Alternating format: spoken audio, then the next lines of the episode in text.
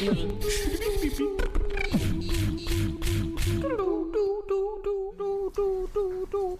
Moin Moin und Hallo zum ähm, einer weiteren Ausgabe des Game One Plauschangriffs, wie es jetzt so schön heißt. Ich Yay. bin Yay. Attacke. Lange her. Lange her. Ich bin der Gregor. Hallo, ich bin Wolf.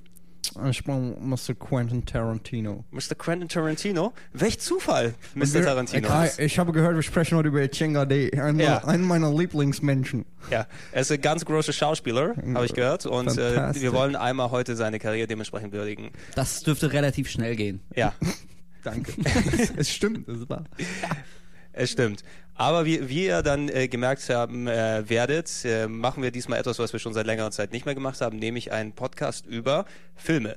Yeah, das freut natürlich mich ganz besonders. Super gut. Super, Super gut. Wir, wir haben das ja schon mal testweise über die, über die Sommermonate ausprobiert mit einem ganz kontroversen Thema Sommerblockbuster, was natürlich auch nicht durch die Temperaturen draußen bestimmt wurde und was für Filme damals gerade rausgekommen sind, weil wir sind ja kontrovers. Und Dabei, eigentlich war das gar nicht so kontrovers, Sommer-Blockbuster. Also, ich meine, Tarantino so als Thema ähm, ist natürlich, hat mehr Zündstoff. Also, wenn es bei den Sommerblockbustern schon so abging, ich bin mal gespannt, wie wir in zwei Stunden wie das hier heute sitzen. wird. ich bin auch sehr Ja. gespannt. Und Also, vor allem, wie, wie die Leute das also so noch, finden. ich äh, Tarantino-Podcast, noch sind die Wände hier weiß, ja. Also wenn nachher die Blutspritzer hier überall dran kleben, weil Mhm. wir uns nicht einigen können, welcher der beste und welcher der schlechteste ist, was weiß ich, dann ähm, das muss man in Kauf Also nehmen. jetzt hast du schon quasi eine halbe Frage gestellt, über die ich nachdenken muss.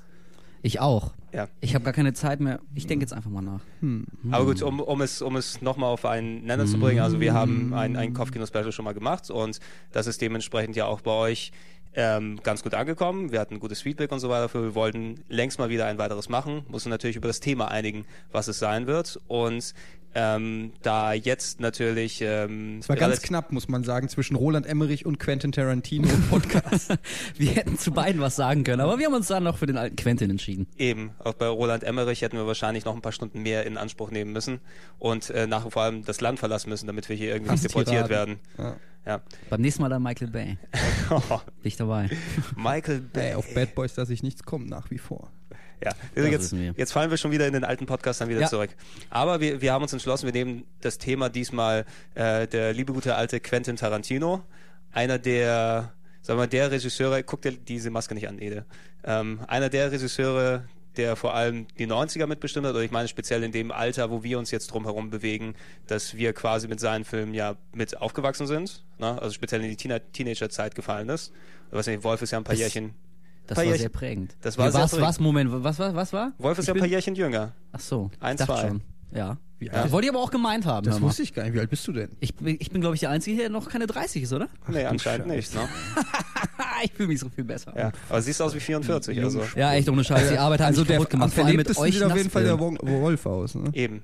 Ja, ich habe halt ein gutes Leben geführt. Ja, du hast einiges erlebt. aber auch ganz schön hier im Keller, finde ich. Sehr gut. Ja, egal. Auf Ja. jeden Fall hier äh, Tarantino. Äh, wir sollten vielleicht erwähnen, warum wir gerade jetzt einen Tarantino-Podcast machen. Genau. Weil ich glaube, du hast jetzt Inglourious Bastards auch endlich mal gesehen. Ich habe jetzt ist ganz frisch, oder? Genau, genau. oh, ich hab, stimmt, gestern erst, ne? Gestern habe ich erst den Glorious Bastards mir angeguckt. Nach, äh, ich hab habe es ich damals leider im Kino verpasst, wegen was auch immer. Weil ich bin nicht unbedingt der Typ, der sofort ins Kino rennen muss, wenn er dann irgendwie ein neuer Film dann da ist. Naja, du warst einfach zu geizig. Ich war zu ins geizig, Kino zu gehen, zu geizig ins Kino Und zu deshalb gehen. hat Ich, er sich die Blu-ray gekauft. deshalb habe ich mir die Blu-ray gekauft. dann dementsprechend äh, frisch aus England Habe dann ich angekommen tatsächlich ist. auch äh, bestellt. Schon. Ja. Ich auch, meine ist auch unterwegs. Ach, ich Ja. freue mich Ich freue mich. Ja, und ja, Sollen wir dann direkt so anfangen, dass du uns sagst, was du von den Glorious Bastards hältst? Oder wollen wir chronologisch äh, anfangen bei Tarantino und seinen Anfängen? ja, ich würde Ich fast. mache alles, würde was fast, Gregor mir sagt. Ja. Ich verkneife mir Wenn ihr jetzt. wüsstet, wie rot er jetzt Ja, nein, ich, ver ich verkneife mir jetzt den Mutterwitz. Da kann ich stolz drauf sein. Hey, Ja. hey Gregor, es, Ja. es wird langsam. Es wird langsam, es wird langsam. Ja, nee, also, ich, äh, also äh, wie gedacht, ihr möchtet. Ich, ich würde sagen, wir, wir nehmen die Dinge einfach mal chronologisch durch, einfach damit wir was am Ende dann haben, was aktuell ist, wo die Leute sich dann drauf freuen können. Okay, dann leg mal los. innovativ, ganz schön abgefahren. Ganz schön abgefahren und ich glaube, dann haben Also wir auch eine- Tarantino würde ich ja sagen, der würde ja, ähm, Ja. mit Inglourious Bastards anfangen, dann irgendwie, weiß ich nicht, über Pulp Fiction reden und am Ende nochmal die Klammer zumachen mit Inglourious Bastards oder sowas. Natürlich, Ja, und dann- Und irgendwie auch nochmal Natural Born Killers reinbringen. Irgendwie Ja, sowas, ja. Eben, Also- eben. Und dann eine halbe Stunde will er drüber quatschen äh, Aber gut, über seinen dann- Fußfetisch Dann machen wir es wahrscheinlich. eben der Reihe, der Reihe nach. Mach, mach, mach es. Okay. ja, wir bauen diesen Podcast nicht, obwohl ich kann ihn ja nachher so schneiden. Das ist ja schön, ne? Man könnte es ja in Sequence aufnehmen und ich schneide dann einfach den Pulp Fiction oder den Podcast. Das wäre echt lustig. Dann hier, ne? Auf einmal kommt jetzt die Textzeile von eine Stunde 25, einmal kurz rein und wir reden dann über irgendwas anderes. Das entscheide ich alles noch. Probier das mal aus, aber so zur Sicherheit kannst du ja auch eine ganz reguläre Version noch Zur machen. Sicherheit eine Nur ganz mal- normale Version, das würde, Ja. glaube ich, dann auch dementsprechend Sinn machen. Aber Quentin Tarantino natürlich, ich hatte es vorhin eben kurz erwähnt, das ist natürlich, bei uns fällt es in das Alter rein, das ist eben während der Teenagerzeit ist seine Karriere so richtig losgestartet, ähm, von, von wegen die Filme, die er gemacht hat. Und äh, nicht nur die Filme, wo er als Regisseur dabei war, sondern teilweise als Schauspieler, als Produzent, als äh, Quentin Tarantino empfiehlt, Punkt, Punkt, Punkt, was man ja auch sehr häufig auf äh, DVD und Filmcovern oder sowas mittlerweile sieht, dass er natürlich sehr omnipräsent dann ist. Ja? Und ähm, auf die eine oder andere Art, wenn man jetzt auch, egal ob man Tarantino-Fan war oder nicht, haben die Filme ja Eindruck hinterlassen. Ja, Oder speziell eben in so einer Zeit, wo man beeindruckt werden kann als Teenager. Äh, nee, deshalb, woll- Ich also habe gerade Kaffeemond, ich kann nichts sagen. Kaffee im Mund, du bist gerade Ja. äh, sprachlos in der Form. Absolut. Ich höre euch einfach zu. Also in, in, in der Form, äh, bevor wir über die Filme dann im Speziellen sprechen, so Tarantino, was, was bedeutet das so speziell für, also Ede? Ich glaube, Tarantino, du hast ja ein spezielles Verhältnis mit ihm und seinen Filmen. Ja, also absolut. Ich bin wirklich ähm, der wahrscheinlich größte Tarantino-Fan. Das sagt, gibt immer wieder diese Aussage. Aber äh, wenn ich wirklich sagen müsste, also ich, man macht ja immer so gedanklich seine Top 3 Kinofilme und so. Und bei mir ist halt auf Platz 1 wirklich einfach Pulp Fiction. Und ähm, dazu stehe ich schon seit Jahren und kann das auch mit Fug und Recht behaupten, ähm, dass sich da auch nichts geändert hat. Ich bin einfach äh, von diesem Film, von allem einfach so begeistert. Ich weiß noch, als ich ihn das erste Mal geguckt habe und ähm, auch heute geht es mir noch so, wenn ich ihn gucke, ich liebe ihn immer noch. Jede einzelne Szene, ich habe ihn, ich weiß nicht, 30 Mal mindestens gesehen. Und das ist so ein Film, den ich auch jeden Tag, also, äh, geht schon so, so ein bisschen wie Big Lebowski, nur noch besser. Aber das ist ein Film, den kann ich jeden Tag, wenn ich Staubsauge im Hintergrund oder so, äh, weil jede Szene gibt mir irgendwas. Ich kann auch einfach aus dem Raum gehen, eine Stunde reinkommen, sehe eine Szene und kann fühle mich sofort zu Hause oder so, ja. Äh, es gibt andere gute Filme, die sensationell gut sind, aber die haben nicht so ein Replay-Value oder die muss ich, da kann ich nicht so einsteigen oder so, keine Ahnung. Und deshalb ist für mich Tarantino ist einer, der für mich eigentlich den Grundstein gelegt hat, dass ich mich für Filme so interessiere, wie es jetzt ist. Also sowohl mein DVD-Sammeltrieb als auch das Beschäftigen mit Filmen. Es war eigentlich, glaube ich, wirklich Pulp Fiction und Tarantino, ähm, was letztendlich den Ausschlag gegeben hat, dass, dass Filme für mich zum Hobby wurden. Ja? Also es war zum ersten Mal was, wo ich wirklich ähm, mich damit beschäftigt habe, nicht nur einfach den Film zu konsumieren, sondern äh, so einfach sagen, okay, geil, da explodiert was, cool, das war, sondern wirklich gedacht habe, okay, geil, da hat sich einer richtig was dabei gedacht und es macht Sinn und ich musste drüber nachdenken, habe reflektiert, habe analysiert, habe äh, Kamerafahrten mir bewusst gemacht, habe mir Dialoge bewusst gemacht, wo ich mich wirklich mit einem Film richtig auseinandergesetzt habe und dadurch auch so eine Liebe für den Film entdeckt habe. Und das war einfach Pulp Fiction, das war Tarantino und das ist eigentlich bis heute geblieben. Es gibt eigentlich kaum einen Regisseur, der, wo, der ja für mich persönlich sagen, wo ich sagen kann, der auf so hohem Niveau delivered, wie der Amerikaner sagen würde. Ja, also ähm, der einfach immer wieder beweist, dass es keine Eintagsfliege ist, der mal einen coolen Film gemacht hat, aber irgendwie mittlerweile sackt oder so, Steven Spielberg-Style, sondern der wirklich einfach, wo ich sage, lass den und wenn er fünf Jahre für einen Film braucht, ist mir scheißegal. Ich freue mich auf jeden Film, den er macht, weil ich bin mir zu 95% sicher, dass der in meiner Best-of-Liste landet. Ähm, ja, also bei mir geht's ähnlich. Äh, mir ist es äh, eigentlich ziemlich ähnlich äh, wie bei dir. Also ich finde Tarantino halte ich auch für einen der absolut größten Regisseure. Ich bin mir nicht ganz sicher, ob ich. Also eine Zeit lang habe ich Pulp Fiction auch mal auf Platz eins meiner absoluten All-Time Favorites gesetzt. Mittlerweile bin ich mir da nicht ganz sicher. Ich glaube, da gibt es vielleicht andere, aber trotzdem ähm, äh, muss man über Pulp Fiction eigentlich, da, da kann man auch nicht debattieren. Da lasse ich auch absolut nichts drauf kommen. Also der ist irgendwie. Ja.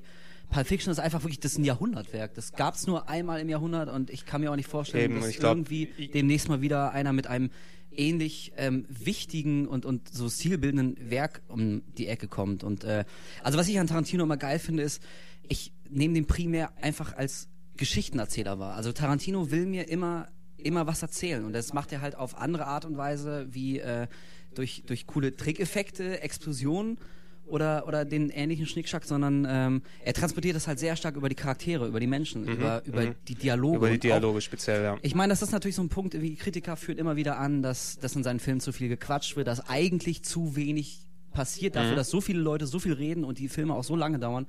Ähm, se- empfinde ich aber völlig anders. Also ich finde gerade dadurch wird wird eine Geschichte erst erst erzählt, die er erzählen will.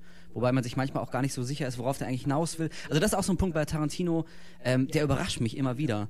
Also Pulp Fiction ist radikal anders als Kill Bill zum Beispiel. Kill Bill ist wieder radikal anders als Death Proof, der einzige äh, wie Ausfall. ein bisschen auffällt. Ja.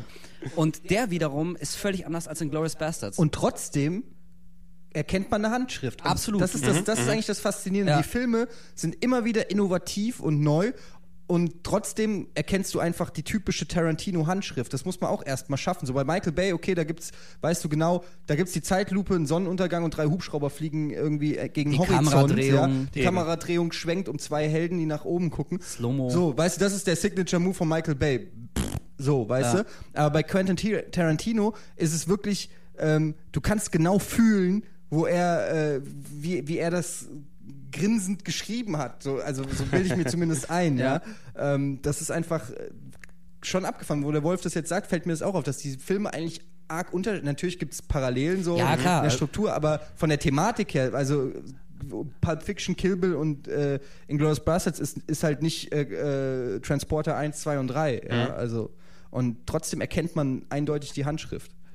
Ja. Eben. Und äh, ich finde, man merkt ihm auch einfach an. Ich meine, das ist jetzt irgendwie auch, äh, müssen wir auch nicht drüber reden. Jeder weiß, dass er ein absoluter Filmgeek ist und wahrscheinlich Mhm, irgendwie absolut, absolut. Milliarden Filme zu Hause hat und jeden Film auswendig kann und zitieren kann. Also der hat ja irgendwie ein, ein unglaubliches Geekwissen, was Film angeht. Und ich finde, ähm, dass das hilft seinen Filmen nur. Also er macht wirklich immer so den Eindruck, seine Filme wirken immer so, als wäre das genau der Film gewesen, auf den er persönlich Bock hat, der jetzt vielleicht nicht Mhm. für den Massenmarkt zugeschnitten ist, der irgendwie nicht den Zeitgeist trifft, sondern er will einfach, er hat Filme in seinem Kopf und die will er einfach, will er einfach rauskriegen Genau, und du, rüberbringen. du, merkst, du merkst bei jedem Film, der dann kommt, ist natürlich, er zitiert dann seine, sagen wir, Lieblingssparten, was, was er durch sein großes cineastisches Wissen, was er dort hat, äh, sowas wie ein ähm, sowas wie ein äh, ja Jackie Brown ist dann ein Tribut an die Blaxploitation Sachen aus den 70ern, die Grindhouse-Dinger auch was ganz Spezielles eben, was er mit seiner, mit seiner Jugend Absolut. dort verbunden hat. Ähm, Zweiter Weltkriegsfilm wie Inglourious Bastards eben speziell Das auf seinen Stil zugezogen. Also alles, wo er mal hm? Bitte? Ne, das ist übrigens vielleicht einer der Kritikpunkte, wenn überhaupt, den ich zulassen würde an Tarantino, ist, dass er im Prinzip immer Zitate an Filme oder Hommagen oder ich weiß nicht, wie man es am besten äh, oder vielleicht auch Oden an Kleine Filme, Verbeugungen. kleine Verbeugung an Filme macht. Ähm, was er vielleicht noch nicht so ganz geschafft hat, ist ähm, so sein eigenes e echtes Genre. Also wie soll ich es erklären? Also zum Beispiel habe ich mal, ich habe mal, habe ich mal eine Kolumne drüber geschrieben, dass ich gerne mal einen Liebesfilm von Tarantino oder so sehen würde. Einfach mal, wo er nicht ähm, mit einem Augenzwinkern was macht, sondern mit einer gewissen Ernsthaftigkeit, weil fast alle äh, Tarantino-Filme haben immer dieses Augenzwinkern. Die sind immer Ja. ein bisschen Ja, klar. überzeichnet, ja. Absolut. Und ähm, das, das ist auch geil und das finde ich auch super. Nur ich merke, dass dieser Typ so unfassbar smart ist, dass der so, ein- so ein ultra intelligenter Typ ist, der so viel Ahnung auch von dem hat, was er macht. Und ich würde mir einfach mal wünschen, dass er das nimmt und auf andere Genre überträgt. So wie ich mir wünschen würde, dass zum Beispiel Miyamoto, der im Videospielsektor so unfassbar gute Ideen hat, aber halt immer sehr kindliche Sachen macht, würde ich mir mal vorstellen, wie würde ein Miyamoto ein, weiß ich nicht, ein Resident Evil machen oder ein Dead Space, weißt du? Also die, die, die kunterbunte Ideenwelt eines Miyamotos auf ein ganz anderes Setting. Jetzt- Und genauso würde ich mir gerne mal vorstellen, wie würde ein Liebesfilm mit, von Tarantino aussehen, weißt du? Das würde mich einfach mal interessieren. Wie würde er es schaffen? Jetzt- Also jetzt könnte man Ja, natürlich natürlich- mit äh, Dings hier, äh, wie heißt sie, Alabama, ähm, na? True Romance True was? Romance, True wo er das. Drehbuch geschrieben hat, kommen wir es ja schon so. Das ist ja aber, glaube ich, stark verändert dann noch. Ja, oder? aber Ne? das geht ja schon dann, das wäre Das dann vielleicht noch das, weil es Richtung. am nächsten äh, kommt oder so, Ja. aber Also Aber- ich, ich, das ist schon natürlich irgendwie ein faszinierender Gedanke, aber ich habe gar nicht so den Drang von ihm, was radikal anderes zu sehen, um zu sehen, wie es dann aussähe. Weil ich äh, finde, das, was er macht, das macht er so unglaublich gut und so stilsicher, so selbstbewusst. Ähm, das ist, also mich reizt es gar nicht, ihn irgendwie was anderes machen zu sehen, weil zumal, also jetzt Beispiel Liebesfilm, es gibt ja ganz viele andere hervorragende Regisseure, die auch super Liebesfilme drehen. Also Ja. es ist jetzt nicht so, dass irgendwie die Welt drauf auf einen Tarantino-Liebesfilm wartet. Es gibt ja viele andere. Das wäre wahrscheinlich spannend, aber, aber solange er äh, Ja, also qualitativ so hochwertig seine Filme raushat, auch wenn es im Prinzip immer eine recht ähnliche Handschrift hat, also am Also liebsten, ne- glaube ich, macht er einfach Gangstergeschichten. Ja, na, na, natürlich. Stört aber mich das überhaupt nicht. Also das macht er einfach so gut, der, der kann das ruhig weitermachen. Und wenn er mal was anderes macht, gerne. Aber ich, ich werde ihn jetzt nicht irgendwie in seinen nächsten Film abwerten, weil das halt in Nö, Anführungszeichen wieder nicht. ein typischer Tarantino ist. Also da, dafür, soll er ruhig machen. dafür wenn du bedenkst, eben seine Regisseurkarriere geht schon fast 18 Jahre, eben seit 92, wo er seinen ersten richtigen Kinofilm gemacht hat. Und ähm, im Endeffekt, ich bin gestern nochmal rübergegangen und da ist ja eigentlich dafür, dass er so omnipräsent ist, ja eigentlich schockierend wenige Filme gedreht. Ne? Also wenn man Kill Bill jetzt als einen Film zählt, hat er sechs Kinofilme gemacht innerhalb der ganzen Zeit bis jetzt hierhin. Ne? Und das ist natürlich ein Output, wenn jemand wie Tarantino erstmal seine, seine, sein Fantum ausleben will. Du hast dann eben alles, was du bisher gehabt hast, die Sachen, die er mag, auf Tarantino-Style gemacht. Ne? Aber ist das denn so ungewöhnlich eigentlich? Also ich meine, James Cameron hat als letztes Titanic gemacht, jetzt wo Avatar rauskommt. Also die großen, sage ich mal, weißt du, Regisseure, die lassen sich halt auch gern mal ein bisschen Zeit. Nee, ich weiß absolut, absolut nicht. Ich will ihm jetzt, das so auch alle nicht. drei Jahre ein Film ist natürlich jetzt sicherlich nicht äh, am oberen Ende der Fahnenstange, aber Nee, weiß würd's- nicht so. Ich würde es ja, ihm auch nicht negativ ankreiden eben jetzt. Es ist Nee, nur eben dafür, dass er ist eben sehr, sehr präsent, nicht nur was seine Regiearbeit eben angeht, eben durch, durch sein, ähm, dass er co-produziert, dass er mit Ja. äh, überall auf den DVD-Covern auftaucht, sich dann als Schauspieler betätigt, ähm, was wir auch hatten, ich glaube zuletzt irgend so eine, äh, was war das, asiatische Django-Action-Verfilmung oder irgendwie sowas war dabei? Suriake Western. Irgendwie sowas, Mhm. ja. Wo er dann einfach mal auch solche Sachen reintut, die natürlich auch von seiner Zeit dann dementsprechend was auffressen. Ähm, dass man sich bei seinem Output, der jetzt gekommen ist, ich glaube, da ist noch einiges im Petto, was wir von ihm sehen werden. Und Ja, es, aber gehe ich aus ne? von. Also das, das, Aber das, das zeigt auch schon wieder, wie, wie äh, wichtig für die, für die gesamte Entwicklung des Kinos, also das, das, das klingt immer so hochtrabend, aber ich finde, das- da ist schon was dran. Also wie wichtig dieser Mann und seine Filme war. Ähm, dadurch, also er hat ja, wie du gerade selbst gesagt hast, relativ wenig Filme Mhm. bislang gemacht und trotzdem ist es ja absolut unmöglich, irgendwie den Namen Tarantino nie gehört zu haben. Oder, also äh, selbst wenn es irgendjemand geben sollte, der Pulp Fiction noch nicht gesehen hat, glaube ich, kann ihn jeder zitieren, Mhm. jeder kennt die Bilder. Also alles, was Tarantino gemacht hat, oder sehr viel davon, ist dermaßen präsent. Das hat die Popkultur, unser Verständnis, Das unser Geektum ich, auch- so dermaßen geprägt. Also ich finde, das zeigt, wie, wie wichtig seine Sachen waren, auch wenn es nicht viele Also waren. ich glaube, das ist genau der Punkt, woran man auch einen großen Regisseur von, sag ich mal, einem anderen Regisseur unterscheiden kann, sei es jetzt Hitchcock, Spielberg oder Kubrick oder eben auch Tarantino. Ich würde ihn wirklich zu den Legenden nennen. Das sind Leute, Ja. die es geschafft haben, dem Kinofilm ihren Stempel aufzudrücken und dadurch auch andere Filme zu beeinflussen. So wie, wie ähm, auch Sergio Leone muss man, also ist, ich will jetzt nicht alle aufzählen, nur, aber Tarantino hat es geschafft, durch Pulp Fiction oder eigentlich auch schon durch Reservoir Dogs, ähm, dieses Gangster-Genre oder diesen, den coolen Film Noir ähm, neu aufleben zu lassen. Und wenn man sich überlegt, wie viele Filme seitdem rausgekommen sind, man kennt sie ja gar nicht alle, aber die irgendwie sich an diesen Elementen äh, bedienen. Manche besser, wie die Guy Ritchie-Filme, manche schlechter, wie, äh, weiß ich, der Eisbär von Till Schweiger. wie alles von Til Ja, Schweiger. ich sag nur, weißt du, aber man merkt, Ja. wie, dieser, wie dieser Stil einfach Einzug erhalten hat oder äh, man erkennt ihn, äh, zum Nee, Beispiel Bam Boom Bang, einer meiner liebsten Ey, deutschen Filme, ja, ähm, der das gut äh, adaptiert hat. ist ja auch vollkommen legitim, ja. Da kaum einer, der hat eine coole Idee gehabt, nämlich ähm, ich nehme das absolut Böse und mache es irgendwie Mhm. auf irgendeine ganz absurde Form menschlich und nah. Und, und das hat so in der Form eigentlich noch nicht gegeben Eben, und dafür gebührt ihm einfach Riesenrespekt. Ge- Genau, genau das ist es eben. Also, dass er ähm, jemand, äh, es muss ja dann einen Regisseur geben oder speziell ein Ereignis geben in dem Jahrzehnt, das dann die, die Filmindustrie prägt. Ich meine, du hast in den 70ern hast du dann quasi eher so gritty Gangster und sonst was Filme dort gehabt, also mehr dann auf Charaktere bezogen. In den 80ern war das Popcorn-Kino dran, mit bestimmt durch Steven Spielberg und so weiter. Und ich glaube, bis Tarantino in den 90ern speziell mit Pulp Fiction eben gekommen ist, da hat dem Jahrzehnt, dem Filmjahrzehnt einfach noch so richtig die, die Orientierung gefehlt. Ja, ne? auf jeden Fall. Das, dass du, die 90er waren da so noch so Überbleibsel, was du am Anfang gesehen hast von dem ganzen Power-Action-Film-Gedöns, was gekommen ist, aber erst das, wenn ich jetzt an 90er zurückdenke, die haben eben einen Charakter mittlerweile und den gab es vor Pulp Fiction eigentlich noch nicht so in der Form. Und vor dem Hintergrund finde ich es eigentlich noch wichtiger und besser, dass er noch nicht so viele, äh, viele Filme gedreht hat, denn ich sag mal so, so diese typischen Gangster-Komödien, äh, so episodenhaft gedrehte Filme, das also er hätte sich's auch sehr leicht machen können. Er hätte wirklich quasi alle zwei Jahre einen ähnlichen Film rausbringen können. Hier der neue Tarantino, wieder Gangster, so ein bisschen die Falle, in die Guy Ritchie geta- getappt ist, der ja auch nichts groß anderes macht und seine Filme da raushaut.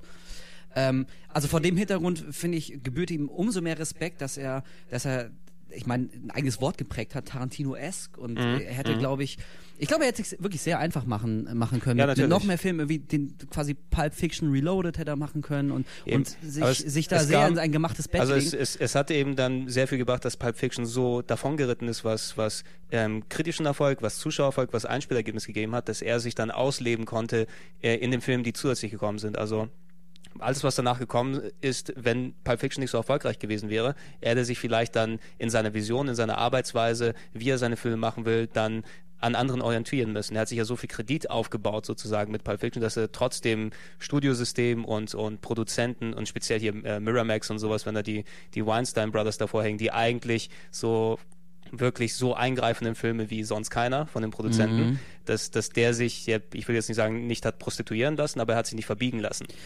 Ja, also äh, diese Sache mit Kill Bill, dass daraus zwei Filme Okay, wurden, das- also da wurde immer behauptet, ja, das ist ja genau die Vision, die er hatte und zwei Filme muss sein. Also ich fand es im Nachhinein auch nicht schlimm. Ich fühlte mich da jetzt irgendwie auch nicht verarscht, dass ich, dass ich zweimal eine Kinokarte lösen muss. Aber das ist so ein, so ein Punkt, Ja, also da so- sehe so- ich glaube ich schon mehr so- das so- Studiosystem. so- also so kleine- ganz gefeit ist er, ist er auch nicht davor, aber er hat schon sehr viele Freiheiten, die er Na, na, auch nutzt. natür natürlich, aber die hätten auch sagen können, wir schneiden Kill Bill jetzt auf einen Film runter. ne? Nee, vor allen Dingen muss man einfach sagen, dass die Sachen, die er dreht, ähm, dürfen wahrscheinlich eine Handvoll Regisseure überhaupt in Hollywood machen, Mhm. wo die Studiobosse äh, sagen, okay, hier hast du deine 50 Millionen oder 30 Millionen oder was weiß ich, go nuts. So, weißt du, ähm, Ja. was der bei Kill Bill da abfeuert, ich meine, ein, ein Schlachtfest vor dem Herren Unglaublich, ähm, ja. und das wirklich ins Kino bringt und einfach äh, mit Anime noch mittendrin und wirklich äh, allen möglichen Scheiß, den er sich da hat einfallen lassen, da muss man auch einfach mal sagen, dass die Studiobosse irgendwie auch ein paar Zugeständnisse wollen, um die Kohle wieder einzufahren für seine Experimente, finde ich auch legitim. Mhm. Ähm, zumal das Produkt ja nicht wirklich dadurch scheiße Genau, geworden das Es wäre was anderes nicht, gewesen, wenn, nicht. wenn man wirklich sagt, okay, damit kann ich mich nicht mehr identifizieren, ihr macht aus Kill Bill jetzt Heidi im Wunderland, äh, dann, dann ist eine Grenze überschritten und so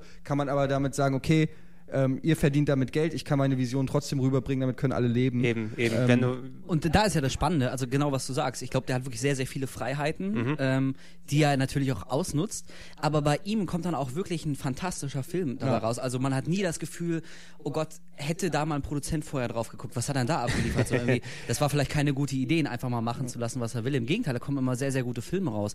Wohingegen bei anderen, also in, in, zum Beispiel Crank 2, haben, habt Okay, ihr, ja. Crank 2, habt, habt ihr den gesehen? Genau.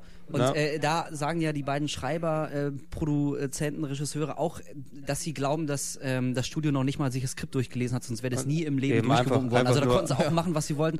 Aber in dem Fall ging es irgendwie auch nach hinten los, weißt du? Also in, in einem Jahr spricht kein Schwein mehr von Crank 2. ja, natürlich, natürlich. Alles, Jahr? alles das, was Ja, besonders war an. Crank 1, dann eben gesagt haben, okay, wir Crank drehen die 1 fand Schraube jetzt, super. wir drehen Crank die 1 war, war total geil, Genau. aber ich meine, daran, daran sieht man, ähm, dass extreme oder maximale künstlerische Freiheit, ähm, damit muss man auch schon umgehen, Umgehen. man, wissen. aber man, genau, man, man, muss, man muss das Gespür eben haben, wie der Film außerhalb des eigenen Uni- Universums im Kopf dann ankommt. Ne? Im Kopf kann man sich das so toll vorstellen. Also ich meine, Klingt wir, nach Game One. Ich, äh, ich meine, wir haben es in reduzierter Form ja hier. Wir produzieren ja auch dann äh, pro Woche Fernsehen und so weiter. Und da sind manche Sachen, die wir uns ganz toll vorstellen und wir selber auch äh, ohne Ende drüber lachen können. Und dann schaut der Zuschauer und auf einmal, oh, nee, finden wir nicht so gut. Aber ich möchte noch mal äh, auf, auf das eingehen, was auch Tarantino so auszeichnet, meiner Meinung nach, was er auch wirklich, um es mal äh, wirklich zu benennen, was das Besondere auch an ihm ist, ist, ähm, er hat im Prinzip ähm, den Dialog zurückgebracht ins Kino.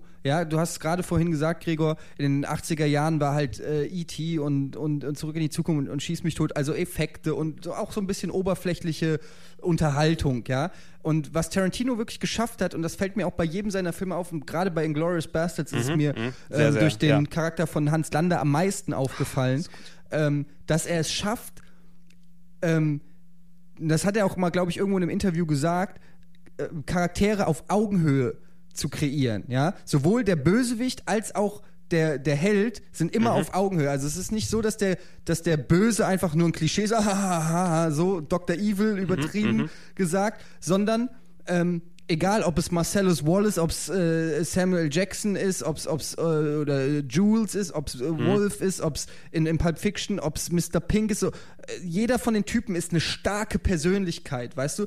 Die reden miteinander. Diese Szene bei Reservoir Dogs verdeutlicht das sehr stark, wo die Typen über ähm, über das Tippen, über das Trinkgeld äh, reden. Am ja? Anfang. Genau, ganz am Anfang noch, wo die Credits laufen. Und sie reden über diese Szene und sie, sie haben richtige Einwürfe, sie haben richtig was zu sagen. Der eine sagt so, ey, fuck it, ich zahl, zahl das nicht, weil warum sollte ich das machen und so. Das ist einfach, äh, dann soll sich einen anderen Job suchen, wenn es ihr zu und so weiter. Aber das sind richtige Argumente. Der sagt nicht einfach nur irgendwas. Bei, anderen, bei 90% der anderen Filme würde es einfach nur so sagen, ja, ich zahle kein, aber die begründen das, ja. Und dann kommt aber ein Gegenargument von, von dem und dann sagt er auf einmal, ja, stimmt, da hat er einen Punkt. So, weißt du, natürlich, und das, das- ist das, was ich meine. Da ist tatsächlich, da entwickelt sich ein Dialog auf Augenhöhe. Das ist bei Pulp Fiction, wenn, wenn Samuel L. Jackson mit John Travolta im Auto sitzt und sie unterhalten sich so, ja, ich war hier in Holland, ich habe äh, hier den, den Royal with Cheese. und er genau, sagt so, wie genau. hieß der, wie hieß der Burger King?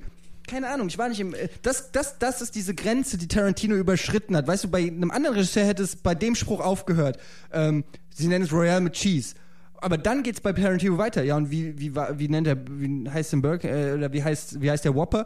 Keine Ahnung. Im Burger Burger King King, war war ich ich nicht. Und da fängt's an, wo der Zuschauer ein Lächeln in, in, ins Gesicht kommt. Eben, weil wo weil er man- das weiterspinnt. wo Weißt man du? sich dann identifizieren kann oder Exakt. quasi Gespräche, Genau. die man untereinander halten könnte. Also speziell einfach solche Dialogs. Es gibt natürlich auch andere Regisseure, die dann dialoggetrieben sind. Also jetzt nicht direkt als vergleichbares Beispiel, aber so Sachen von dem, von dem Kevin Smith, die dann auch über, über Dialoge getrieben Ja. werden. Aber er macht zum Beispiel äh, komplett seine Stand-up-Nummern, die er dann als, als Beobachter verbraucht. Und bei ihm ist das zum Beispiel, habe ich zuletzt wieder gesehen, äh, da gab es bei, bei YouTube einen Ausschnitt von seinem äh, Evening with Kevin Smith, Ja. Wo er erzählt zum Beispiel, wie er die Herr der Ringe-Trilogie fand. Das ist It's- original it's in Clerks It's 2. movies about walking Ja. und eins zu eins eben dieser. Dialog in Clerks 2 dann Exakt. drin gewesen, was natürlich auch ein extrem höheres Verfallsdatum hat, als diese Dialoge übers, äh, übers äh, Trinkgeld bezahlen oder einfach so, so solche Geschichten. Also ein Pulp Fiction ist nicht unbedingt gealtert, ne, Ja. bis jetzt hierhin. Ne? Und das, das kannst du für, für den Kevin Smith-Film zum Beispiel nicht sagen, ne, wenn du dort Ja, das stimmt. Sag ich dir, das also äh, natürlich die- dieser Punkt mit den Dialogen, also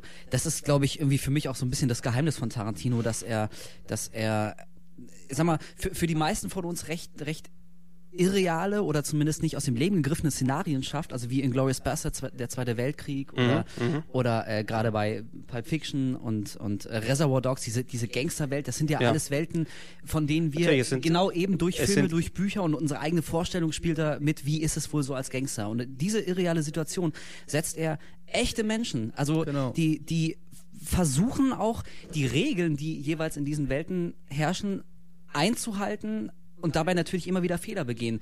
Anfangen zu reden miteinander. Also genau was, Eben, was die du- dür- die John dürfen Mensch meintest. Travolta, sein. John Ja. Travolta wird beim Kacken erschossen. Exakt, das, das ist es, weißt du, und ähm, das Spoiler. ist genau. Spoiler. Ja, oh, oh, Oh. scheiße, oh nein, jetzt, jetzt kriegen wir ganz viele böse Briefe, ja. ey. Warum Jetzt das können wir abbrechen, das bringt nichts mehr. Aber ich glaube, das ist wirklich so das Geheimnis, dass, dass das, die Menschen, ähm, also ne, zum Beispiel diese Diskussion über den Whopper oder auch über das Tippen am Anfang von Reservoir Dogs, die ist ja völlig irrelevant für den, für den restlichen Film. Also da wird auch nicht mehr Bezug drauf genommen, das ist nicht wichtig, die quatschen einfach nur.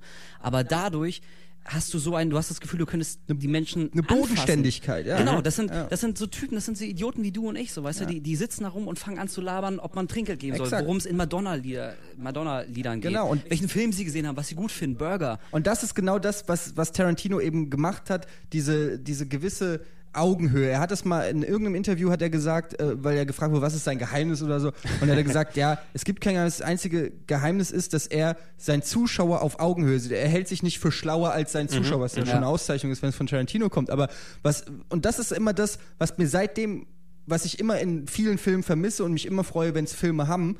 Ähm, wenn sie den, wenn sie mich als Zuschauer ernst nehmen, wenn sie wissen, da sitzt jemand, der auch eins und eins zusammenzählen kann, ja. Deshalb hasse ich Filme. Dabei geht's, ist es egal, ob es ein Science-Fiction-Film ist oder so, wo das Setting an sich äh, unrealistisch ist. Deshalb sage ich immer, der Film muss in sich schlüssig sein. Das, was die Charaktere im Film machen, Klar. muss nachvollziehbar sein, ja. Ähm, deshalb hasse ich alle Horrorfilme, wo der Bösewicht irgendwie einmal geschlagen wird und dann wird weggerannt. Und dann wurde gerade auf den Boden geschlagen. Da habe ich gesagt, okay, jetzt liegt er auf dem Boden, trenn ihn in den Kopf, ah, du hast gewonnen, so ungefähr, ja. Ja. Aber nein, schlägt einmal, renn weg, ah, er steht wieder auf. So, das war 1976 bei John Carpenter vielleicht noch angemessen, aber heutzutage musst du dir als Regisseur mehr Gedanken machen. So. Und das ist immer das, wenn ich, wenn, was ich bei Tarantino merke, er nimmt den Zuschauer ernst. Er, er weiß, der Zuschauer checkt das alles, der kann mitkommen, der kann, der kann dem Ganzen noch folgen. Und deshalb, der traut uns als Zuschauer einfach mehr zu als Michael Bay. Und das ist einfach, ja, das ist für mich dann einfach wirklich das, das Befriedigende, ähm, wo ich sage, ja, geil, da kann ich Ja, mich natürlich. voll mit identifizieren, das kann ich alles nachvollziehen. Alles, was hier passiert, bei, bei der ersten, bei der Eröffnungsszene von den Glorious Bastards mit dem äh, Monsieur Lapardie Mhm. und äh, Hans Lander, äh, ich habe die jetzt, glaube ich, fünfmal oder so schon geguckt und jedes Mal kann ich sagen, das ist alles, macht das irgendwo, natürlich ist es ein Schauspiel, natürlich ist es völlig überzeichnet, aber es ist alles so in, in sich stimmig. Ja, Ja. also das ist, ist äh, ich kann da nicht sagen, so, ja, warum springt er nicht auf und knallt ihn ein oder, oder rennt er raus oder, so, sondern das, er, er, schafft es, den, den Charakteren eine Glaubwürdigkeit zu geben und das ist, glaube ich, die große, das ist das, die große Errungenschaft, die ihn Tarantino zurück ins Kino gebracht Ja, hat. Ja. genau. Das ist, er nimmt den Zuschauer ernst und vor allem nimmt er auch seine Charaktere ernst in den Film. Also er, er möchte wirklich echte, lebendige, bodenständige Charaktere schaffen, die dann wiederum die, die Geschichte erzählen. eben, also eben. die transportieren ja, worum es geht. Also bei ihm äh, steht weniger oder zumindest nicht immer unbedingt die ach so clevere Geschichte im Vordergrund, die dann irgendwie von den Charakteren halt erzählt werden muss, sondern es sind die Charaktere und Natürlich. um sie geht es. Sie, sie treiben das voran. Und das ist eben ein, ein Abschnitt im Leben dieser Charaktere, die dann, der dann rausgesucht wird. Es muss ja nicht unbedingt dann wirklich sein, jetzt das große Ereignis. Natürlich wird, wie bei Inglourious Bastards, ist es eben das, äh, der Zweite Weltkrieg oder das Ende des Zweiten Weltkriegs, was dort thematisiert wird. Aber eigentlich ist es eben ein Lebensabschnitt, der dort von bestimmten Leuten gezeigt wird und nicht unbedingt darauf getrimmt, dass sich alles konsequent von Punkt A bis Punkt Z immer durchzieht, sondern wir verfolgen die Leute dabei, wie das dann eben passiert. Also Genau, wie, das wie, ist wie, ja, also das, das äh, überfordert, ne, überfordert ist so ein hartes Wort, aber das ist ja vielleicht auch ein Punkt, ähm, weshalb seine Filme einigen Leuten auch nicht gefallen. Eben dieses sehr Auszughafte, was dann wiederum auch noch in verschiedene Erzählstränge ge gesplittet ist. Also er erzählt ja auch sehr gern nicht chronologisch, sondern Natürlich. springt von einer Figur Macht zur das anderen. ganz und so. gern mal. Und also wenn man eher eine, eine stringente Erzählung mag, wo man am Anfang schon weiß, wie es endet, ähm, dann kann ich mir schon vorstellen, dass man, dass man vielleicht mit seinen Filmen ein paar Probleme hat, weil die teilweise echt wie so ein, wie so ein Prisma wirken, wo man Ja. reinguckt. Und es Ich- funkelt da und dann, es reflektiert dort und man springt hin und her. Und am Ende, naja, macht es aber doch wieder einen schönen, Aber da finde ich zum Beispiel, was ein. Tarantino hinkriegt, im Gegensatz zu den tausend anderen Regisseuren, die es versuchen, mit äh, nicht chronologischer Erzählweise und so, ähm, bei ihm wirkt es nie aufgesetzt. Ja? Mhm. Ähm, das ist einfach, ich weiß nicht, wie er das schafft, aber bei ganz anderen, äh, viel, also bei ganz vielen anderen Filmen denke ich so, ja, okay, jetzt versucht er hier, es macht eigentlich gar keinen Sinn, dass der Film jetzt am Ende anfängt und dann irgendwie so. aber bei Tarantino macht es ja auch tatsächlich, ist es nicht einfach nur eine Spielerei der Spielerei wegen, sondern bei, bei Pulp Fiction oder so baut sich ja so, also zum Beispiel diese, diese ganze Szene mit dieser Golduhr, ja, die man am Anfang, wenn man den Film äh, rafft man es erstmal überhaupt nicht. Was hat es jetzt eigentlich mit dieser, mit dieser Uhr? Mein Vater hat es im Arsch getragen, sein Vater hat es im Arsch. Und du denkst dir erstmal, okay, was hat das mit irgendwas zu tun? Und bist erstmal so ein bisschen skeptisch. Aber dann, wenn Puzzleteil für Puzzleteil kommt, merkst du, dass, dass, dass das eine Kettenreaktion auslöst, dass, weil diese Uhr so unheimlich wichtig für Bruce Willis ist, geht er wieder zurück und so weiter und so fort. Und dadurch schließt sich so langsam so ein Kreis und am Ende bist du einfach nur geflasht, dass das alles so Sinn macht, ja. Aber auch zum richtigen Zeitpunkt wurde das eingeführt, ja. Und, und das ist eben auch sowas, was viele nicht beherrschen, die denken, ja, okay, ich fange jetzt mal beim Ende an und dann springe ich zum Anfang und dann mache ich hier und du denkst am Ende einfach nur, okay, es ist einfach nur Chaos. Warum? Äh, Wenn du es am Stück erzählt hättest, hätte es mehr Sinn gegeben. Ja, und das ist eigentlich, bei ihm wirkt es nicht aufgesetzt, finde das ich. Gefühl, ja. was du nachher mitnimmst. Also wir sagen, wir, lass uns mal konkret über die, die einzelnen Sachen Ach oder ja, die wir wollten einzelnen vor einer halben Stunde ja chronologisch. Ja, chronologisch. reden, Ja, ja. Ähm, wir machen erstmal eine kurze Pause und wir sind gleich wieder zurück mit ähm, dem Debütfilm von Quentin Tarantino. Bis gleich. Ich geh pinkeln. Ha. Ich geh wirklich pinkeln. Anfang. Halleluja. Froschig. Frosch. Ich einfach mal das Stichwort froschig in den Raum. ja, froschig. Froschig geht's hier jetzt auch weiter, was auch immer das bedeuten soll. Wir sind wieder zurück aus unserer kleinen Pause mit ähm, einer kleinen Kohle in der Hand, äh, damit wir Also auch. ich habe ein Bier. Okay, ich auch, aber egal. Ähm, Oh. egal, das ist ja auch egal. Ähm, wie gesagt, wir wollen äh, einmal kurz uns die, die Filme selbst dann angucken in Ruhe, wo wir jetzt ein bisschen allgemein über Tarantino und seinen Stil und seinen Einfluss oder sowas gequatscht haben. Sein erster Film, der ich glaube bei den meisten von uns auch nicht wirklich der erste Tarantino-Film war, einfach bei mir war es altersmäßig eben, weil ich da, glaube Ja. ich, noch nicht zu dem Film ins Kino konnte und ich damals auch noch keine Videothekenkarte hatte, wo ich mir die Dinger abholen kann. Ähm, 92, es war Reservoir Dogs. Ja, habe ich natürlich auch verpasst, da war ich zwölf. Da warst du Da zwölf. guckt man noch nicht Da Reservoir warst du Dogs. zwölf. Du hast nur nicht mitbekommen, dass er da war, sonst hättest du wahrscheinlich schon längst geschaut, oder? Ja, ja, also was du gerade meintest, also Ja. äh, der ist irgendwie so ganz peripher, habe ich den mitbekommen als Zwölfjähriger. Da waren meine Interessen noch ein bisschen anders. Und selbst wenn, wäre ich auch nicht ins Kino gekommen. Also ähm, auch wie bei so vielen anderen war es nicht mein erster Tarantino. Nee. Hm, Also bei mir auch nicht. Ähm, wie wie ich es schon vorhin gesagt habe, kam, kam eigentlich dieses Mega-Interesse, wurde eigentlich erst durch Pulp Fiction entdeckt. Dann habe ich aber auch recht schnell wie, mitgekriegt, irgendwie so, wie, der hat schon mal einen Film gemacht, der auch geil ist und dann aber ab in die Videothek und äh, war, ich kann es nicht mehr genau sagen, wann, aber ich behaupte mal, es war kurz nach Pulp Fiction, dass ich mir Reservoir Dogs Ja. angeguckt habe. Genau. Das, das ist, denke ich mal, bei vielen eben so gewesen. Einfach, die sind aufmerksam geworden durch Pulp Fiction und dann hast du eben dann gemerkt, ach, der hat ja wirklich dann eben noch einen gedreht, der dann quasi, ja, wo, wo du schon bei einem Film, den du dann, wenn du den dann geschaut hast, gemerkt hast, da, okay, es, es macht schon Sinn, dass Pulp Fiction so ist, wie es geworden ist. Der Tarantino-Stil war damals schon vorhanden. Man musste mich damals in Pulp Fiction echt reinprügeln. So. Ich hatte keine Ahnung, was das ist, habe nur dieses Filmplakat. Das war wie gesagt auch eine Zeit, weißt du, kein Internet und ich habe nicht die Cinema oder so gelesen. Oder Ja, ja, im Osten. Mal, da war noch nicht so, dass du äh, alles wusstest über alles äh, oder so, sondern hast als Filmplakat gesehen, hast dir gedacht, okay, da gehe ich rein oder nicht. Genauso wie du Videospiel gekauft hast, wenn es Cover cool war, so Natürlich. ungefähr, ja. Gut, da hast du Okay, das hab noch ich nie gemacht, Nee, ey. da hast du wenigstens noch eine Videogames oder so. Ja, Ja, aber stimmt, ey. was ich meine ist halt, ähm, ich bin da halt auch, also mehr oder weniger unwissend reingegangen. Irgendwie gehört, der soll ganz cool sein und Gangster und schaust du mal und aber natürlich nicht so informiert, wie man heute heutzutage in, in, in Filme geht. Eben, eben, so viel, wie Und- du dann heute schon, ohne dass du es bewusst dann mitnimmst, reingeballert bekommst über einen Film und Vorberichterstattung. Alleine selbst eben, wie wir uns im Internet informieren, das ist ja schon von uns Ja. alleine dann aus so gesteuert. Du wirst nicht mehr den Effekt haben, den du damals im Kino gehabt hast, wo du mit sowas konfrontiert wirst. Ja, Na, das um- ist leider so, Ja, muss um, man Ja, um, in der um, Tat. um die Brücke dann eben zu, zu Reservoir Dogs zu machen, das war eben das, was man, nachdem man sein ähm, integrales äh, Tarantino-Erlebnis schon hatte, das erste richtig, wo, wo du dann mit, mit Tarantino infiziert wurdest, das ist etwas, was du dann quasi nochmal dann entdeckt hast, eben in der Video, also bei den meisten, denke ich mal, aus der Videothek dann ausgeliehen. Und äh, der dann eben schon mal wirklich auch gezeigt hat, was Tarantino so drauf hat. Also, Exakt, er hat den Ersteindruck im Prinzip bestätigt, weil du äh, du hast Pulp Fiction gesehen und hast dir dann gedacht so okay, jetzt gucke ich mal Reservoir Dogs an und hast, also bei mir war so eine leichte Skepsis irgendwie so, hm, nie was von gehört. Ja, genau, Videothek. gerade so Erstlingswerke, die sind ja, meist noch ein bisschen hm, krude. Bin ich mal gespannt und total weggeflasht von dem Film und nur gedacht, so, okay, der Typ hat's wirklich Ja. drauf. Ja, das ist äh, einfach nur geil. Ich habe da den Film habe ich einfach genossen. Ja, Reservoir. Dogs. Ja, also ich finde ihn nach wie vor sensationell. Ja, Den hast du reingemacht und hast sofort gemerkt, ey, dieser Bengel, der hat echt Stil, ey. Ja. Das ist sein Style, den er fährt und das kann er auch wie kein zweiter. Das Ja. ist einfach sein Exakt. Ding, ey. Der mal- muss solche Filme machen. Genau, will mich noch mal kurz zusammenfassen, worum es genau denn geht dort, weil ich glaube, wir haben allgemein drüber Ja, gesprochen. Gregor, da bin ich aber gespannt. Worum geht's denn da? Ja, es geht um.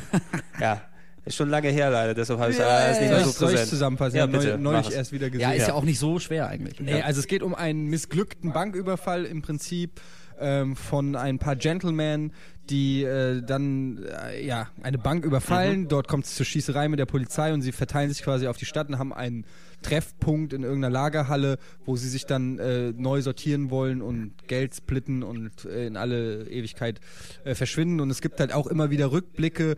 Ähm, wie jeder einzelne von diesen Gangstern im Prinzip zu diesem Job gekommen ist. Mhm. Wie, ein- äh, ein großes wie sie- Stilmittel, was er dann später wieder weitergemacht hat. Exakt, wie sie dann eben, ähm, also dann zusammengekommen sind als Team äh, lauter unbekannte Gangster untereinander und es sieht wohl so aus, dass es einen Verräter gibt, der die, der sie verpetzt hat, weshalb die Polizei schon so schnell am, am Ort des Geschehens war und es gilt dann auch so ein bisschen für den Zuschauer äh, rausfinden, wer ist eigentlich, also nicht wirklich, es ist nicht das Hauptthema des Films, wer ist eigentlich der Verräter, aber es ist im Prinzip das Motiv für die handelnden Personen im Film, weil das ist das, was sie sich alle fragen, wer ist eigentlich hier ähm, der Verräter und Ja. für den Zuschauer ist es extrem schwer, ähm, der Zuschauer weiß es zwar, aber es ist auch ähm, das ist eigentlich das, das, der Clou an dem Film ist, dass der Zuschauer weiß, wer der Verräter ist, aber alle handelnden Gangster wissen es nicht. Und das ist so diese klassische Hitchcock-Suspense. Ist, äh, Man weiß nicht, wie kommt's und wann kommt's raus.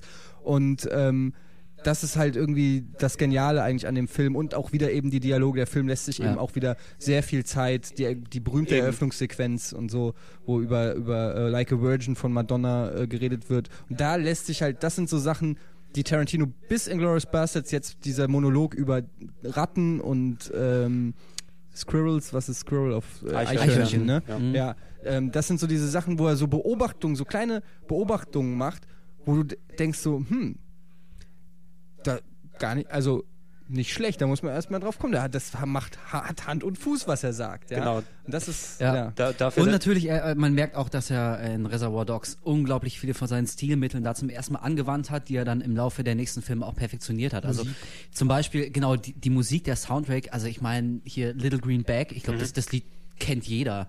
Ähm, das ist einfach mittlerweile so, so in die Popkultur eingeführt. Also macht jedes Mal, wenn er einen Film macht, der Soundtrack, ich glaube, den findest du in jeder Studenten-WG, Ja, natürlich, das findest du dann die jeweiligen. Soundtracks. Ähm, die legendäre Eröffnungsszene, wo sie über Like a Virgin diskutieren, also allein diese Diskussionssituation ist, ist legendär, die, wie sie in Zeitlupe da zu den, zu den Credits da langlaufen, weißt du, irgendwie, wo jeder Ja. kurz vorgestellt wird. Ähm, also de- de- da merkst du einfach, dass er da zum ersten Mal wirklich so diese Tarantino-Trademarks gelegt hat. Und er ist auch hervorragend gealtert. Also es ist jetzt nicht so, falls den irgendjemand nicht kennen sollte, noch nicht. Was Eben, ja, eben. Was ja keine Schande ist, ist ja, wie gesagt, 92 ist ja ein bisschen her. Ähm, auf jeden Fall sofort angucken. Also, für, für, also so, für so einen Dialog eben lastigen Film, ne, wo, wo dann Ja. Dialoge das dann eben tragen, wie gesagt, die können ja umso mehr altern oder umso schneller altern, weil einfach, wenn dann sich dann irgendetwas darauf bezieht, was aktuell dann los war oder eben so popkulturell, Ja. speziell das, ne, schau dir mal einen Shrek oder sowas heute an, da werden irgendwelche Britney Spears Witzchen oder sonst was dann dort Ja, die gemacht, verpuffen. die natürlich dann komplett aus dem Kontext Ja. rausfliegen, wenn du das nicht dort präsent ja, das ist hast. das Ding. Also Like a Virgin natürlich, das Lied, das ist jetzt irgendwie äh, Schnee von vorvorgestern, Ja, aber, aber die eigentliche Diskussion, ja dass, nicht- dass genau, der Gegenstand mehrere drumherum. Typen Ja. drüber diskutieren, ob das da jetzt irgendwie ums, Entschuldigung, Ficken geht. Äh, Können wir rauspiepen.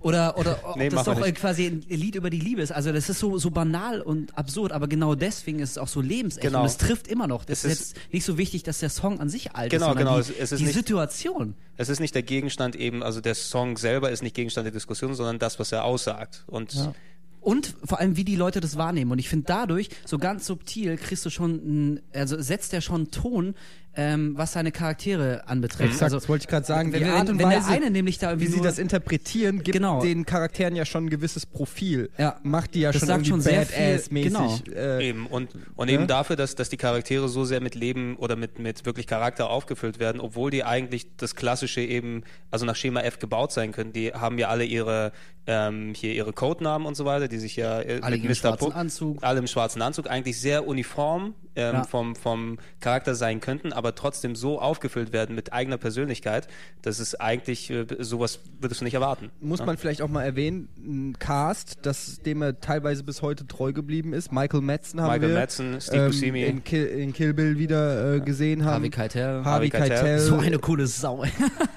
dem, ich liebe den wo, Pulp Fiction. Genau, du dann eben gesehen dass er ähm, bei Reservoir, Reservoir, Do äh, Reservoir Dogs ähm, der Charakter eben aus Pulp Fiction nochmal aufgetaucht ist. Du dachtest ja, der, der war ja schon cool in Pulp Fiction, Harvey Keitel, in der Figur, in der er dort aufgetaucht ist, aber er war ja in Reservoir Dogs schon eben schon drin. Ja. Und Tim Roth muss man Tim Roth. natürlich erwähnen, der ja auch in Four Rooms dann äh, mitspielt. Und was ja gerade bei Reservoir Dogs so spannend ist, ist, ähm, also wenn man den Film jetzt nicht gesehen haben sollte, ähm, glaube ich, muss man auch nochmal erwähnen, dass äh, ich glaube 70 bis 80 Prozent des Films finden ja wirklich nur in dieser verdammten Lagerhalle statt. Also es ist ja wie auch so ein, so ein Begriff, den er immer wieder gerne aus dem Hut zaubert, wie so ein Kammerspiel. Also es hat wirklich was von so einem Theaterstück. Da ist eine Bühne, genau ein, ein Setpiece, in, in dem sich fast alles, der, der also der Exakt. eigentliche Kern der Handlung ähm, äh, äh, äh, Äh, abspielt, ja. ja. abspielt, danke, das war das Wort. Ja. Ich meine, interessanterweise dieser, dieser Bankraub, der, der diese ganze Sache erst ins Rollen bringt, den sieht man ja auch nie. Eben, also so, genau es das- wird immer genau- wieder auf ihn Bezug genommen, was ist da schiefgegangen, irgendwie Mr. Blonde ist völlig durchgedreht, what the fuck ist eigentlich da abgegangen, aber den eigentlichen Bankraub, wo ja mittlerweile laut den Sehgewohnheiten, die wir uns alle antrainiert haben, da giert man ja irgendwie unbewusst drauf, jetzt endlich mal diesen krassen Shootout zu sehen. Was war da eigentlich los? Aber man, man sieht es nie. Ja, das finde das- ich das- unglaublich das auch- das interessant. ist also auch er hat eine- sich auch sehr leicht machen können und einfach eine zehnminütige super-hyper-Ballerei einbauen können. Und jeder hat gesagt, oh, ist das geil. Ist aber okay, hat er aber nicht gemacht. Ist aber genau die richtige Entscheidung eben gewesen. Das, Absolut. das ist das, was, was wir vorhin eben dann so besprochen haben, eben von wegen, er sucht sich eben einen speziellen Zeitraum aus, um seine Geschichte, um seine Charaktere Mhm. dort darzustellen. Es ist eben nicht die Geschichte dieses Bankraubs, sondern es ist die Geschichte, wie die Charaktere darauf Exakt, reagieren. ja. Und indem du das nicht zeigst, was dort passiert, ähm, da baust du dir ja Interpretation und sowas auf, da- da- das ist ja wesentlich spannender als Zuschauer, als wenn du dann alles schon vorgebetet bekommen hast oder am Ende das nochmal zusammengefasst Genau. siehst oder so.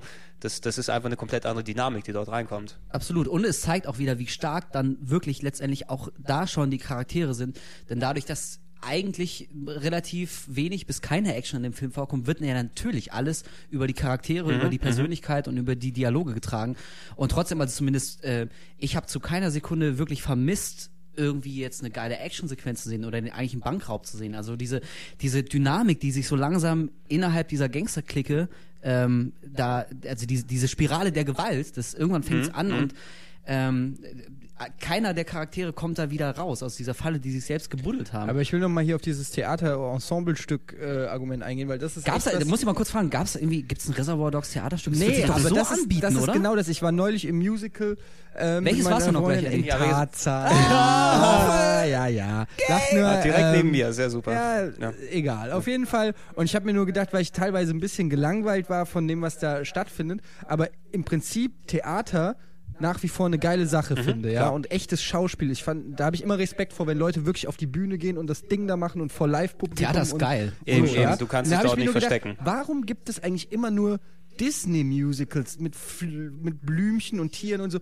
Warum gibt es nicht sowas wie Inglourious Bastards oder Reservoir Dogs? Das kannst du ohne weiteres in ein Theaterstück umwandeln. Warum gibt es sowas nicht? Das habe ich mich wirklich gefragt. Ein Inglourious Bastards Musical, Mhm. gut, da mu- du- ist halt die Frage, ob gesingen, gesungen wird oder nicht, aber dann lass es eben ein Inglourious Bastards oder ein Reservoir Dogs Theaterstück. Ja, Theaterstück, ich absolut. sofort reingehen. Ja, klar. Sofort. Und ich kenne niemanden in meinem Freundeskreis, der da keinen Bock drauf hätte. Aber es gibt es im Prinzip nicht so in der Art, oder? Warum? Also das ist doch super geil. Das würde ich mir sofort angucken. Also es ist irgendwie diese. Ich kann mir auch kaum, das gibt's doch nicht, dass irgendwie seit 20 Jahren nicht irgendjemand mal irgendwie ein Theaterstück äh, auf, auf Basis eines Tarantino-Films es ist, es geschrieben ist, hat. es Ich ist mir echt, das es ist echt strange. Einfach, also vielleicht Ich gibt es meine, auch so die viele. Romane ähm, äh, werden, werden als Theaterstücke adaptiert, die da auch teilweise echt absolut hervorragend sind.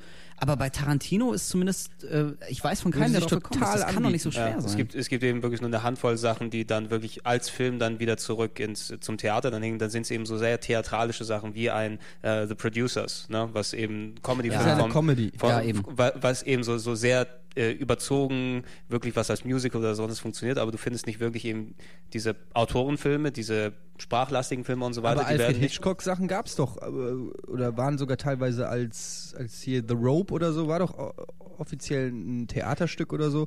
Also, was ich damit sagen will, ist, es ist ja auf jeden Fall machbar. Ja, klar. Ähm, Klar, also, ob es das jetzt schon gibt oder nicht, sei mal dahingestellt, aber wa- warum macht's man nicht? Warum macht's nicht irgendwo jemand? Es wäre auch für die Schauspieler doch eine riesen. Also, ich hätte als Schauspieler viel mehr Bock, in einem, in einem Inglourious Bastards Theaterstück Hans Lander oder weiß ich nicht wen zu spielen, als äh, Tarzan.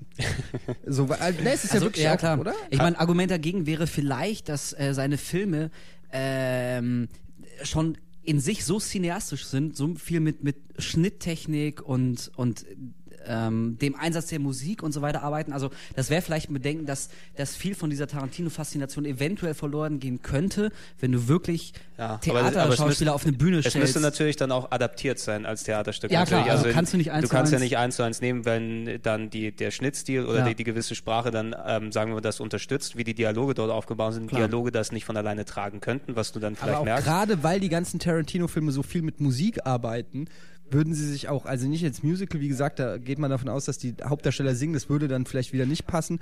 Aber, Der ist noch sehr aber die Musik, die, die Musik ist ja auch ein wichtiger Faktor. Das heißt, Absolut. also da, das sind ja dann viele Sachen, ähm, die dann auch nochmal in einem Theaterstück richtig ja, Schmackes geben, so, also die, die richtig aufpeppen würden.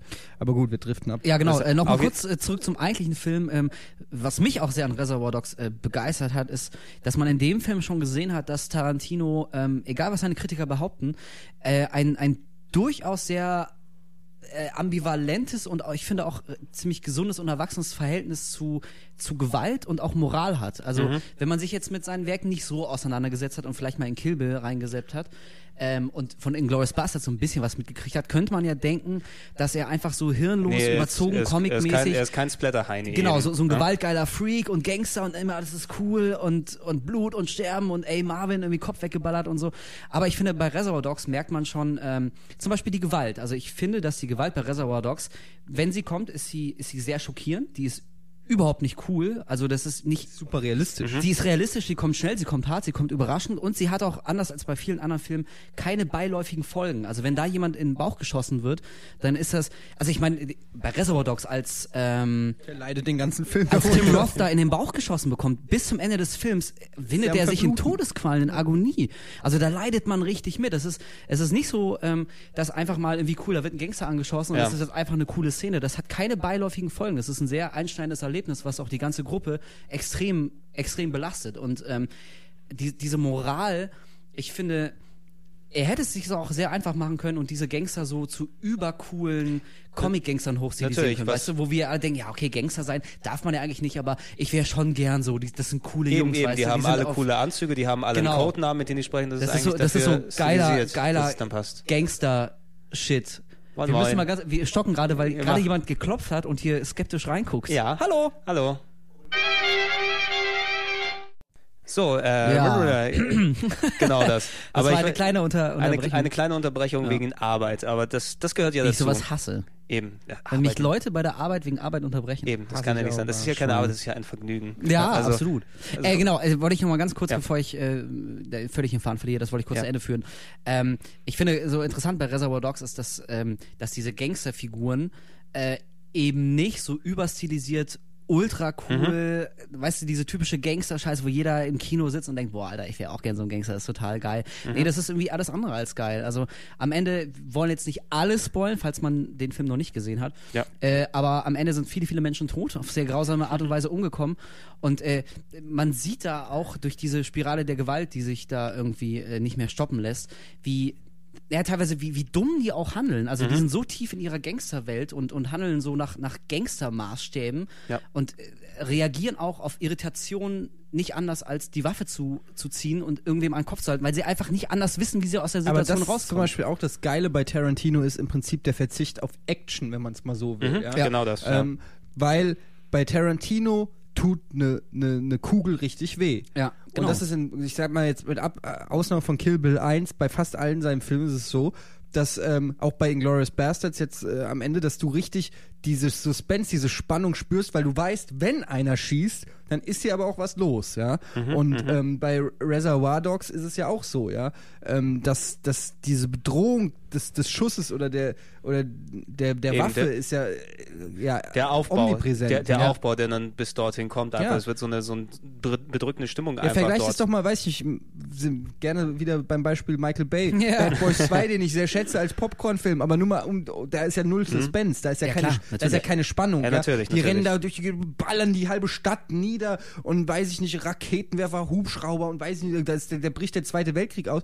Und das ist da irgendwie auch auf seine Art und Weise unterhaltsam. Das ist überhaupt nicht diese, diese beklemmende Atmosphäre. Das hat der Wolf genau richtig gesagt, wie der, die, dieser, äh, dieser Bauchschuss Das- in das Reservoir Gewicht. Dogs. Ich ja, fand den so der schlimm. Ist, das ist so krass, wie der Typ leidet, ja. Ja. Der wie heult, der wie der schreit, heult, der wie der blutet. zusammengebrochen in der Ecke liegt und auch die anderen ihn halten und, und, und das ist einfach, ähm, ja, das, da merkt man einfach, dass da, da ist noch ein Impact dahinter, ja. Ja. Ähm, das ist bei fast all seinen Filmen, wie gesagt, außer Reservoir Dogs, aber äh, außer, au- sorry, außer Kill Bill. Weil was dort natürlich ein Sonderfall ist, aber da Exakt, kommen wir noch eben dann dorthin zu sprechen. Genau. Also ich finde, er, man merkt, dass er seine Charaktere liebt, wie auch der Zuschauer die Charaktere liebt, aber er glorifiziert sie auch nicht, weil es ja meistens eher so die Bad Boys sind oder zumindest aus der, ich sag mal, von der falschen Seite des Gesetzes kommen.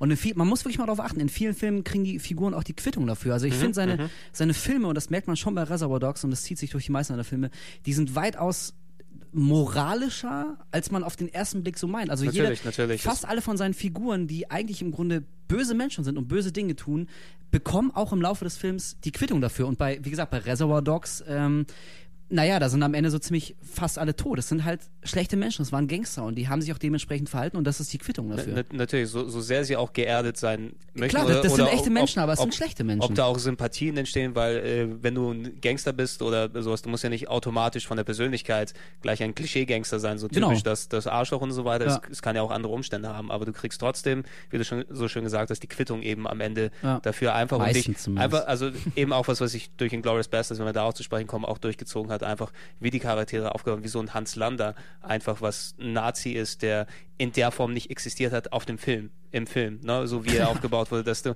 einen, einen charmanten Nazi gab es eben nicht, ne? oder es hat Ja, sich keiner also getraut, den der Ja, ein ist- ja, aber so, so in, in der Form, dass Ich, ich finde gerade bei Hans Lander, das ist für mich die Perfektion von Inglourious Basterds, macht sich an diesem Charakter fest. Ja, absolut. Weil ähm, Dreh- und Hans. Lander, ich habe wirklich die ganze Zeit überlegt, wie ich ihn eigentlich finde, als, als jetzt, wie der Charakter auf mich wirkt. Und ich kann nicht sagen, dass der sympathisch ist. Und das ist eigentlich die Kunst. Ich freue mich auf jede Szene mit ihm.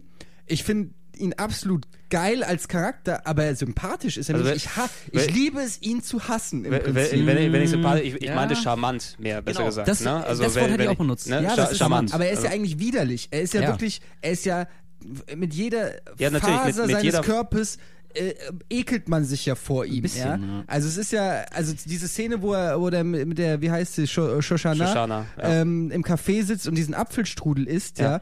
da ist ja, ähm, das ist ja der pure Ekel, der einen überkommt. Allein wie er sich, ich finde es sensationell, wie er, egal wie er die Milch trinkt, wie er, wie er, wie er sein, wie er sein, wie er, wie er sein, sein Kuchen, sein Apfelstrudel isst, ja. All das, da, das Und ist, dann die Zigarette rein. Wie, und die, es ist widerlich ja. auf eine Art und Weise, aber gleichzeitig faszinierend, ja. Ja. Und das ist einfach auch wieder diese große Kunst. Das ist natürlich auch ein, ein großes Kompliment an Christoph Waltz, aber Ja. ähm, natürlich auch an, Geiler Hund, an, an Tarantino so. Das ist eben genau das, was, was, was, ich, mein, was ich auch vorhin meinte mit, ähm, dass die, die Bösen bei ihm so viel Profil kriegen wie in fast keinem anderen Film, wo die einfach nur Schablonen sind, einfach nur Mhm. hergehalten werden, damit der Held sein, seine Sachen machen kann. Aber bei Tarantino sind halt auch die Bösen so gut scheiße, dass es einfach ein Genuss ist. Ja. Ja, so, also ich meine, David, scheiße. David Carradine ist exakt das gleiche in Kill Bill. Ähm, Jetzt springen wir so, aber ja. von- Jetzt springen wir aber, ja, müssen aber natürlich. auch mal springen. Dann gucken wir auf die Uhr. Ja, sind ja, wir müssen auch mal springen. Deshalb, Ja, ohne Scheiß, ey. Deshalb, bevor wir zum, zum glaube ich, wichtigsten Film eben von Tarantino gehen, da ich nochmal kurz eingeschoben, ein paar Worte zu ähm, zwei Scripts, die er danach verkauft hat, sozusagen nach dem Erfolg von Reservoir Dogs. Die wurden dann auch gedreht, glaube ich, zwischen, ähm, ähm, also zwischen Reservoir Dogs und Pulp Fiction. Einmal True Romance oder True Romance, Auch was wir gut. angesprochen haben. Und äh, einmal hat er auch das, das Grundskript geschrieben, was natürlich sehr stark verändert wurde später für äh, Natural Born Killers. MBK. Ja.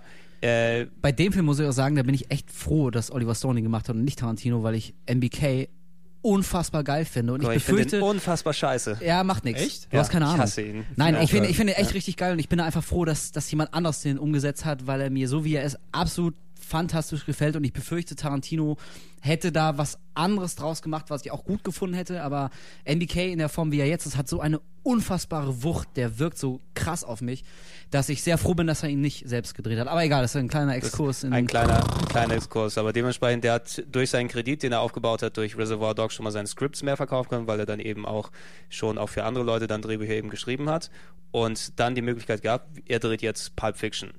Und Pulp Fiction, wir haben lang und breit eben vorher drüber gequatscht, eben für, für mich speziell damals, ich habe ihn nicht im Kino gesehen, also damals 94, als er kam, war ich gerade 16 und äh, meine erste Videothekenkarte endlich bekommen, wo ich selber in die Videothek konnte und Sachen ausleihen konnte. Ne? Der kleine Und- Gregor in der also, großen kann, ich kann ja auch mal sagen, mein, der erste Film, den ich mir selber ausgeliehen habe, Ace Ventura 1. Ich wollte gerade sagen Herbie. Oder? Nein, aber Ace Ace, Ventura war Ace Ventura super. ist auch super. Also ich Egal, auch nichts egal, egal. Egal, egal, egal, egal. Aber das war eben zu der Zeit, ich konnte mir endlich selber Filme ausleihen, ne? Und dann gehst du hin und da hast du dann diese große Wand von, von Videokassetten, voll mit Pulp Fiction, mit diesem Halleluja. ikonischen Uma Thurman Plakat, wie die sich dann auf, auf dem Bauch dort sind, mit den Beinen hinten überschlagen und so weiter, Zigarette in der Hand. Ne? Und ich hatte auch nicht wirklich richtig was davon gehört, aber so Pulp Fiction soll irgendwie nett sein, okay, ich nehme es mal mit, angeschaut und es ist natürlich wie bei allen, denke ich mir, hier einfach die Bombe dann gleich gewesen. Ne? Danach war nichts mehr so wie vorher. Ja, e- ehrlich gesagt, ge- genau das Eine eben. Erschütterung in der Macht. Ja, die- ohne Scheiß. Eben, die, die, die Filme, die du vorher in den 90ern geschaut hast, als Kind der 90er, für uns ist ja eben die, die Teenagerzeit eben dann dort, dort abgelaufen. Das war eben so, so, so Reste Nachwehen der 80er, wo dann eben, du hattest einen Sylvester Stallone, der dann nochmal einen äh, Cliffhanger gemacht hat oder True Lies von Arnold Schwarzenegger und so weiter. Das ist eben das, was nochmal die Überbleibsel waren, War die sich dort super. dann hingebaut haben. Aber Tarantino und speziell eben mit, mit Pulp Fiction hat dem Ganzen nochmal einen Dreh gegeben, einfach durch den Film selber, wie es aufgebaut, durch die Dialoglastigkeit. Das kanntest du eben als, als äh, Kleinkind oder als Kind der 80er und jetzt als Teenager der 90er nicht wirklich in der Form. Das hat mich filmmäßig geprägt und ich denke bei euch ja, natürlich nicht viel anders. Was ich zum Absolut, Beispiel ey. auch, wa- was ich durch Pulp Fiction auch gelernt habe, ist wieder mal zuhören. Als, also wirklich als Qualität bei einem Film. Da- Du hast gerade gesagt, davor Action und Unterhaltung und Bam Bam und Lethal Weapon und Style auf, auf Film. Und bei Tarantino, der Film fängt ja erstmal an mit Honey Bunny und Pumpkin. Und ähm, Ja. Das ist ja eigentlich eine Szene, wo du erstmal sitzt und den erstmal einfach, das fängt ja schon an mit einem Gespräch einfach, mit einem Ja. Dialog, ja. Genau. Und ähm, das ist eine und geht dann weiter mit einem Dialog im Auto und dann äh, im Prinzip so setzt sich der Film fort, ohne eine Sekunde langweilig zu werden. Hätte mir das aber vorher einer gesagt, ja, hätte ich gedacht, bist du verrückt, dann langweile ich mich ja zu Tode. Wieder wird nur geredet. Exakt. Eben. Ja? Und, und das das, ist das, was Pulp Fiction eigentlich wieder äh, bewiesen hat oder was es was mir beigebracht hat, ist einfach mal im Film zu sitzen und einfach Bock drauf zu haben auf die Charaktere. Exakt das, weshalb ich Inglourious Bastards so liebe und weshalb die Leute, die Inglourious Bastards nicht ähm, den, also nicht mögen, ist exakt, das sind genau die gleichen Punkte, nämlich, Ja, genau. dass da einfach Leute labern. Und ich persönlich finde das super geil. Wenn es natürlich, es muss natürlich auch so sein, ja. Ja, also klar, einfach klar. nur zwei Leute sitzen, die einfach über Scheiß labern, das funktioniert nicht. Es muss schon auch dann dieses Knistern da sein. Und das ist bei Tarantino und bei Pulp Fiction eben auch. Und das hat mir beigebracht, scheißegal, da sitzen einfach nur zwei Typen und die labern einfach nur, aber es ist cool, es macht Bock, ich will, ich will zuhören, ich will wissen, was die da erzählen, ich will wissen, worüber die reden und was die, was die denken. Und das ist eigentlich die Qualität, die ein Pulp Fiction auszeichnet. Eben, und, und speziell nicht nur was, was innerhalb des, der Charaktere des Films dann ausgehört, sondern auch durch die Schauspieler, die dann eben dort dabei waren. Also speziell eben John Travolta seit dem Film, es hieß ja damals, es ist seine Karriere Wiederauferlebung gewesen. Und das stimmt ja auch. Ne? John Travolta war so ein Überbleibsel der weg vom 70er. Fenster. Weg, absolut, Weg vom. Fenster. Guck mal, wer John da wer? spricht. Und so weiter. Ne? Der äh, relegiert zu irgendwelchen schlechten Comedy-Filmen oder auch ein Bruce Willis, der eigentlich auch vorher eben als, als eher Comedy-Mensch angefangen hat im TV mit hier äh, Moonlighting und dann eben zum Actionstar avanciert ist, dass der auch eben anders kann und anders schauspielen kann. Und das, äh, oder ein Samuel L. Jackson kann ich vorher zum Beispiel auch nicht wirklich. Der ja quasi durch, also ich persönlich, ne? Natürlich. Ich überleg ne? überlege auch Ja. gerade, hat man den. Er hat wahrscheinlich einen kleinen Samen, aber nicht in der Frequenz, weil Samuel L. Jackson spielt Ja, ja, in jedem Film mit seitdem. Und Samuel L. Jackson ist ja auch erst seit Pulp Fiction Samuel Motherfucking Jackson. Genau, genau, Du, das- seitdem das- ist es einfach Samuel Jackson. Also da, das war die Performance, die nicht nur den Charakter, sondern auch den Schauspieler definiert hat und Karrieren gemacht hat. Nicht nur Tarantinos Karriere, Ja. sondern eben alles, was danach gekommen ist von einem Travolta in Face-Off oder was auch immer. Die Rollen hätte er nie bekommen, wenn es Pulp Fiction nie gegeben hätte. Wenn er dort nicht gezeigt hätte, dass er mit, mit den Nuancen oder sowas arbeiten kann, die dem Film gerecht werden oder Das den, dem auch Charakter gerecht werden. perfekt besetzt. Der Film Ja. ist perfekt besetzt. Kein Durchhänger, ey. Alle Mhm. super. Und äh, genau dieses Ding, also natürlich, du kannst nicht über Pulp Fiction reden, ohne eben über die Dialoge zu sprechen. Äh, Das ist ja völlig klar. Also jeder von uns, glaube ich, kann jetzt aus dem Ärmel 300 Zitate schütteln aus Pulp Fiction, ja. das ist völlig klar. Aber genau das, was du auch schon mal bei Reservoir Dogs äh, gesagt hast, diese, diese unglaublich auf den Kopf treffende Beobachtung von denen. Also bei Reservoir Dogs ne, dieses, die Analyse des Liedes, bei Pulp Fiction diese erste Szene im Auto, wie sie über Mhm. den Burger diskutieren. Das ist so diese, diese berühmte Banalität des Bösen. Das ist unglaublich Mhm. Exakt. banal. Und es ist irgendwie auch auf so eine verschrobene Art rübergebracht. Also Gangster unterhalten sich dann über, über Burger. Das ist Mhm, ja erstmal eine relativ groteske Situation. Aber daran, da liegt so viel Realität und so viel Echtheit und Ja, so viel. natürlich, weil du fragst dich natürlich, ein was- Stück weit so viel Unschuld. Das sind einfach ganz normale Menschen, Ja, die, aber die das reden über Burger. Und gleichzeitig fahren sie gerade irgendwo hin, wo sie ein paar Das Jugendliche abknallen sollen. Ja, Genau, genau. genau. Und das ist ja eigentlich das Geile, diese ähm, nicht der Burger ist die Nebensächlichkeit im Prinzip, sondern die Nebensächlichkeit ist Genau. eigentlich, dass sie gerade einen Mordauftrag durchführen. Sie ja? fahren zu ihrer Arbeitsstätte. Exakt so. Das Another ist ja das, also die beste Szene, oder nicht die beste, das darf man natürlich gar nicht sagen, da begibt man sich in Teufels Küche, aber eine Szene, wofür ich Pulp Fiction liebe, ist, wo sie vor der Tür stehen, auf die Uhr gucken, Ja, ich aber wir weiß. haben noch ein bisschen Zeit Super, und noch ein bisschen weiter über die das Fußmassage ist total labern. Ja? Das ist so, ähm, noch deutlicher kann man eigentlich einem nicht in die Fresse hauen und sagen so, sollen wir sie jetzt schon umbringen? Ah, nee, ich habe noch ein bisschen was in meinem Milchshake, lass mal. So, weißt du, Ja. also, also diese, ähm, und gleichzeitig macht es aber auch Sinn, weil sie waren mitten in einer hitzigen Diskussion und es Ja, genau, war noch und nicht das muss man geklärt. erst mal klären, ja. Es war noch nicht geklärt und ich war auch in dem Zeitpunkt, sagst du, okay, das, ich will noch gar nicht wissen, was in der Tür Ja, ist. genau, genau, Was genau. ist sein Argument jetzt dazu? Mhm. Weil das ist ein guter Punkt, den er da bringt. Würdest du einem Mann den Fuß massieren? So, da hat er einen Punkt. Das, Leck da habe ich noch nie drüber nachgedacht, so, ja. Und, und das ist genau das gleiche wie die Tippsequenz äh, bei, bei Reservoir Dogs, ja, wo er sagt, ah, mh, da hat er einen Punkt. Du, der, Tarantino schafft es richtig, ein Argument zu bringen und ein Gegenargument und der Zuschauer sagt erst beim ersten Argument, sehe ich auch so, und beim zweiten hat er aber auch einen Punkt. Ja. ja wo gibt es das denn heutzutage noch bei einem Film, dass zwei Leute sich unterhalten und du kannst beides nachvollziehen und kommst zu einer Kon Konklusion? Ja, das weiß ich nicht, das ist einfach super. Zu einer was? Eine, es tut mir leid, wie sagt Es man zu der, einer Konklusion? Kommt Zu einem durch. Ergebnis. Zu einem, Inspector Clouseau? Nein, Moment, Conclusion ist aber auch eingedeutscht als solches unter Intellektuellen. wenn, wenn du das sagst. Nee. Unter Ihr Intellektuellen. müsstet sehen, wie er jetzt grinst. Ey, unglaublich. Könnte ich ihm direkt alle ziehen. Ja. Der kleine Sack. Nee, aber das stimmt, mit den Dialogen. Genau, gerade dieses Fußmassage-Ding, das finde ich auch einen der geilsten Dialoge im ganzen Film. Weil nämlich man da auch wieder sieht, dass, ähm, was ich vorhin schon gesagt habe, dass es quasi eine relativ, ich sag mal, für uns lebensfremde Situation ist, ein Universum, in dem wir uns ja, würde ich mal sagen, nicht bewegen, das Gangster-Universum, dass die Menschen darin aber so echt und, und so realistisch sind. Ähm, also ich finde, diese, in dieser Fußmassagendiskussion, da sagt irgendwann Vince Vega doch irgendwie, ja, ich meine, der erzählt, dass dieser eine Typ da vom Dach geschmissen wurde, weil er irgendwie die, die äh, Füße von, von Mia Wallace berührt hat. Und da sagt Vince Vega so, ja, ich meine, aber was hast du erwartet? Du berührst halt nicht die Füße äh, Gangsterboss. Genau, vom Gangsterboss. Und eigentlich passt das genau zum Ton von Pulp Fiction. Das sind irgendwie Gangster und da gibt es so einen Gangsterkodex, an den hält man sich.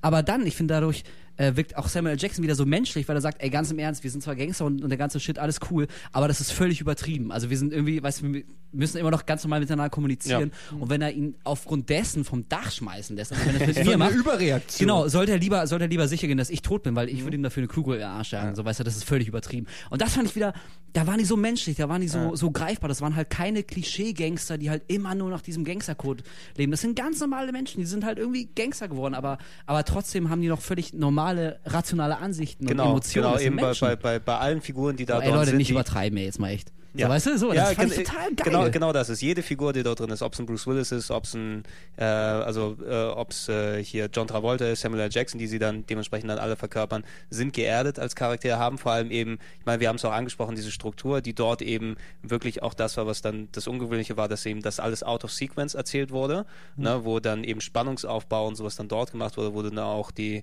die ganzen Sachen, die du normalerweise chronologisch in dem Film gehabt hättest, dadurch, dass so viele Geschichten quasi ineinander dort greifen, wenn auch äh, natürlich nicht äh, alles, dass das, das so, dass du dann zehn Handlungsstränge hast, die alle zu einem zusammenlaufen, aber sich dann peripher immer mal berühren. Und dass es eben so gut funktioniert hat, wie es verbaut war, mit den Charakteren, mit Ja. den Handlungssträngen, dass du dich nicht verwirrt gefühlt hat, äh, hast danach. Ne? Es gibt auch andere Filme, wenn die wirklich so ein High Concept, das ist ja eigentlich schon High, High Concept eigentlich, dadurch, dass er dass er so viele Filme, eigentlich unterschiedliche Filme ineinander mischt und trotzdem zu einem kohärenten Ergebnis du dann, Ja. dann kommst, wo du dich auch nicht ähm, nachher fühlst, als ich habe jetzt nichts verstanden oder was sollte das jetzt eben, sondern du gehst eben mit dem Gefühl raus, hey, das hat funktioniert und nachvollziehbar und so weiter und ich fand das eigentlich ziemlich cool alles. Genau, also bei Pulp Fiction, das ist kein typischer Gimmick-Film. Da gibt Mhm. es am Ende jetzt nicht den unglaublich unvorhergesehenen Story-Twist, der irgendwie den ganzen Film auf den Kopf Mhm. What a stellt. twist! Kein Shyamalan. Kein Shyamalan. Genau, äh, Shyamalan Ding Dong. Sehr Genau, gut, ja. ähm, da geht's um Ideen und nicht um Twists, anders Ja. als bei Shyamalan. Ähm, aber das ist so, also kennt ihr den Film Snowcake? Snowcake. Mit Sigourney Weaver. Egal. Auf jeden Fall, die, die Unterzeile von diesem Film ist, jedes Leben berührt ein anderes. Und ich finde, das kann man genau auf, auf Pulp Fiction übertragen. Mhm. Also da geht's halt nicht um einen großen Clou am Ende, sondern es zeigt halt einfach, wie, ja genau, wie jedes Leben ein anderes berührt, was Eben, dann wiederum exakt. andere Aber Reaktionen das meinte ich auch vorhin mit dieser, äh, mit der, dieser, was ist das Gegenteil von Chronologie? Antichronologie. Asynchronologie. Syn- Ah, ah, ah, Erfinde ich mal jetzt. Synchronität, egal wie auch immer. Ja. Mit, äh, das wirkt bei Tarantino nicht aufgesetzt, ja. Ja. So wie bei Shyamalan, gut, bei Six Sense hat es noch geklappt und vielleicht auch noch bei hier, wie heißt er? Äh, Was ist das, Unbreakable. Unbreakable. Aber danach ähm, fing es an, wo du gemerkt hast, okay, das ist jetzt sein Image und dem muss er gerecht Ja. werden und seitdem wirkt, Wir versucht brauchen er einen nur noch, Twist. wir Ge- brauchen einen Twist und wie, wie schaffe ich es den, das ist wie so eine Folge drei Fragezeichen, fast so Scooby-Doo, ja, um es Genau, mal, äh, genau, das ist wer so- das, das, aber das ist bei Tarantino eben nicht so. Ähm, das ist einfach, da macht es Sinn. Da, die, die Art und Weise, wie er die Kapitel aufteilt, auch bei, bei Kill Bill ist es so, bei Reservoir Dogs ist es so, bei Inglourious Bastards ist es so. Die, die Zeitsprünge machen alle irgendwie Sinn und, und die verschiedenen. Also genau, und es, es fühlt sich nicht, es fühlt, genau, es fühlt sich nicht als Gimmick an oder es, also ich, ich nehme die nicht mehr eben als so ein Gimmick oder einfach als, als ein, ein Element wahr, sondern die gehören einfach dazu. Also ich habe jetzt nicht aktiv bei Inglourious Bastards gedacht, okay, hier Zeitsprung und Flashback oder sowas, sondern einfach das gehört dazu. Verglichen eben mit einem Shyamalan, wo auch viele Leute und ich auch persönlich enttäuscht war, einfach nach so einem echt, echt guten Ding wie Six Sense, dass er sich eben so als, als äh, One-Trick-Pony dann herausgestellt hat. Ne? Also der, der, der Selbstdarsteller, der sich gerne als, als Messias in seine Filme einbaut oder hier, ich bin der coole Actor und dann machen wir einen Twist am Ende und alles ist geil. Aber das ist zum Beispiel Nichts auch so eine Sache. ähm, man muss auch dann äh, zugeben, dass man durch Tarantino mittlerweile auch so eine Gelassenheit hat. Man glaubt ihm, also bei, bei Pulp Fiction am Anfang habe ich auch gedacht, so, hä, what the fuck, was passiert hier eigentlich gerade? Moment, so. wie, was? Aber am Ende war es ähm, eben ein Erfolgserlebnis, sag ich mal, für mich persönlich. Und seitdem kann ich mich auch fallen lassen. Seitdem kann ich auch sagen, so, okay, alles klar, mach mal, es wird schon seinen Ja, genau. Sinn haben. Ja, ne? genau, genau. Ähm, deshalb Er war weiß ich schon, bei, was er bei- tut. Genau, exakt. Bei, deshalb war ich bei Inglourious Bastards, habe ich nicht eine Sekunde irgendwie gesagt, so, Nee. was soll das denn jetzt oder so, sondern ich habe ich hatte Eben. vollstes Vertrauen, mich in die Hände von Tarantino Absolut, zu genau. Auch nach, auch nach Death Ja. Proof? Ja, also. Da gab's ja, Ja, keine aber ich Zeit- find- ich gab's find da bei- Zeitsprünge? Nein, nein, nicht Zeit. Achso, ich dachte, es meine so in Hinsicht einfach, dass ein Grundvertrauen auf den Regisseur aufgebaut Ich ist. Ich weiß und- schon, was so, er ja, anstellt. aber- Und Ganz bei, ehrlich. bei Inglourious Bastards hast du schon nach der ersten Szene gewusst, Okay, die erste er Szene war- ganz okay, andere ja, Nummer natürlich, ist als natürlich, der. Und natürlich. abgesehen davon ist Death Proof halt, ähm, um es schon mal vorwegzunehmen, für mich ist es sowas, klar, ich mach da mit, okay, so, Ja, ja. weißt du, aber Ich da hat ich er ja schon an Inglourious Bastards, äh, da wusste er schon, das ist das nächste Ding und so, das hat er halt mitgemacht und da sind auch ein paar nette Dialoge und ein paar schöne Kamerafahrten und so, aber wenn wir hier, wir, wir huldigen hier seit äh, über einer Stunde einem der besten Regisseure der Welt, da kannst du natürlich nicht mit Death Proof kommen. Da sind wir, da sind wir natürlich dann, Film, den gemacht hat. Ja, da, ja aber da sind, Ja. wir, da sind wir dann natürlich enttäuscht und so. Wenn er jetzt nach Death Proof nichts mehr auf die Reihe gekriegt hätte, hätte ich auch gesagt, okay, schade, er hat's verloren, aber er kommt mit Inglourious Ja, Bastards aber da- und da da- kann ich dann auch, kann ich wirklich sagen, okay, er hat Death Proof gemacht, so Ja, ja, Also, da, da, da, Ja. da quatschen wir Äh, drüber, wenn wir dort also- angekommen sind. Ähm, Ich, ich merke äh, bei, über- bei, bei, bei, bei Pulp Fiction, äh, es ist irgendwie echt schwer, darüber was zu sagen, weil es so unglaublich viel gibt, was man Mhm. da ansprechen könnte und müsste. Also jedem brennen jetzt irgendwie tausend Sachen auf der Zunge. Eben, aber eben, aber die- das ist so wie, wie ein Füllhorn äh, wie ein der Füllhorn, äh, genau, ein Füllhorn der Kommen wir doch dann lieber Diskussionsgrundlagen. zu einem Film, der danach kam und der für große Enttäuschung sorgte, weil Weil, Pulp Fiction eben eine Erwartungshaltung geweckt hat, die nur schwer zu erfüllen ist. eben. Oh Mann, ich, und auch ich wollte zwischen- noch eine Sache zu Pulp Fiction Okay, sagen. eine Na Sache, gut, aber das ist ganz die kurz letzte. noch. Ja. Ich finde bei Pulp Fiction auch sehr schön, abgesehen davon, dass er total spannend ist, super Soundtrack hat und äh, sehr clever und alles, äh, dass man auch hier wieder, obwohl er auf den ersten Blick gar nicht so wirkt, aber dass man da auch merkt, dass er durchaus eine, eine, ein gewisses Gerechtigkeitsempfinden und auch eine, eine Ja, Moral klar, versucht zu transportieren. natürlich, ja. Zum Beispiel, also man, an, an mehreren Sachen sieht man das. Zum Beispiel, äh, als Butch wiederkommt und äh, Marcellus Wallace da vor, äh, Auf dem vor, vor seinem Vergewaltiger rettet. Also, Ähm, ah, okay, okay. nee, ja, ja, nee, genau. hier, Zed is ja, genau, so. genau, genau, genau, ja, ja. Ähm, ich meine, natürlich, äh, ich glaube, jeder beim Anschauen hat sich auch gedacht, nie im Leben gehst du da nochmal runter und probierst den Typen zu retten, der gerade dabei ist, dich umbringen zu lassen, weil du ihm irgendwie äh, das Geld gestohlen Mhm, Ja. hast. Also der erste Reflex ist ja ein Fu äh, Ja, Fluchtreflex. natürlich, natürlich. Aber dadurch, dass er zurückkommt und auch sehr interessant, ich finde das auch so ein kleines Detail, die Waffe seiner Wahl ist ein Katana-Schwert. Das ist irgendwie nicht eine Knarre, es ist kein Hammer, kein Baseballschläger, keine Kettensäge, die da auch rumliegt. Es ist ein Katana-Schwert, also ein Symbol, was sehr rein ist, was, was für Ehre steht, weißt du, irgendwie. Ähm, also ich, ich, das ist, glaube ich, kein, kein einfach nur so cooler Zufall, dass er gerade ein Katana-Schwert runternimmt und dann nochmal runtergeht, um seinen Todfeind aus den, aus den Händen seiner Peiniger befreit. Genau, was- Und am Ende, also ich meine, Pulp Fiction, ich glaube, das können wir jetzt echt mal sagen, das hat, glaube ich, jeder gesehen. Aber am. Ende wird er ja quasi dafür auch belohnt, dass er als einer der ganz, ganz wenigen seinen Frieden in der Geschichte findet, dadurch, dass er mit seiner Freundin dann so ganz klischeehaft auf dem Motorrad, Zed is Dead Baby, das ist ein Chopper, kein Motorrad, genau, Ja. äh, in den Sonnenuntergang fährt. Also das, das war eine, eine sehr groteske, schlimme Geschichte Genau, mit, mit viel Toten und Blut. Aber er letztendlich hat, hat sich so eine gewisse Reinheit und so eine Aufrichtigkeit und so eine Gerechtigkeit bewahrt und wird dafür auch am Ende belohnt. Eben, eben die, die Anders zum Beispiel als bei ähm, hier äh, ähm, äh, John Travolta. Vincent Vega eben, ja, der genau. dementsprechend. Nach der, nach der famous äh, Schuss, Sch Schussszene kommt es ja zum Ja. Dialog, wo Samuel L. Jackson meinte, wie er ist raus aus dem Scheiße, er hat da ein Wunder erkannt und will jetzt über die Erde laufen und so, mal gucken, Mhm. Ja. wo es ihn treibt. Und ähm, Samuel L. Jackson sagt nee, Jules, du hast dich entschieden, Penner zu werden. So, weißt du, wie, er tut es so total ab, er, er weigert sich, dieses, dieses Wunder anzuerkennen und wird ja auch im Laufe der Geschichte dann erschossen, also, Mhm, also stirbt, anders als Samuel L. Jackson. Also ich glaube, dass da, dass da durchaus ein sehr, sehr gerechter und moralischer Kern in diesem Film ist. Also anders als viele sagen, glaube ich nicht, dass Tarantino einfach so ein hirnloser, äh, ich bringe Leute um, um, um des Ja, natürlich, es, willen es, ist, es ist nicht nur ich glaube der, schon, dass der, er, der, dass Schock, er der Schockeffekt ist natürlich da, wenn, wenn da Ja, John natürlich. Travolta auf dem Locus erschossen wird und so weiter, aber ich glaube nicht, dass du dich danach eben wirklich das gefühlt hast, das ist Beispiel auch- unverdient. Da muss ich jetzt auch nochmal sagen, wie genial das eigentlich ist, ähm, einen Film zu kreieren, wo du John Travolta tötest und John Travolta existiert trotzdem weiter, weil er nicht chronologisch ist. Ja, Ja, ja, das sehr, ist sehr ja gut. eigentlich Ja, für ja. mich auch wieder so ein, so ein Ding, was normalerweise zum Beispiel gibt es einen Film, äh, Deep Blue Sea, wo wir bei Samuel Jackson, ich weiß nicht, ob ihr den gesehen habt. Ja? Beste Szene. Beste Szene, Ja, okay. Samuel Geil. Jackson, sorry, das ist jetzt Spoiler, wer noch nicht Ja. gesehen hat, Echt äh, gehabt. Äh, ja, jetzt bitte. äh, kurz überspringen.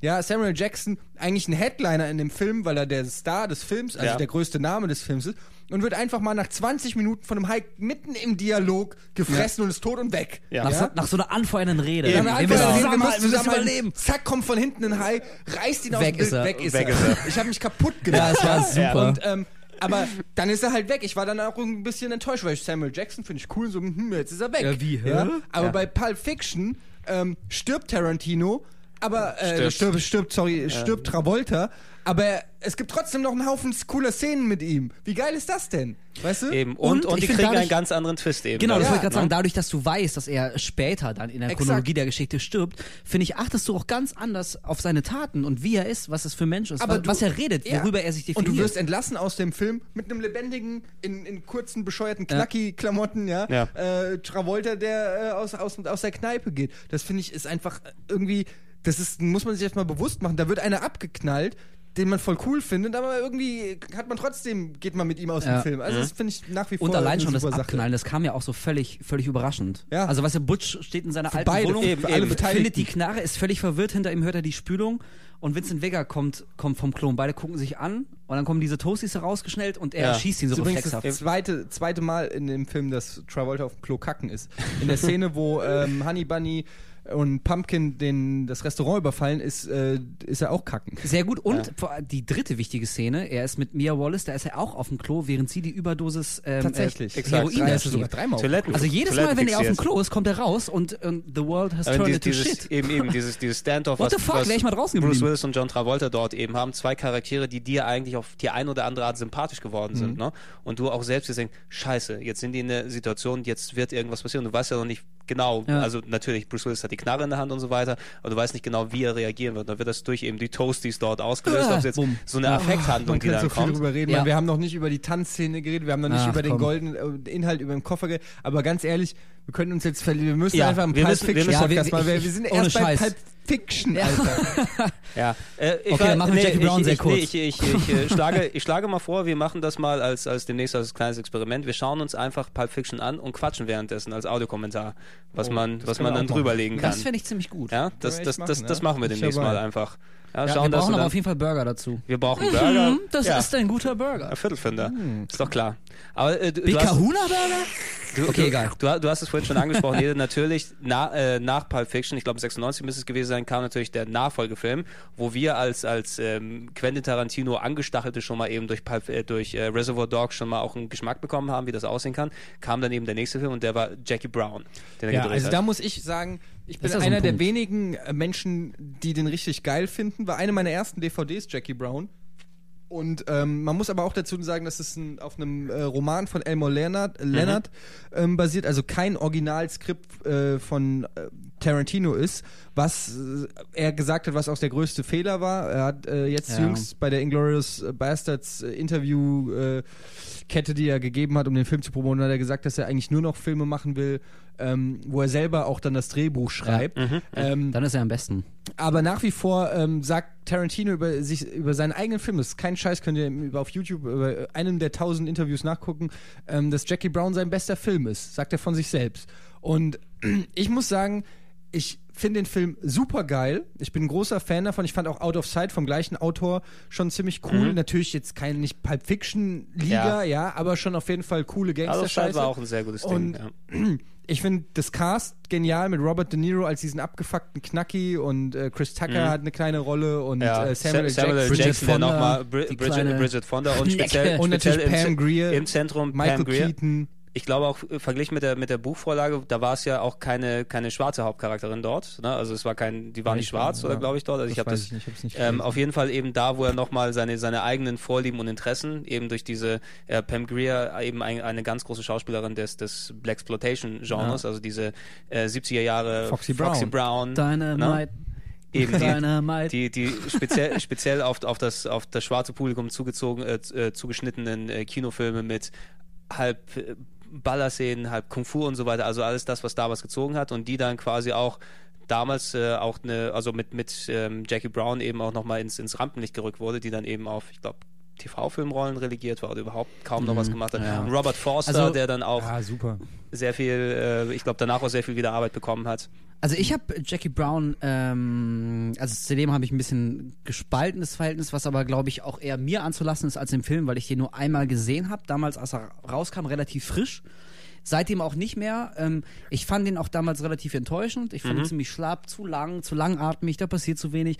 Ähm, das liegt aber, muss ich natürlich zugeben, das liegt, glaube ich, mehr an meiner Erwartungshaltung, die ich damals hatte, Ja. als vielmehr an dem Film. Also ich glaube, wenn ich ihn jetzt sehen würde, ich krieg gerade auch, während wir drüber reden, ein bisschen Bock, den Ja, mal zu ehrlich gucken. gesagt, ich ich, glaube auch, ich, ich, ich glaube, dass der, dass der wirklich, wirklich gut ist. Ich habe nur damals was anderes erwartet und war äh, aufgrund dessen ein bisschen enttäuscht. Also ich sag mal, was das große Problem im, von Jackie Brown ist nicht als Film als solches, sondern im, im Tarantino-Universum ist, dass es wenig ähm, Szenen oder, oder Sequenzen gibt, die einem so im Kopf Ja. gebrannt sind wie bei den, seinen anderen Filmen. Das ist im Prinzip ein super cooler Thriller ähm, mit tollen Darstellungen, mit guten Dialogen, mit einem guten Drehbuch, aber es ist jetzt keiner, wo du nach dem Film noch, wie wir jetzt 10 oder 15 Jahre später, noch über einzelne Szenen äh, denkst, ja, nachdenkst oder Dialoge Ja. oder Ja, so. genau, genau, Ja, das genau. ist eigentlich, zitatergiebig. ja, er, er, er ist einfach nicht so ein so spektakulär wie die anderen Filme. Er ist, er ist ein bisschen subtiler, ist eine ruhigere Nummer von ihm und ähm, tanzt deshalb auch so ein bisschen aus der Reihe, ja. Aber trotzdem ist es, finde ich, ein absolut super Thriller, weil einfach in dem Film auch alles stimmt. Die Story, die, die Charaktere, es, Schauspieler sind ja, super. die Schauspieler, es ist einfach, da sind viele Sachen dabei, die ich richtig geil finde, aber ich muss auch sagen, Jackie Brown sich anzugucken, ist äh, langwieriger oder anstrengender als ein Pulp Fiction, der viel kurzweiliger ist. Ja, ich, ich glaube, Mhm, das, das ist auch eben was, was wir vorhin angesprochen haben, dass Tarantino, wenn er die Filme jetzt eben macht, dass er dort quasi seine eigenen Filme macht, seine eigenen Tribute an irgendetwas und dadurch, das kommt ja schon am nächsten den dran, dadurch, dass es eine Buchvorlage gegeben hat, an die er sich dann halbwegs gehalten hat, mit entsprechenden Änderungen natürlich und so weiter, dass es dann ein, eine Art Tarantino macht Punkt, Punkt, Punkt Film war. Tarantino macht eine Buchadaption, ne? Ähm, Wenn es ein Liebesbuch gewesen ist oder so, so ein Romantikbuch, dann hätte er einen Liebesfilm dann dementsprechend gemacht. Und das ist vielleicht das, was in der Phase seiner Karriere, dass er noch nicht, sagen wir so, damit umgehen konnte, dass er seinen Style komplett mit dieser Buchverfilmung und so weiter Ja. verbinden kann. Also im Grunde um die, die Story dort dreht sich ja primär eben, das ist äh, Pam Greer als, als äh, Flugbegleiterin, als, als Stewardess, die dann eben für, für ihren Drogen, ähm, was ist der, der Drogenkönig Samuel L. Jackson, glaube ich, dort irgendwelche ähm, Ordell. Drogen schmuggelt, ist es dann eben. Ne? Und dann kommen etliche Verwirrungen und Wirrungen dann mit dazu. Mir fällt gerade ein, ich glaube, wenn ich mich richt, äh, richtig erinnere, war das auch einer der Punkte, die mich genervt haben bei Jackie Brown, dass nämlich Samuel L. Jackson auf Deutsch, damals hat man ja noch die synchronisierte Fassung geguckt, ich Oh, ja, natürlich, klar. irgendwie eine andere Stimme hatte. Hatte der nicht die Stimme von das Biff stimmt. aus Zurück in die Zukunft? Das kann sein. Ne? Ich glaube, Ja, ich auf müsste es nochmal sehen, hab aber ich- das ich hat mich mich, total ich irritiert, das hat mich echt genervt. tatsächlich, Vielleicht ja. hatte der Film deswegen schon keinen allzu guten Start bei Das mir, kann- weil mich das total irritiert bin sehr gespannt. hat. Ich habe ich hab ihn seitdem auch nicht mehr gesehen. Und es kann ja vielleicht mit, mit jetzt äh, wirklich 13, 14 Jahren Perspektive, die du dann Ja. dir angeeignet hast danach, vielleicht ist das ein komplett anderes Erlebnis. Grayson, aber wir sollten ihn mal zusammen Ihr solltet ihn Das auf müssen jeden wir Fall. machen. wir Ich- gucken ich ihn will ihn zusammen auch- und ja, ohne labern Scheiß. drüber. Ohne Ja, ja, Scheiß, ich weil also Jackie Ich- Brown. ich gebe ihm gerne ich, mal eine Ich rühre seither immer die Werbetrommel, weil irgendwie alle Leute immer enttäuscht sind von dem. Ich finde es so schade, weil ich finde ihn einfach auch gut. So, das ist, ist natürlich nicht der beste Tarantino und so, aber er kommt auf jeden Fall. Weil er von Tarantino ist, viel schlechter weg, als wenn er von irgendeinem Ja, anderen klar. gewesen wäre, Mhm. würden alle sagen, geiler Film. Aber bei Tarantino das ist halt die Messlatte. Er muss ständig mit, mit, mit ja, Kill Bill und mit, mit äh, Eben. Pulp Fiction mithalten und das ist natürlich. Also da- das- ja, das- kam halt zwischen da- zwei da- da- da- da- dadurch kam eben- noch From Dust Till Dawn, kam Ja, das, da will ich, da will ich gerade nochmal drauf zu sprechen kommen. Eben zwei, die relativ nah dran waren, wo ähm, Jackie Brown und eben in From Dust Till Dawn als Schauspieler, ähm, dass wir Jackie Brown mal jetzt verlassen, glaube ich. Da können wir auch vielleicht später nochmal Ja. irgendwann mal darauf zurückkommen in einem anderen Podcast oder was so immer geartet. Jackie from, Brown from, Podcast. from, from, from Dust Till Dawn, da war er natürlich äh, als Schauspieler mit dabei. From Dust Till Dawn, Super ein, ein. Film von Robert Rodriguez, der quasi ein Mann Produktionsfilm Army, ähm, die sich in den 90ern etabliert hat. Er damals mit, mit El Mariachi, glaube ich, für 7000 Dollar oder sowas gedreht. Äh, Desperados, ein unglaublicher Film zu der damaligen Zeit, ähm, der Und ganz sieht- dicker Buddy von Tarantino. Die kommen genau, aus derselben Ecke. Genau, die, die haben, du, du, du, hast, du, hast, du hast sehr gemerkt, dass die beiden, also von dem Film her, die sich natürlich heiß, zu ey. ähnlichen Zeiträumen dann dort entwickelt haben oder in quasi prominent geworden sind in der Form, Ja. dass sie sich dann Filme machen können, dass die auch ähnlich ticken. Und das ist dann eben dann dazu gekommen, dass äh, Robert Rodriguez sich gesagt hat, ich mache jetzt meinen Die beiden sind einfach Brüder im Geiste. Ja, genau, genau, Und die kommen da aus derselben Ecke, die gefunden. ticken gleich. Die sind wirklich, äh, die lieben sich gegenseitig, sind wie Brüder. Äh, ich habe ein Buch von äh, Robert Rodriguez, Rebel Without a Cause, äh, kann ich nur empfehlen, wo er, ähm, das ist quasi ein Tagebuch, das er geschrieben hat, während er El Mariachi ähm, gedreht hat, wo er im Prinzip geschrieben hat, wie dieser Film zustande kam, Mhm. wie er sich alles selbst zusammengeklaut hat und weiß nicht, diese Filme und, und finanziert hat und so, was aber auch gleichzeitig so eine Ermutigung an junge Filmmacher sein soll, quasi ähm, mach dein Ding. Ja, genau, genau, Du so- brauchst nicht viel Geld, um, um einen coolen Film zu machen. so, So, so ja. ein Drive und ein Elan, die, den jemand wie Robert Rodriguez mitbringt. Also er macht ja wirklich alles vom Film, von Schnitt, also speziell bei Ja. El Mariachi und den frühen Sachen, dass er wirklich von auch selbst Spezialeffekte und sowas selber in Auftrag gibt, dass ich glaube, es gibt wenige Regisseure, die ihre Vision so exakt auf die Leinwand bringen können, Ja. wie ein Robert Rodriguez. Und er hat ja auch, glaube ich, mal irgendwie in einem Interview gesagt, dass, dass, äh, dass äh, Tarantino sowas wie sein Lehrer ist, Mhm. aber ein, ein Lehrer, der auch auf seinen Schüler mal hört. Und das finde ich eigentlich eine ganz, Ja. ganz interessante Bezeichnung, weil ich glaube schon, dass die beiden so, ähm, das natürlich stilprägend ist Tarantino, aber man merkt, dass Tarantino einen Respekt auch vor Robert Auf Rodriguez hat. Das, also das merkt man, dass er, dass er Bock hat, äh, ähm, zu gucken, ey, was, was macht er da draus? Ja? Eben, eben. Und das finde ich, ja. ist, das- äh, das sieht ist- man auch bei From Dusk Till Dawn. Genau, das ist, denke ich mal, eben auch einer der Gründe, wo sich ähm, Quentin, Tarant Quentin Tarantino als Schauspieler dann eben in die Hände von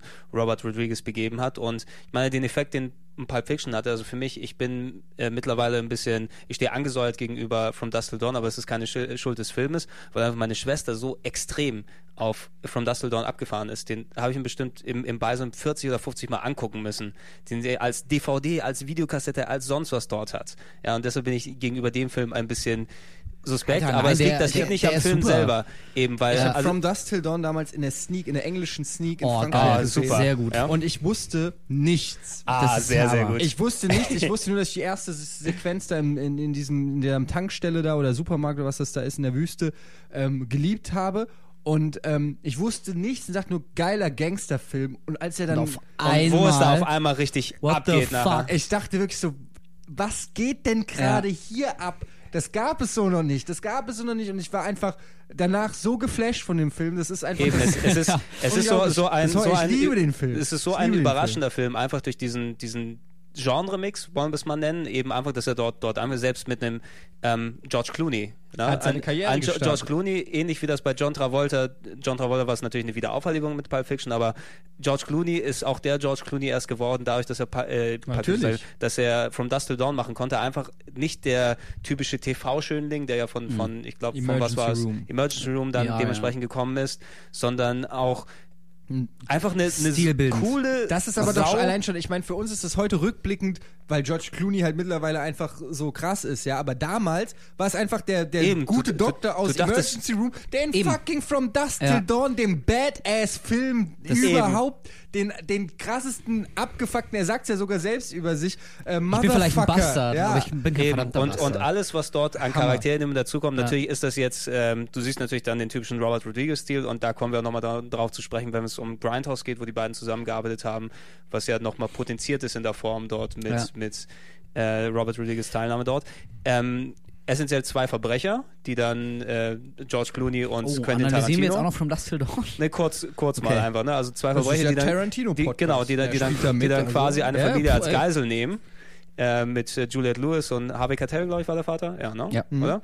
Ne? Und du denkst aber, es ist so, so eine äh, Gangstergeschichte oder sowas, die dort passiert und auch mit, mit krassen Szenen im Supermarkt, wo Quentin Tarantino die Hand durchgeballert wird und so weiter. Einfach so. Auch da wieder tut die Kugel richtig weh. Genau, genau, wo Ja, ohne Scheiß. wo, wo das einfach absolut Gewicht Das sieht hat. nicht gut aus. Und dann geht's natürlich in, in, in das äh, Infamous ins, ins Titty Twister, dann dorthin, wo ein ja Splatter, Vampir, Explosion, Ja. sonst was mit Tom Savini, Tom Savini, der, der Special Effects Guru für, für etliche Splatter-Filme. Also wenn, wenn du irgendwas mit Splatter-Filmen am Hut hast in den 80er und 90ern, Tom Savini hat wahrscheinlich die Effekte gemacht das war damals dein Mann, Baby. als äh, mit, mit der, mit der Penisknarre.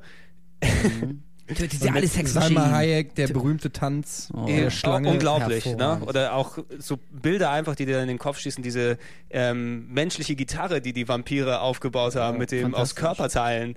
So total abgedrehte Super. Bildsprache, wenn du, also äh, im Sneak, wenn du absolut nichts von dem Film gewusst, für mich auch dann eben so eine Videokassettenentdeckung damals zu der Zeit, mitgenommen und angeguckt und auch einfach, du guckst und denkst, was ist hier los? Unglaublich. Das Mhm. Ja, Fall. und Genau dieses, was du gerade beschrieben hast, Eddie, dieses, wenn du vorher überhaupt nichts weißt Ja. und auf einmal, also ich hatte das auch, ich habe den Film schon gesehen und den danach nochmal, wie zwei Tage später, mit ein paar Kumpels geguckt und einer von diesen Kumpels hat auch nur gehört, dass es irgendwie da so um Vampire und so weiter Ja. geht. Und der Film läuft ja die ersten Und du- 45 ja, Minuten, ist eine du denkst- völlig klassische. Gangstergeschichte, die eigentlich Genau. auch hätte so weitergehen können. Ja. Und er sagte auch schon so, hey, ey, Jungs, ich dachte, hier geht's irgendwie um Vampire, was ist jetzt los? Und genau in der Sekunde geht's dann auch echt los. Und das war, ey, das ist einfach geil. Also mittlerweile kann man nicht Eben, davon ausgehen, es- dass es- irgendjemand den noch nicht gesehen An hat. der Aber damals war das super. An der Stelle möchte ich kurz äh, äh, Werbung machen für die, ich weiß nicht in welcher Form, ich habe die aus die DVD, die original ungeschnittene 18 Es gibt aus sehr- der sehr, sehr Tarantino viele Versionen, Collection. ja. Auf jeden Ja. Fall ist da ein Special drauf, ähm, fast 80 Minuten lang, wo die ähm, quasi ja, nochmal einen Film gedreht haben und zwar von den Dreharbeiten, wo man George Ach, den habe ich gesehen, ja. Ja, wo die George Sehr Clo gut. wo man George Clooney und Tarantino ähm, auch Party machen sieht und so. Und kann ich nur empfehlen, ist sehr cool. Die haben da am Anfang sieht man nur die Füße von den beiden, wie sie langlaufen. George Clooney schreibt dauernd Autogramme und keiner will eins von Tarantino und dann Sehr gut, sehr, sehr gut. Also sie nehmen sich selbst auf die Schippe, da, im Hintergrund läuft Staying Alive von Bee Gees und so. Also ähm, wenn man irgendwo eine, eine Double Disc Edition kriegt oder so, ich habe vergessen, wie dieses Special heißt, aber ein 80-minütiges äh, Special gibt's auf DVD, kann ich nur empfehlen. Also auf jeden Fall, äh, Rodriguez, deswegen sind wir darauf gekommen, ist auf jeden Fall echt ein Bruder im Geiste von Tarantino. absolut. Die kommen, man merkt einfach, das sind totale Filmgeeks, das sind Nerds, die Eben, kommen aus derselben die- Ecke, die auch sehr spannend, wir sind jetzt keine klassischen, ähm, also Tarantino wurde mal gefragt, did you go to film school? Und er sagt, no, um, I went to films. Ja. Und das, das bringt so auf den Punkt, so weißt du, die müssen nicht irgendwie Kurse belegen darüber, Eben, wie man Skripte schreibt. na- So, das sind einfach natürlich. Filmfans, die haben Punkt, auf Bock auf ich Film, die haben gelernt, die exakt. haben viel, viel gesehen, viel verarbeitet. Und das merkt man doch auch, oder? Man merkt Ja, doch, total. dass Tarantino zum Beispiel einer ist, der Filme wirklich liebt. Der, der, Ja. Das ist das, was ich auch gemeint habe. Er, er hält sich nicht für schlauer, was er wahrscheinlich ist, aber er hält sich nicht für schlauer als sein Zuschauer, sondern ähm, der hat einfach Bock auf Filme. Der hat nicht dieses pseudo-elitäre künstlerische Gehabe oder so, sondern er hat einfach Bock auf Filme. Jetzt, als Inglourious Bastards in den Kino kam, gab es da auf YouTube oder gibt es auf YouTube ja diese äh, seine Top 20 Filme oder so. mhm, gesehen. Oder irgendwie seit die, die besten Filme, die rauskommen, sind seit er Regie führt, also seit 18 Jahren oder Ja. so. Und ähm, da sind Filme dabei, so einfach ähm, ohne irgendwie, wo einer versucht, was äh, durch seinen Filmgeschmack über sich selbst zu sagen, so, oh, ich stehe auf die alten Klassiker von 19 Citizen Kane, muss er Ja, ja, erwähnen, uh. weißt du, sondern ähm, da sind einfach Filme, auf die er Bock hatte, ja, ich glaube Matrix oder so äh, äh, erwähnt er oder äh, weiß ich nicht was, äh, äh, hier Battle Royale oder so. Ja, ist, Ja, Wo er so einfach Filme sagt, die jetzt gemacht. nicht unbedingt äh, die anspruchsvollsten oder so sind, aber wo er einfach sagt, das sind Filme, die haben mir Bock gemacht. Und da merkst du einfach, er hat diese Leidenschaft, er mag einfach coole Filme und das finde ich Genau, geil. genau. Ja. Eben die- Das Gefühl, was in seinem Film rüberkommt, wir haben ja lang und breit darüber gesprochen, dass er gesprochen, dass er eben einer sozusagen von uns ist, ne? Die wir natürlich als Filmfans und so weiter, wir, wir müssen natürlich hier nicht die absoluten Cineasten geben. Wir können natürlich einen, einen Citizen Kane zu schätzen wissen und so weiter und so fort, aber ich glaube, niemand wird seinem ankreiden, der sagt, also ich finde, dass Citizen Kane der beste Film ist oder sowas. Das hört sich schon ein bisschen elitär snobistisch an einfach. Ja, vor allem also Citizen Kane, ich meine, echt schon ein super Film. Ja, aber ganz handwerklich gut, Wann, wann, wann gehe ich denn abends zu meinem DVD-Regal, weil ich richtig Bock auf Citizen Kane habe? Eben. Also Eben, Kill das- Bill, ja das- klar, da- hau rein, eben, Pulp Fiction, eben, tausendmal eben, gesehen, genau, egal, schmeiß genau, rein. Genau das Aber ist es, genau Kane? das ist. Und das ist eben, was so rüberkommt durch, durch Tarantino. Er ist eben einer, der Leidenschaft hat, der eben einer wie, wie wir ist, aber dann seine Leidenschaft so ausdrücken kann und so extrem dann rüberbringt, dass er dann wirklich geile Sachen auf, auf Zelluläutern-Band. Und leidenschaftlich wurde es ja auch in seinem nächsten Film. Genau, In ich wollte seinem gerade nächsten- sagen. Da seinem- wurde es dann äh, Da ging es dann mal Da, da richtig. Da ging es dann mal richtig. Wir haben kurz darüber gesprochen, anfangs zweigeteilt. Oder ich glaube, ich warte immer noch auf die ein Einfassung Blu-ray auf den super Es soll ja der dritte Teil kommen übrigens. Es soll ein dritter Hat er Teil? gesagt. Mhm. Hat er gesagt? Ja. Echt? Es steht schon bei IMDb. Die Braut wird wieder kämpfen. Uh, Oh. von welchem Film reden wir noch? Von welchem Film? Kill Bill. Yeah. Yeah. Kill Bill. Ich glaube, glaub, wir können, glaube ich, eins und zwei einfach zusammenfassen in der Diskussion Ja. jetzt hier. Obwohl die ja schon, also interessanterweise sind das ja wirklich sehr, sehr Es sind, unterschiedliche es sind Filme. unterschiedliche Filme, was Ja. mich auch dann, dann gewundert hat in der, in der Ansicht. Also Kill Bill war der quasi das Tribut äh, mal wieder ne, von, von Quentin Tarantino ist so 2000, 2001 oder wann war? Äh, uh, Um nee, die- nee, nee, nee, nee. Nee, ein bisschen später, glaube ich. 2002, 2003? sogar, würde ich 2003, sagen. 2004. Also es war schon eine recht große so. Pause zwischen dem Jackie Brown. Ja. ja ich, ich, check das gleich nochmal nach. Ja. Äh, also es ist auf jeden Fall eine sehr große Pause gewesen seit dem 96er Jackie Brown, bis er wieder selber einen Film gedreht hat. Währenddessen eben als Schauspieler aktiv, als ähm, Drehbuchschreiber, Produzent und so weiter. Du hast dann eben auch später bei anderen Filmen gesehen, Presented by Tarantino oder Four Rooms und so Endorsed. jetzt ich mal glaub, weg, war Crouching Tiger Hidden Dragon nicht auch von Tarantino quasi endorsed, glaube ich, oder? Irgendwie sowas? Ja, ich, Crouching ich, Tiger Ja, nee, es, es gab mal irgendwie auf DVD gab es Genau. so eine Edition mit Sticker Tarantino Tarantino findet's empfiehlt. gut, Also sozusagen, Ja, okay. was, was schon So als über Marke. acht Ecken also, irgendwie So den wie der Film, den ich mal in der Videothek habe mit der Synchronstimme von Sylvester Stallone. Also das Oh, ist dann so, äh, Ja, uh, so ungefähr. wenn, man, wenn man gar nichts zu bieten hat, dann... Obwohl Tiger and Dragon natürlich auch Ja, super war. auf, Ja, auf, auf, auf, auf jeden Fall hatte aber Tarantino war trotzdem präsent dadurch, obwohl er eben lange Zeit keine Filme mehr gedreht hat. Und dann kam eben äh, Anfang, Anfang der, des, des gerade abgelaufenen oder ablaufenden Jahrzehnts, je nachdem wann der Podcast online geht. Ähm, Moment mal, wie lange brauchst du denn dafür, den zu schneiden? ja, bitte, ich, ich werde ihn vielleicht nächste Woche gleich online Ach so. bringen. Ja? Ähm, dementsprechend kam Kill Bill, sein, der, der Tribut äh, an das ja, japanische Action, Slasher, sonst was Kino und viele Sachen reingemixt. Also wie eben so, also wenn, wenn du ein Fan der, der, es ist ja nicht wirklich ein Eastern oder so ein Karate-Film, eben auch Sachen, mit denen ich dann damals aufgewachsen bin, weil ich war dann äh, großer Fan von, von Bruce Lee, von Jackie Chan, das ist meine Klar, Kindheit. auf jeden ja? Fall. Also ich habe noch etliche Fotos, wo ich so Bruce Lee-Posen in ähm, Unterhosen oder sowas als Ja, Kleinkind dann Vor der letzten Woche zum Beispiel. von der letzten Woche. Ja, mit Windel Du wahrscheinlich dachtest, noch. du wärst allein im noch, Raum. noch, Nee. Wo ich genau das dachte. Ne? Und ähm, das war eben das, das Kill Bill kam dann auf einmal eben als hast du habe ich jedenfalls gemerkt eben als Tarantino ist genauso ein Fan von den Sachen gewesen ist wie ich Ja. damals. Ne? Kill Bill war eine richtige Arschtrittbombe. Eddie, ich kann mich erinnern, damals in Düsseldorf noch zu Wir haben ihn zusammen gesehen, Wir haben ihn ja. zusammen gesehen mit Simon noch und äh, äh, auch dadurch, dass ich ja wie gesagt von Jackie Brown so ein bisschen enttäuscht war, war ich auch äh, zumindest grundskeptisch gegenüber Kill Bill. Ein bisschen skeptisch. Also ich meine, die, die, der Story-Ausgang, ne, die Braut erwacht aus dem Koma und geht auf Rachefeldzug, metzelt alles nieder, klingt ja auch schon mal ein bisschen es ist ja kurios, sage ich es- mal. es Fast ist- schon banal. Fa fast schon banal. Es- und auf jeden Fall waren wir dann im Kino und ich habe mir wirklich vorgenommen, ich werde den jetzt nicht einfach nur total geil finden, weil es der neue Tarantino ist. Ja.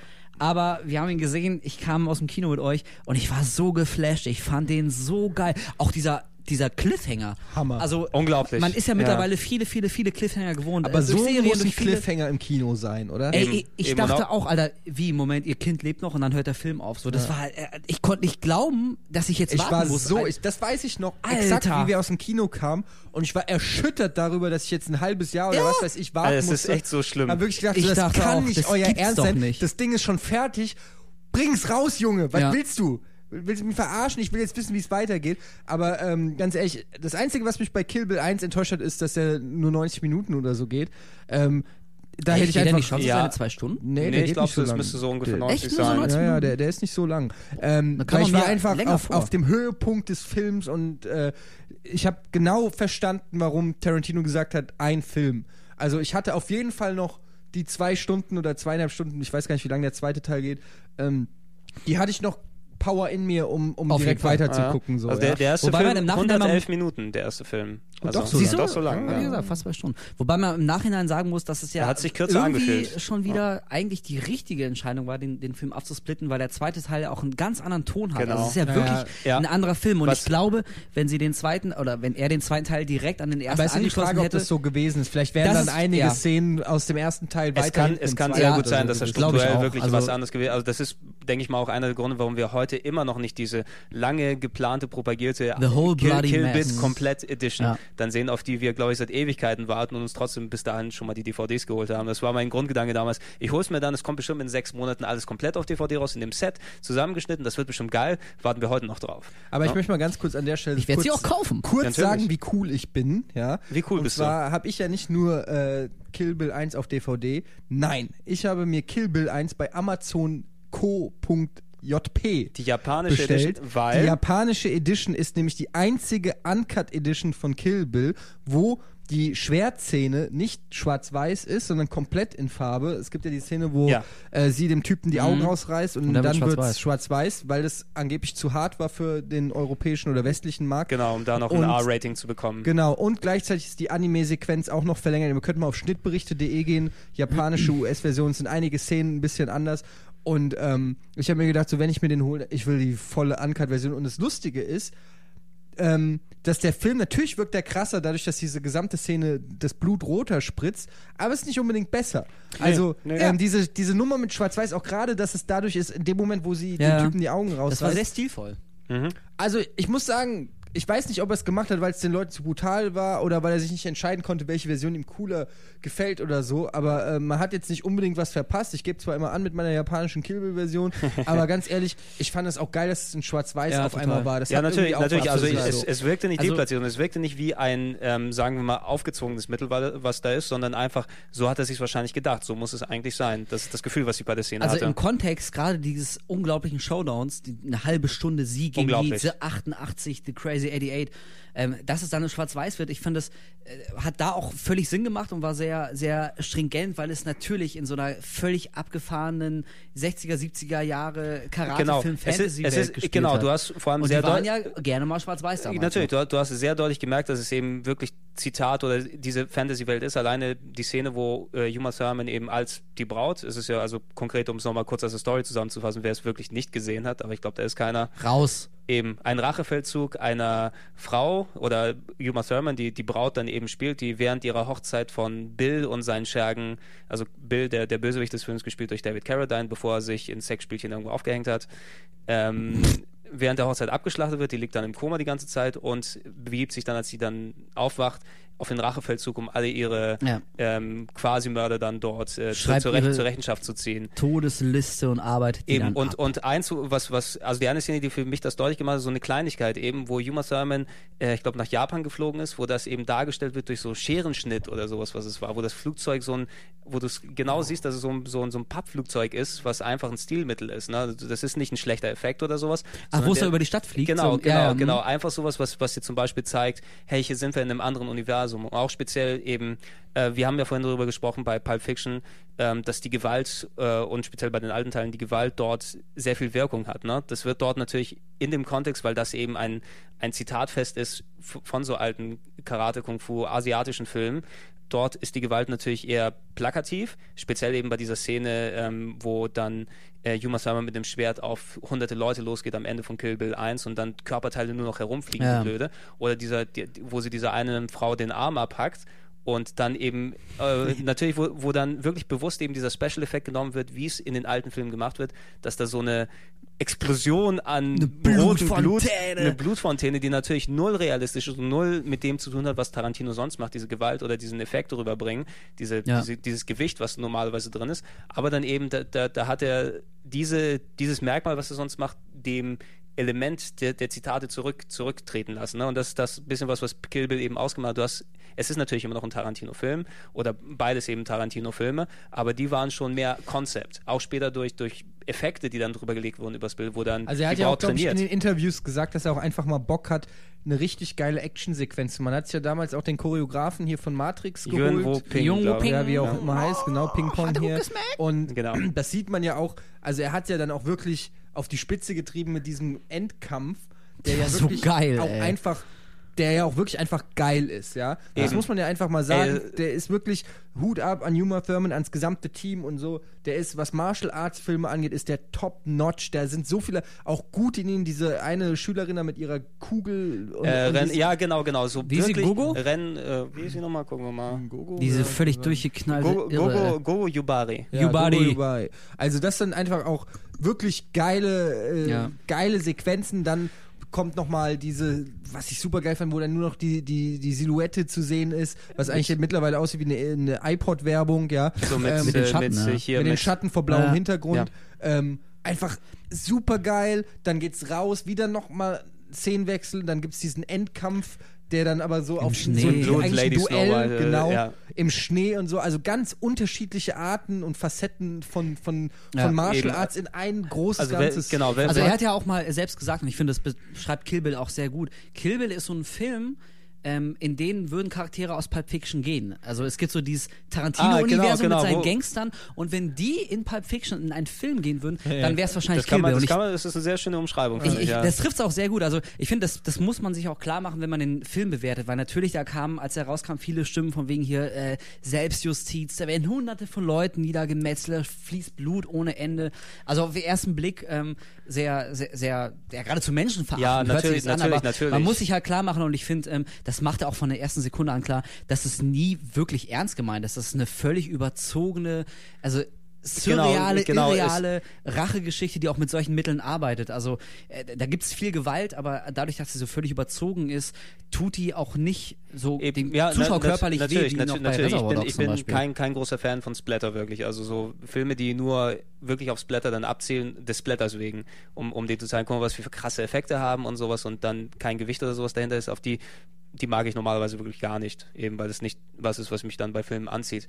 Bei Kill Bill hast du eben, natürlich ist der, der Splatter dort ein Stilmittel, was eingesetzt wird, ähm, aber es ist eben in, in diesem ganzen Tribut einer kompletten Filmindustrie, der, der asiatischen, japanischen Filmindustrie, die dort dann eben gezeigt wird, finde ich es vertretbar eben. Auch selbst diese eben diese super harte Szene eigentlich, äh, am Ende, wo, wo dann alle Leute abgeschlachtet werden und da Körperteile wie blöde rumfliegen. Also Ja, speziell Leute eben, es, es ist so die, die Braut, äh, alleine äh, Thurman hat den Bruce Lee Anzug an, den ikonischen, diesen gelb-schwarzen, Ja. hat ein Schwert in der Hand und dort, du weißt auch speziell das Schwert, in anderen Filmen jemand haut einen mit dem Schwert und der fällt nach hinten um und es spritzt nicht mal Blut oder sowas. Ne? Ja. Mhm. Dort eben, ein Schwert ist ein fucking Schwert. Es wurde gemacht von, von Hattori Hanzo, ne, von, von Sonny Chiba, der so seine... das ist schon super. Äh, unglaublich, was, was das für ein Ja. Zitatding ist, was normalerweise über 90 Prozent der, 95 Prozent der, der Filmzuschauer dann rübergeht, was das für ein Charakter oder was für ein Schauspieler das ist, wo dann, wo, wo du siehst, dass er sie, wahrscheinlich hinter der Kamera Tarantino gekichert, wie blöd, Ja. ah, ich hab Hattori Hanzo hier. Aber das. Geile an Kill Bill ähm, ist ja auch, dass du den Film genießen kannst, wenn du jetzt nicht jedes Filmzitat erkennst, weil du vielleicht jetzt nicht unbedingt mit so 70er, 80er Jahre äh, karate Nee, du kannst, du kannst, du, du kannst es machen. Es ist ein Added-Bonus, sag ich Ja, mal genau. dazu. Also das- ne, weil, weil Wer es erkennt, ist gut, er freut sich über einen Insider-Gag, aber du kannst den Film auch trotzdem, du Genau, musst die, jetzt nicht Filmwissenschaften genau die, die, die, die Charaktere funktionieren dort und es ist, es hat, ich vergleiche es immer ganz gerne, es hat so ein bisschen einen leichten Aufbau wie ein Videogame einfach, ne? dass du dort so die Zwischenbosse hast, die nach und nach dann ein bisschen, abgefeiert werden, dass du dich zum, zum großen Endboss dann durchkämpfst und hast dann, Stage Ja. One. Stage und, One und und so gerade, gerade dieses, äh, dieses Splatter-Element, was du meinst, ähm, das ist, ich, ich finde bei Kill Bill hätte man auch nicht drauf verzichten können. Nee, es würde absolut nicht dadurch, gehen da ohne. Dadurch finde ich, ist, ist der Ton von dem, von dem Film und, und die Aussage und also das ist der macht überhaupt keinen Hehl draus, was er ist und was er nicht ist. Er ist nämlich Eben. kein Es- ernst gemeintes, düsteres Selbstjustizdrama einer Frau, die im Koma vergewaltigt Nee, wurde. nee, so. genau, genau das hier. Also es bereitet dich von der ersten Szene eben drauf vor, dass Also sie- das, jetzt kommt das der muss splattern. Kill Bill ohne Splatter genau, einfach, einfach, Film. einfach die, die, die erste Szene, wo du dann eben die, die Hochzeit dort siehst, wo die Braut dann und, Auch und alle. ein geiler Einstieg. Ey. Ja. Bill, es ist dein Baby. Ich meine, der Bam! Film Alter, heißt Kill Bill. Ja, ja, natürlich. Und ist auf zwei Teile gestreckt. Das heißt, äh, hier geht es einfach nur darum, Uma Thurman kicks ass. Eben. Und das ist einfach, ähm, das ist einfach das klassische Bild. Es wird gezeigt, wie sehr sie gelitten hat, um dann Rache zu nehmen. Und ähm, ich finde einfach, das muss so sein, um zu zeigen, dass die Frau ist einfach the shit. Und das ist einfach, ja, super gut gelungen, was dann auch durch den zweiten Teil nochmal deutlich wird, Mhm. weil diese Zielstrebigkeit, mit der Uma Thurman ähm, nach, äh, nach Bill sucht oder so, das ist eigentlich das, was, was, was diesen Film auch so faszinierend macht. Das ist eigentlich alles andere ist scheißegal. Und wenn du weißt, wo Bill ist, sag's mir besser, weil ansonsten bist du am Arsch. So. Und Ja. ähm, die- am, bei, im zweiten Teil auch wieder eine Szene, Magic Moment in, in Filmhistory, wie sie da begraben wird in, in der Erde, ja. das ist mhm, einfach an Intensität. Diese Szene dauert ja was, 15 Minuten, 10 Minuten lang, wie sie da, wie, wie, Ja. wie der Sand auf den Sarg bröckelt und du merkst, ey, das ist, das war krass im Kino, das zu gucken. Ja. Das war so heftig, Fall. das ist einfach wieder mal so ein super. super. Ding, wo ich sag, super innovativ, super gut und ähm, und dann geht sie in die Bar und bestellt sich ein Wasser. Also Ja. Und auch hier, ähm, also die, die ganze Prämisse von Kill Bill, diese Selbstjustiznummer, die ist ja an sich schon mal nicht unkritisch, sag ich mal. Also eigentlich, wenn man jetzt mal ganz Nein, ab- ja, pedantisch sein natürlich. wollte, ist es ja moralisch abzulehnen, dass jemand da sich ein Schwert schnappt und Selbstjustiz übt. Also, ne, jetzt mal Mhm, ganz, ganz pedantisch. Aber trotzdem auch hier wieder, ich finde es, äh, auch, auch dieser Film, der ist durchaus moralisch Ja, irgendwo. na- natürlich. Also, also ich sehe gerade die Alternativfassung von Kill Bill, wo Uma Thurman so vor Gericht sitzt, sagt so, Ja, ja, äh, und sorry. er hat dann auf mich geschossen. Nee, ja, äh, und ich möchte Anklage erheben. So. Ja. Zweieinhalb ein Stunden, zweieinhalb Stunden Gerichtsdrama. Sue Bill. Nee, auf jeden Fall. Also, also nicht nur, dass du, dass du äh, die Motivation der Sehr Braut gut. verstehen kannst, weil die ja natürlich über, über die menschlichen Maße gelitten hat. Also du, du, Ja, ja, du genau. willst ja, dass sie diese, diese Mistkerle einen nach dem anderen erledigt dafür, was sie sie angetan haben. Und aber ich finde, die verhält sich trotzdem auch irgendwie noch mit so einem gewissen Respekt den, den Gegnern ge gegenüber und auch so, also zum Beispiel am Anfang, als die Vernita, Vernita Green ähm, äh, hier, Vivica A. äh, Fox da, ne? Genau. Ja, ja. Ähm, in, der, in der Küche dann zur Strecke bringen, da kommt ihre Kind. kleine Tochter Ja. noch rein. Und da sagt sie, das fand ich auch einen sehr schönen Moment. Sie sagt irgendwie, ähm, es tut ihr sehr leid, dass die Tochter jetzt mit ansehen muss, dass ihre Mutter von ihr umgebracht wurde.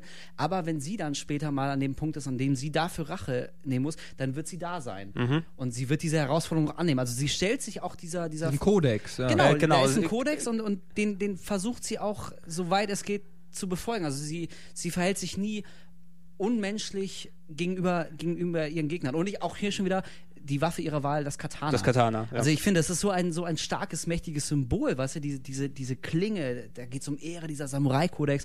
Also ich, ich halte es für keinen Zufall, dass, dass sie sich nicht einfach eine Knarre schnappt oder einen Nö, nö, ex, ex, als exakt das ist, der Film hätte eine komplett andere Dynamik, wenn es eben über Uzis oder sowas dann gelöst wäre, dass sie Ja. mit, mit den Knarren dann durchgeht also, und Wäre natürlich dann völlig anderer Film. ja, das würde dann Ja. auch überhaupt keinen Sinn ist dann machen. Wanted, wer mit Angelina Jolie. Und auch hier wieder, äh, was ihm natürlich auch wieder viele Kritiker vorgeworfen haben, ist, der Film würde ja wieder nur aus Zitaten bestehen. Der würde ja aus allen filmischen Genres wildern und einfach da irgendwie was zusammenrühren und sagen, so, das ist jetzt Kill Bill.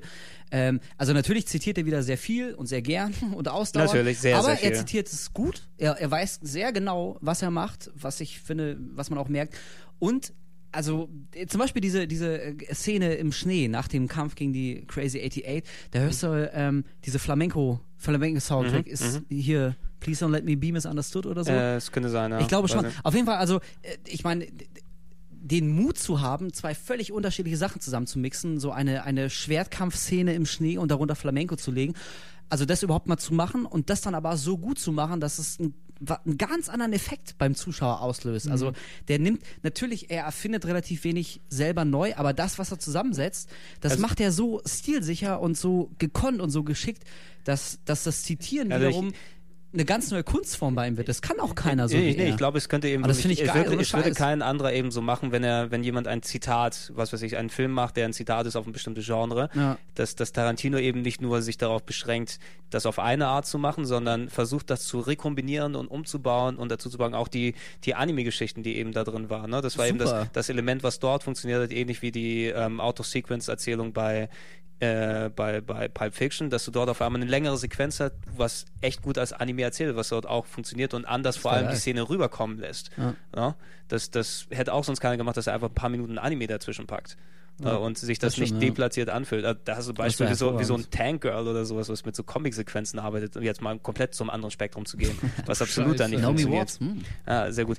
Ähm, auf jeden Fall, also viel zitiert, ähm, aber sehr gut und macht auch auf jeden Fall die, die Güte und den Reiz von Kill Bill aus. Also Ja. so geil musst du erstmal klauen bei anderen Filmen, ähm, bevor du da Tarantino da irgendwie was vorwerfen kannst. Ja, äh, was wir ja. auf jeden Fall gleich auch noch bei äh, Kill Bill 2 kurz erwähnen müssen, ist ähm, natürlich David Carradine.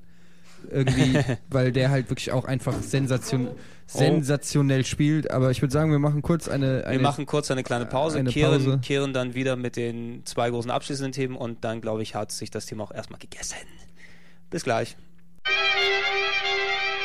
Wo, wo waren wir gerade bei? Wir, äh, wir waren gerade stehen. Wir, wir, Ja. wir wollten eigentlich mit, mit äh, Kill Bill so langsam abschließen, aber ich glaube, wir haben noch ein paar kleine Sachen, die wir erzählen können. Dementsprechend David Carradine das Thema und ich übergebe das Wort an den lieben Wolf. Äh, oh, äh, siehst du mich äh, unvorbereitet. Ja. der, der, also genau, Kill Bill 2 wiederum, also ersten, glaube ich, haben wir jetzt abgehackt, fanden wir alle geil, richtiger Ass-Kicker-Movie.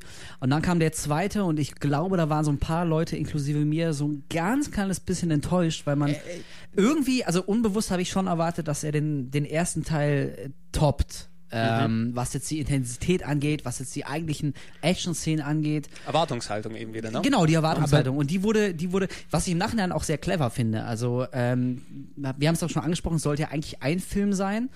Ähm, und dann wurde er geteilt und der zweite ist ja, ist ja ein sehr, sehr anderer Film als der erste. Also er ist viel ruhiger, nimmt sich sehr zurück.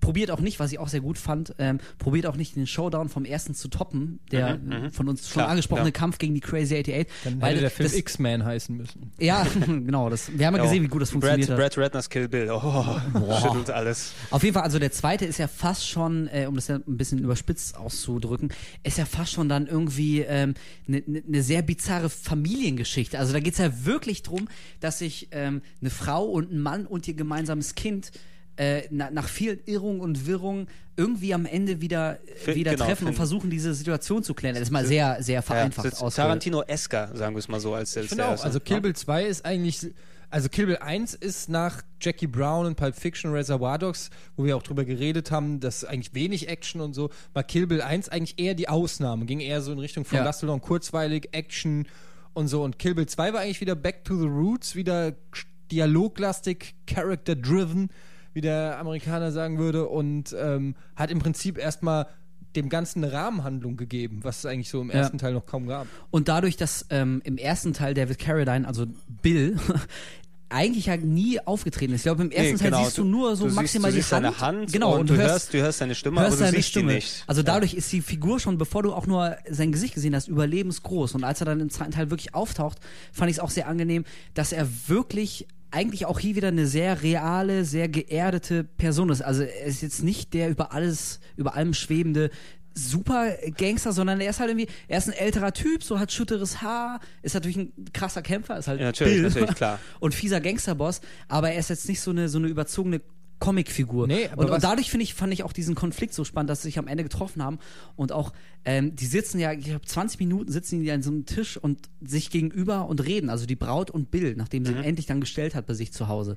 Und auch hier wieder eine sehr weise Entscheidung, nicht noch so einen ultra krassen Showdown oben drauf zu setzen, sondern, ähm, Achtung, kleiner Minispoiler, Hm. das das Ende des Films und damit auch das Ende dieser, dieser Sache Bill ist ja auch relativ unspektakulär, Mhm. eigentlich. Ähm, aber das ist eine sehr kluge Entscheidung. Das, das erdet die Geschichte. Es gibt ihr so ein bisschen Bodenhaftung zurück und zeigt auch wieder, wie, wie echt und lebensnah doch eigentlich die Charaktere allesamt schon die ganze Zeit gewesen sind, was du im ersten Teil vielleicht so ein bisschen gar nicht so realisiert hast, weil es eine sehr überzogene Metzelgeschichte Eben, war. wenn, wenn, wenn die Charaktere hinten aus eben mit zu viel Action und, und zu viel, also wenn wenn die Action der Mittelpunkt gewesen wäre, worum es sich am Ende hin von Kill Bill 2 dann dreht, das, da, hätt- da hättest du einfach nicht das mitgenommen aus dem ein Film. was du- schal. Genau, du, du, Ja. du, Das, das wäre einfach nur ein verschenkt. Actionfilm gewesen. Genau, Ja, genau. es, wäre es wär speziell eben für, für Tarantino, also was, was du dann eben schon gewohnt bist von ihm, verschenktes Potenzial dort jeden nach Fall. hinten aus. Ne? Ja.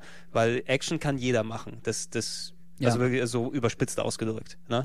Jeder, der dann in, dementsprechend einen Film macht, kann Action machen. Das ist so dieses, das Totschlagargument. Ähnlich wie bei Horrorfilmen, ja. Jeder kann irgendwie die Zuschauer zucken lassen, indem er ganz schnell zwei Blitze ein, einkopiert und den Sound einmal hochdreht. Schon schockt der äh, Zuschauer im, Hallo, im, im, Drag Me to Hell. Genau, sch- zock, zockt der, zockt der, äh, zuckt der Zuschauer auf, Ja. ne, aber er hat nicht wirklich irgendwelchen Grusel oder sonst was Mhm. erzeugt.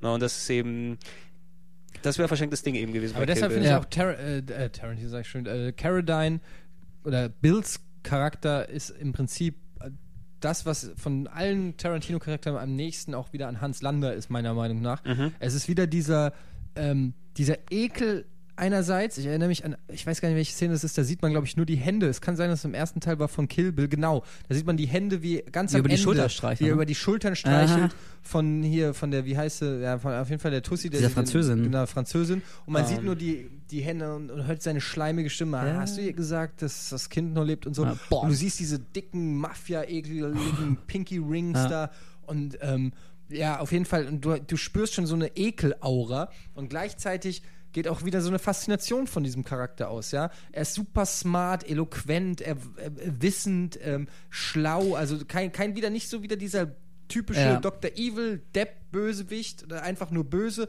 sondern eben typisch Tarantino, ein Bösewicht auf Augenhöhe mit dem Guten oder auch mit dem Zuschauer. Und das finde ich halt auch wieder geil. Ja, auch hier wieder to total charmant. Also im zweiten Teil kann man auch verstehen, ähm, wie die Figur der Braut jemals irgendwie eine Liebesbeziehung zu dem Mann gehabt haben konnte, der sie dann später versucht Genau, genau, die, umbringen die, zu lassen. dieses, dieses Verstehen, eben, dass du es nachvollziehen Ja. kannst. Nicht, dass Im ersten Teil denkst du dir, also wie bescheuert kann man, kann man denn sein, irgendwie mit dem eine Beziehung, sich, sich von dem schwängern zu lassen, der offenbar ein psychopathischer Mafia-Boss ist und sie jetzt umbringen lassen will. Also völlig absurd. Aber im zweiten Teil kannst du es nachvollziehen, weil, weil Bill ebenso ein sehr, wie du es gesagt hast, Eddie, sehr eloquenter, charmanter, wohlerzogener äh, Typ ist, der sich auch, auch rührend um die Tö äh, Tochter kümmert. Ja. Also äh, sie, sie stellt ihn ja dann in eine Wohnung und, und er macht der Tochter irgendwie so, so einen Toast zum Bei Abendessen. Michael so. Bay wäre Krass. David Carradine hätte dem kleinen Kind noch eine Ohrfeige gegeben Eben. und Hausarrest erteilt und aber nein, Ja. David Carradine ist eigentlich ein cooler Charakter. Das ist wirklich eine Sache zwischen diesen beiden. Ja, genau. Und auch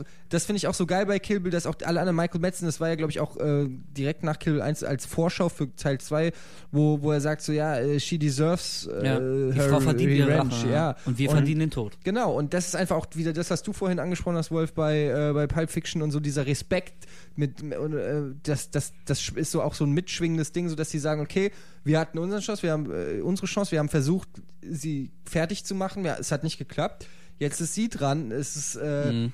Es ist klar, dass sie kommt und uns sucht und wir haben es auch verdient. So, wir werden uns natürlich Ja. gegen wehren, weil wir haben keinen Bock zu verrecken. Aber ähm, es, also es steht ihr absolut zu. Wir können ihr keinen Strick draus drehen, dass sie es versucht, uns Ja. umzubringen, weil ganz ehrlich, was wir gemacht haben, war auch nicht gerade nett. Und und das ist ja auch so was, äh, alle warten, erwarten sie im Prinzip und es ist, wie du es vorhin auch gesagt hast, Gregor, so wie so ein Computerspiel.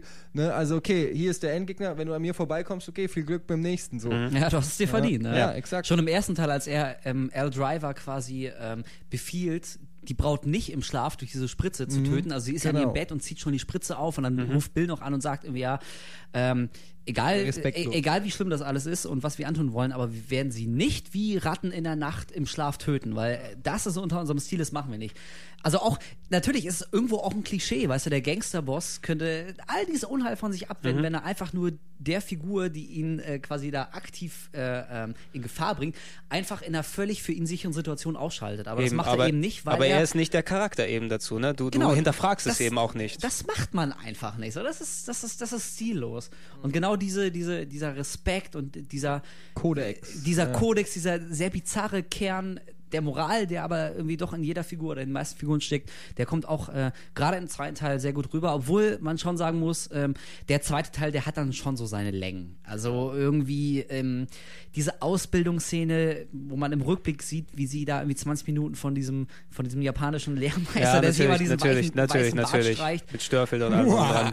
Also, er war schon nett, ich habe mich auch nicht gelangweilt, aber da muss man schon zugeben, da hätte man die eine oder andere Minute rausschneiden können, ohne dass es dem Film jetzt irgendwie an die Substanz also, gegangen wäre. wie Also. gesagt, wer, wer weiß eben, natürlich hat äh, Tarantino gesagt, wenn die Filme zusammenkommen, die äh, zusammenkommen würden, Teil 1 und Teil 2, würden die nicht so viel anders aussehen, aber ich habe schon das Gefühl, dass der eben auch anders geschnitten sein würde. Ne? Ja. Und dass du nicht eben die, die Länge zwischen den zwei Teilen einfach addieren musst und dann das eine rausbekommst, Ja. sondern dass da auch mal eine halbe Stunde weniger sein kann oder einfach ähm, durch die Struktur, wie es anders aufgebaut ist, dass da ein anderes Erlebnis eben draus wird. Aber das werden wir vielleicht erst herausfinden, wenn dann nochmal was kommt. Oder wenn der dritte Teil dann, ja, laut IMDb stand da gerade 2014, wohl ja, angeplant. stimmt, hat er, ja, stimmt. Ja? Ja. Ja, also vielleicht hat er ja schon mal irgendwelche Flashback-Szenen mit David Carradine auf Halde gedreht für irgendwas, was er Wenn dort nicht, wird's einba- schwer. Wenn nicht, wird es ein bisschen schwer. Ja, es ja? geht ja, glaube ich, um die, tatsächlich auch um hier, um die Tochter dann von, Okay, von wie heißt sie? von Yuma Salmon, oder? Nee, Vivica Nee, von A. Fox. Vanita Green. Ja, Ah, okay. so. Ah, Also oh, habe ich cool. gehört irgendwie. bei- Wahrscheinlich gibt es noch nicht mal ein Drehbuch, was heißt, es sind alles nur Gerüchte, Ja. aber Aber macht auch absolut Sinn. Also ich finde, das ist auch ein, ein Story-Arc, äh, der jetzt gar nicht mal so weit Eben. hergeholt ist, Es weil es ja einfach die- im die- ersten Teil auch schon angesprochen genau, wird. Ne? es Wenn wär- du es irgendwann deine so Rache die, willst. die, die, es war super, Reverse Roles oder sowas, dass dann eben ähm, die, die Braut in der Rolle des Bill sozusagen vorher ist, Mhm. ne, mit ihrer Tochter wahrscheinlich, oder je nachdem, wie das dann äh, auch alles aussehen wird und dann verfolgst du die Story der, der, der Geschädigten aus dem ersten Teil. also es ist so auf jeden. Fall durch, dass es zwei Töchter gibt, die im gleichen Alter sind und irgendwie beide Eben. Rechte Oder auf, das, was, auf was, weiß ich, was man sich da alles zusammenspinnen könnte. Ja, das, äh, bin ich mal gespannt. Auf jeden Fall Potenzial für äh, noch mehr, was da kommen kann. auf jeden Im Fall. Gegensatz zu Im Gegensatz Genau, wo wir gerade bei Szenen waren, die deutlich zu lang sind, die, wo man viel die, hätte deu die deutlich viel können. zu lang wurden und die dann in den einzelnen Versionen in, und im Director's Cut immer nur noch länger wurden die ganze genau, Zeit und so über. leiten wir jetzt geschickt über. leiten wir geschickt über in Grindhouse, Ja. Grindhouse, äh, wie wir vorhin drüber gequatscht haben mit äh, Robert Rodriguez und, und Quentin Tarantino, diese Freundschaft, diese, diese Partner im alter Geiste, Kumpel. ja, haben sich entschlossen, dann äh, lass uns mal wieder ein Tribut machen, also ein Tribut auf das äh, 70er Jahre billig äh, Grindhouse-Kino. Grindhouse, ich glaube, mit dem Begriff haben wir vorher wahrscheinlich wirklich auch nur Cineasten was Ja. anzufangen gewusst. Äh, dementsprechend irgendwie so dann Doppelfeatures quasi, wo du dann ins Kino gegangen bist auf dem Abend, hast du zwei Filme auf einmal geguckt. Dementsprechend mit, ja, wie, wie haben die das Erlebnis dann, glaube ich, so umschrieben, dass du da teilweise fehlende Filmrollen hattest oder Szenen gefehlt haben und die Qualität manchmal nicht so dementsprechend war, was das, was das Bild angeht. Ja, und dann genau. Du, so, ha- einfach, genau, ja. Schmuddel, du hast halt zwei Filme quasi zum Preis von einem bekommen, Mhm. so in, im Double Feature, äh, was äh, im Umkehrschluss aber bedeutet hat, dass diese Filme meistens qualitativ sehr, sehr minderwertig waren. Also so typische, wie du es gesagt hast, so Schmuddelware, weißt Ja. du, so billig produzierter äh, Horror oder Science Fiction, Schund. Trash. Typischer Schund, genau. Und da fühlt sich Tarantino ja sehr wohl. Pulp Fiction. Genau, und, und das war die Grundlage eben, um dieses Grindhouse Doppelfeature zu machen, dass du quasi zwei Filme hast, die ähm, naja, in einer, in einer relativ kürzeren Fassung, also nicht, dass du dann die typischen 90 Minuten oder zwei Stunden Filme hast, sondern teilweise so 60, 70 Minuten oder sowas in der Grundfassung und das Erlebnis Grindhouse dort im Kino so aufgebaut hat, du hast zwei Filme, einmal Planet Terror von Robert Rodriguez gedreht und einmal Death Proof von Quentin Tarantino gedreht, die dann in, in diesem einheitlichen Kinoerlebnis dann zusammengebaut waren, was dann Ja. natürlich dann zweieinhalb bis drei Stunden oder wie viel gedauert hat, ich weiß es nicht mehr. Ja, also ich glaube, Death Proof ging ja, äh, das ist ja auch einer der sch- es- Kritikpunkte. Es, ging äh, schon, auch in der der, ging Kur- schon zu lang. in also der Kurzfassung ging er schon so 90 plus Minuten, Ja, genau, der, ich. der ne? läuft für sich schon irgendwie 90 Minuten, ne? Eben. Oder Und, so. und so, so wie das dann aufgebaut ist, sind natürlich inhaltlich thematisch zwei unterschiedliche Filme. Planet Terror, eben Robert Rodri äh, Rodriguez in seinem Element, in einem Zombie Total geil. Apokalypse, Rose McGowan mit Ich einer Knarre super, als ey. Unglaublich. Fantastisch. Also ein, ein, ein, ein Der Hölzere Doktor für mich der Zombies. legitime Nachfolger von From Dusk Till Dawn. Ja, genau so. das. Also ja, finde ich auch. eine konsequente Weiterführung. Man muss sagen, bei ähm, Death Proof, von dem ich auch enttäuscht war, ähm, der sicherlich auch ein paar coole Momente hat, will ich gar nicht absprechen. Auch mm, zum Beispiel Kurt Russell gefällt mir, Ja. auch wenn ja, glaube ich, ursprünglich Mickey Rourke geplant war für die Rolle, ähm, aber der abgesagt hat. Aber ähm, was, was man dem Film anmerkt, und ich habe mir komplett, ich habe, äh, habe ich euch vorhin erzählt, muss Ja. ich den, den, den Zuhörern noch erzählen, ich habe ähm, mir auf DVD in, in Korea oder Japan, ich weiß gar nicht Mhm. mehr, die äh, Original Grindhouse Limited Edition bestellt. Die gibt's auch nur in Asien, wo ähm, die DVDs so drin sind, also es sind alle Kino, alle Fassungen drin. Es gibt einmal Mhm. die Grindhouse Einzelversion, so wie sie hier in Deutschland liefen, und es gibt aber eben dort auch dann auf DVD die komplette Fassung mit allen Fake-Trailern plus, äh, plus Grindhouse Super. und Death Proof hintereinander oder erst Ja. Death Proof und dann Grindhouse, ich weiß gar nicht mehr. Ähm, alles an einem Stück, so wie ja ursprünglich das geplant war, wo dann aber auch Miramax gesagt hat, nee, also wir bringen Äh. sie auch einzeln raus. Ja. Ähm, das guckt sich kein Mensch drei, dreieinhalb Stunden an. Und ähm, da ist auch, weiß ich, drei Discs mit Making-of und so. Und dann habe ich mir komplett alles angeguckt ähm, bei Death Proof. Wie gesagt, Tarantino-Fanboy. Und da kommt auch ziemlich deutlich raus und er macht eigentlich auch keinen großen Hehl drum, dass, ähm, dass der Kern von Death Proof für ihn war eigentlich die Autoverfolgungsjagd. Er wollte schon immer Er wollte die äh, beste er Autoverfolgungsjagd genau. ever machen. Er, er Ja. ist ein großer Fan von äh, Verfolgungsjagden und hat schon immer irgendwie und hat dann zählt 200 typisch Tarantino 200 Filme auf, von denen du noch nie was gehört hast, wo irgendwelche Autofahrten drin sind. Und er hat gemeint, er wollte immer schon eine Hommage an diese Racing und Actionmäßigen äh, ähm, Autofahrten drehen und im Prinzip hat er alles andere um diese Verfolgungsjagd ja, gestrickt. und das, das ja. merkt man dem Und auch sehr, sehr deutlich ich bin- eben. Ja. Ja. Wiederum überhaupt kein Fan. Ich hasse Autoverfolgungsjagden in Filmen. Das ist so für mich das ausgelutschteste, was geht. Das spüle ich bei jedem Film, wo es eine Autoverfolgungsjagd ist. Aber es ist immer das Gleiche. Es Okay, es ist, es ist sehr degeneriert, muss man sagen. Also Ich- ich speziell, wenn kann's- du, wenn, wenn du sowas hast, also wenn du heute ein, ein Fast and Furious oder sowas siehst, was Boah, absolut Alter. der größte Müll ist, was, Musste was ich in der Sneak sehen, ey. Ich hab also fast gekotzt. un unglaublich ist eben, wo das degeneriert ist, die Autoverfolgungsjagd, wenn, wenn das, wo es eben dann, dann, dann losgetreten wurde, damals mit, mit Bullet, Steve McQueen oder speziell 70er Jahre French Connection und solche Geschichten, wo eine Au- Autoverfolgungsjagd auch einmal wirklich geil war. Und irgendeinen Film habe ich im. Kopf, der, der zuletzt dann auch wieder so eine richtige Autoverfolgungsjagd gemacht hat im traditionellen Stil, die wieder geil war. Er fällt mir momentan nicht ein. Hm? Ronin. Ja. Robert Ronan zum Beispiel Bei, auch ir- ähm, irgendwas Aktuelles war dort, was dann verzichtet hat auf Effekte, sondern die Autos in den Vordergrund gestellt hat, was dann auch wieder gut funktionieren kann. Bei We On The Night gab es eine ziemlich coole Autoverfolgungsszene, so im Regen. Da ist es fast kann- still um die rum, aber da geht's richtig Kann ab. war aber richtig auf jeden geil. Fall die Autoverfolgungsszene oder Au- Autoverfolgungsjagd ist ein sehr ausgelutschtes Thema. Es wurde vor allem sehr missbraucht eben Also durch ich- CGI-Crap, Ja, der dann da persönlich, gekommen ich ist. kann damit auch nichts mehr anfangen. Das ist für mich einfach so eine, ich bin auch kein Formel 1 Fan, so weißt du, für mich ist so, das ist für mich tote Materie. Da fahren die hinterher, so was soll passieren, ja? Also äh, äh, früher oder später müssen sie aussteigen und den Film fortsetzen, weißt du? Das ist immer die Sache, so eine Autoverfolgung sagt, okay, wir fahren jetzt hier und das Reifen quietschen und es, würden ta tausend Wie Sachen gesagt, es hängt, es hängt immer vom, vom Charakter. Also Ja, klar. sowas wie, wie, wie Duel von, von Steven Spielberg sein Ey, war geil, ne? ja. Was eigentlich eine Autoverfolgungsjagd ist, die komplette Zeit über, aber es wird komplett eben über die Charaktere getragen. ja, das ist ja dann wieder was anderes. Das Das ist ja wieder keine eben- Verfolgungsjagd. eben, also aber ist ja es- die Verfolgungsjagd Ja. an sich eigentlich. Ja, aber es, es, es ist eben, wie man mit diesem Element dort arbeitet und ey, auf eine super geile Verfolgungsjagd habe ich immer Bock, wenn die auch gut funktioniert die, Ja, und, und so dort verbaut ist. Aber bei, bei Death Proof hattest du eben dann als Story quasi ähm, Kurt Russell, den ich unglaublich toll finde eigentlich als Schauspieler und auch als, also speziell, Super Typ. ja, wa- was ich auch gerne irgendwann mal bald durchziehen will, den, den, den John Carpenter Podcast. Ja, Alter, bin ich mit dabei, Big. Trouble in Little China und The Thing und sowas. Ja. Einige meiner absoluten Lieblingsfilme, Kurt Russell immer großartig. Und ich habe mich dementsprechend auch drauf gefreut, weil Kurt Russell mit Tarantino als Stuntfahrer sozusagen. Hätte die Bombe werden sollen. Genau, wo, wo du dann auch, das war auch so eine gewisse Erwartungshaltung, die da Ja. dazu kommt. Der muss eigentlich geil werden, ne? Ja, das allein ja ohnehin, der, der nächste Tarantino, da hast du per se schon mal eine Erwartungshaltung. Und also ich finde jetzt Autoverfolgungsjagden auch nicht total geil, habe mich aber auch ein bisschen drauf gefreu äh, gefreut eigentlich. Allerdings war es bei mir so, als dann die Autoverfolgungsjagd endlich am Ende kam, war ich schon so gelangweilt und genervt von dem Film, dass sie mir auch echt nichts mehr gegeben hat. Also Death Proof ist für mich wirklich so der einzige echte Ausrutscher. Ich finde den nicht nur nicht so toll, ich finde den echt schlecht. Der ist, ich finde, der, der geht dieser, dieser Grindhouse-Idee, also so kurze, knackige, Mhm. völlig überzogene, äh, so, so B-Schmuddel-Action-Filmchen. Ähm, davon Eben. hat er nicht mehr. Also das ist so, da hat Tarantino für mich den Fehler gemacht.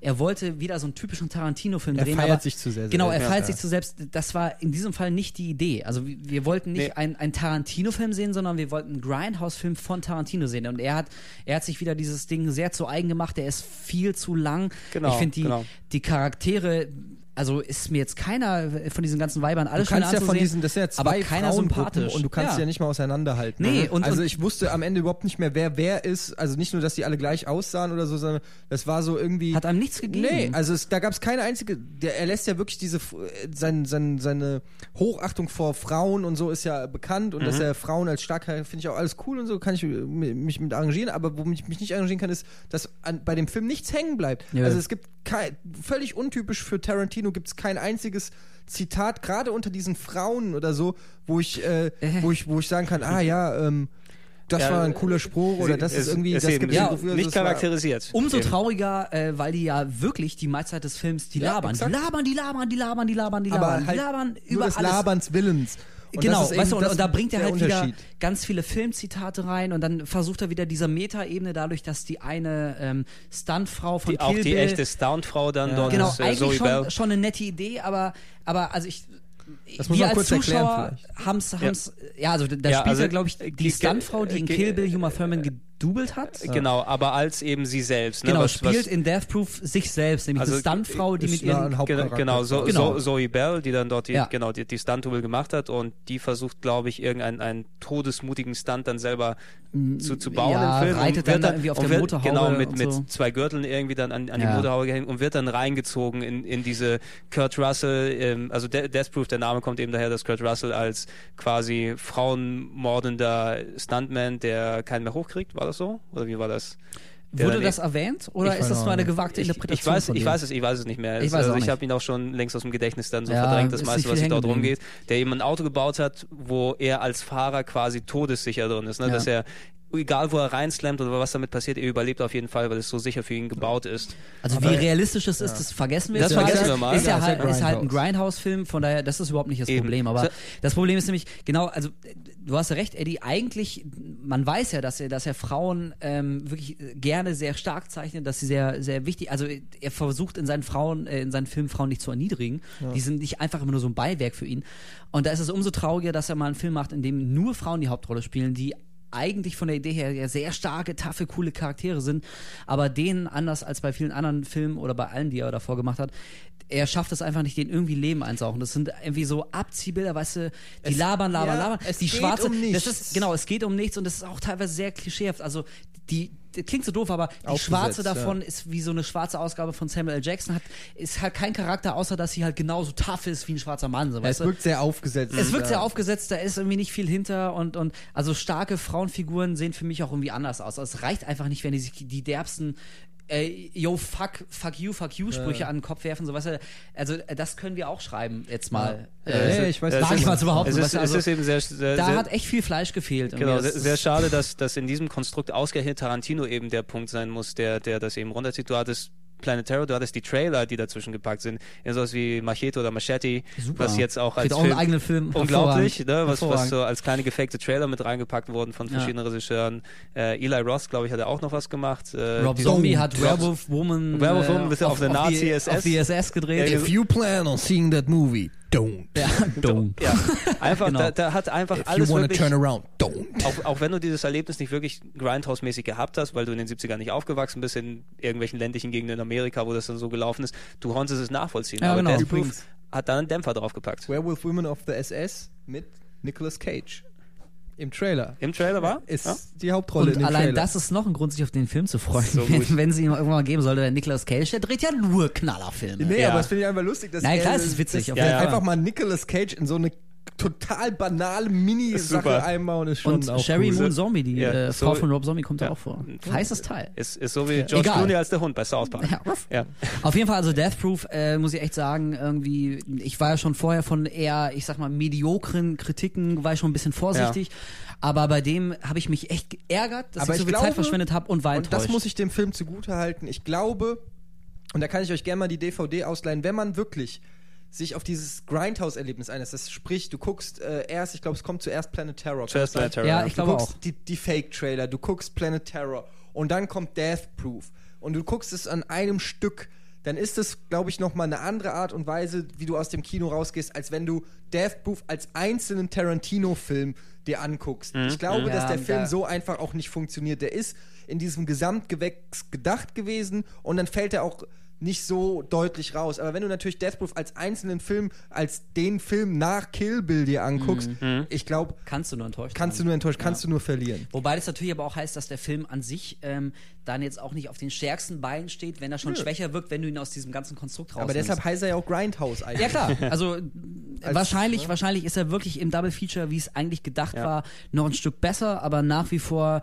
für mich mit Sicherlich Abstand der Höhepunkt. Ne? mit Abstand der Schwächste von Tarantino und da muss man echt sagen, da hätte er sich mal zurückhalten sollen. Also Das waren zu viele Filmzitate, es war zu viel Insiderwissen, das waren äh, zu viel Tarantino-Trademarks, also andauernd Ja. Frauenfüße. Also in anderen Filmen ist es ja witzig, genau, aber, genau, aber da dort hatte man war das es Gefühl, schon penetrant. Genau, einfach. penetrant. Da hat man das Gefühl, ich fühlte mich auch echt belehrt, so, weißt du, ne, zehn Ja. Minuten diese, diese Metaebene mit, mit der, mit der Stuntfrau und irgendwelche äh, lustigen Szenen vom Dreh und so, habe ich nach zwei Minuten begriffen, aber nach 20 hat's mich dann echt genervt. Da wollte ich, dass das jetzt mal bitte ein bisschen weitergeht und Tarantino, ich weiß, du hast da voll Ahnung und super Insiderwissen und Geek-Insider-Zitate, aber in dem Film, da fühlte ich mich echt so belehrt. Also das fand Ja, ich nicht und le geil. letzten Endes, das Experiment hat ja auch nicht wirklich geklappt. Also innerhalb Ja. des Kinos Grindhouse hat eben kein vergleichsweise gutes Einspielergebnis gehabt, weder in den USA noch anderswo. Also hierzulande ist ja nicht mal in, der, in dieser Grindhouse-Variante gekommen in den Kinos, sondern nur Ja. getrennt eben Planet Terror und, und ähm, Death Proof in der Form. Und auch, Schon Sa- bekloppt, auch, auch Sachen, die ich dann, natürlich, ich will jetzt nicht von, von meiner Seite aussprechen, aber du hast, ich, ich habe mich ein bisschen so schon gefühlt, okay, ist Tarantino jetzt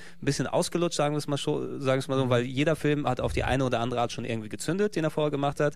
Und jetzt ist es wohl soweit, er ist mit seinem Latein am Ende Ja. und, und feiert Mhm. jetzt nur noch seine eigenen Klischees ab. Er, er wurde schamalanisiert, sozusagen fast schon. Und deshalb war es Ja. so wichtig, und damit kommen wir jetzt zum, zum zum aktuellsten, aktuellsten Film. und auch wirklich dem, einen der wichtigsten Film. Genau, einfach. und Der, deshalb war es so wichtig, dass Inglourious Bastards kam. Das war genau die richtige Antwort, damit er wieder, dass, damit der Name Tarantino noch was wert ist, weil Mhm. nach Death Proof musste er auch beweisen, dass er es immer noch drauf hat irgendwo. Auf jeden Fall, ja. Und äh, dass er wirklich auch mehr kann, als sich selbst und Filmzitate abfeiern. Und hat da eben wieder was rausgehauen, was für mich eigentlich mit Pulp Fiction der beste Tarantino Ja, ist. es Definitiv. Also ich habe genau dasselbe gedacht. Ich habe ja, ich war ja damals in der äh, Pressevorführung und war auch wirklich sehr, sehr skeptisch, zumal ja auch äh, Kritiken aus Cannes kamen, die ihm auch vorgeworfen haben, er ist zu lang und wieder passiert nichts. Und, und ich dachte wirklich, okay, ich glaube Tarantino, die Ära ist irgendwie vorbei. So, weil, also wie bei Trainspotting, die Leute bringen's und irgendwann bringen sie es einfach Ja, nicht mehr. ja. Und ähm, ja, zum Glück wurde ich ja eines, eines Besseren belehrt, wie viele andere. Ich fand nämlich äh, Inglourious Bastards fand ich unglaublich geil. Ich Also ich kam glaub- aus dem Kino und ich war so geflasht, leck mich am Arsch, der war richtig gut. Also jetzt bei, müssen bei wir mir, mal bei, zu Gregor bei kommen. mir, bei mir ist es eben sehr, sehr Du hast frisch, ihn weil gestern ich, erst gesehen. Ich hab ihn- Gestern ich hab gesehen, ihn und ge- auch der kleine hat. Gregor. Ach, wie, wie er mir gefallen Ich hat. streiche ihm das Knie und die Glatze. Danke sehr. Oh, danke. Das war nicht die Glatze. Ähm, aber aber äh, das Erlebnis, ähm, das Erlebnis kann, kann man schon fast sagen. Äh, Inglourious Bastards. erzähl ruhig weiter. Ich erzähle einfach ruhig weiter. Äh, Au, Alter. au, au, au, au. Alter. Ähm, ich habe es eben noch, noch sehr, sehr frisch im Kopf, weil ich es gestern Nacht eben erst geguckt habe. Und auch ähm, für mich, der eben viel, also ich gucke nicht mehr so viel im Kino einfach, weil ähm, äh, ich speziell bei dem Film, wo du dann vorher schon weißt, zweieinhalb Stunden dauert der und so weiter, damit ich mich jetzt nicht nach einem, nach, nach der Geschichte damals mit äh, Herr der Ringe Teil 3 oder sowas, die Rückkehr des Königs, wo ich viereinhalb Stunden dort ausgeharrt habe im Kinosaal, möchte ich mich solche Längen nicht mehr einlassen im Kino.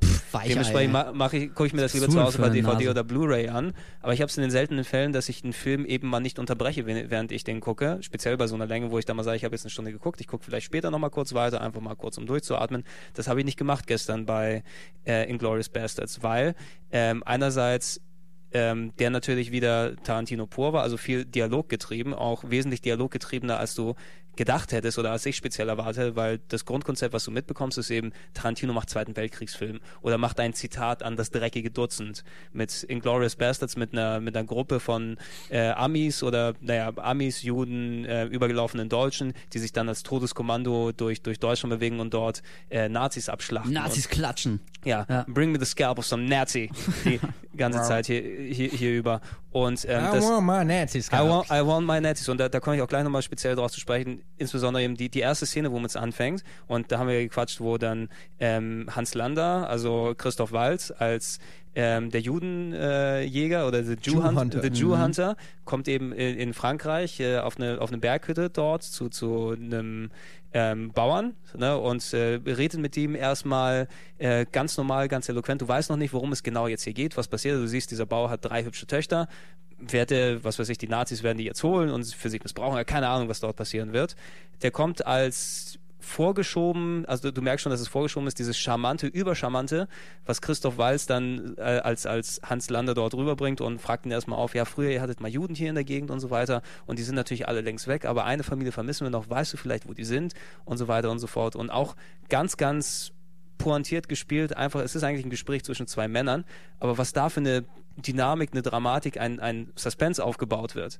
Ne? Äh, Ja. Wenn du, Genau, also äh, genau diese Dramatik und Suspense, obwohl du ja sehr genau weißt als Zuschauer, worauf das hinausläuft. Genau, Also du- eigentlich ist es, es ist völlig klar, wie diese Szene endet. genau, irgendwann- weißt Aber du. das Irgendwann ist ja merkst du dieser es dann. Magic Moment dieser Ja. Szene ist ja, dass sie erst knapp 15 Minuten miteinander reden und du merkst schon diese Anspannung in Ja. dieser Szene. Boah, Genau. Es ist ja sehr Leone-Style. alles. Es fängt ja schon an mit diesem ersten Shot, wo du erstmal eigentlich für Tarantino untypisch, da hat er, merkt man, da hat er Sergio Leone-Style kopiert und oder sich verbeugt davor. Ja. Ähm, diese Szene, wo sie seine Frau oder sie, eine Tochter hängt die Wäsche auf und er und du siehst erstmal diese Szene und so ganz untypisch fünf Sekunden lang, ohne dass was passiert und Schweiß läuft ihm runter und das Auto nähert sich aus der Ferne und alles.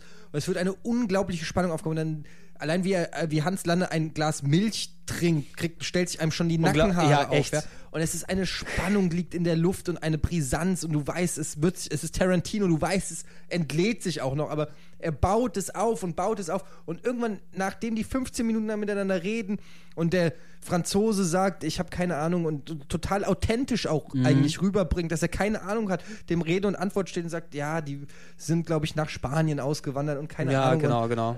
keine Ahnung. Und dann fährt die Kamera plötzlich einfach runter durch, man sieht die Füße, die SS-Stiefel von Hans Lander. Die Kamera geht weiter runter durch den Boden von dieser Hütte und du siehst da unten drunter diese jüdische Familie im Boden unter dem Haus quasi kauernd sich den Mund In Todesangst. zuhalten, in Todesangst.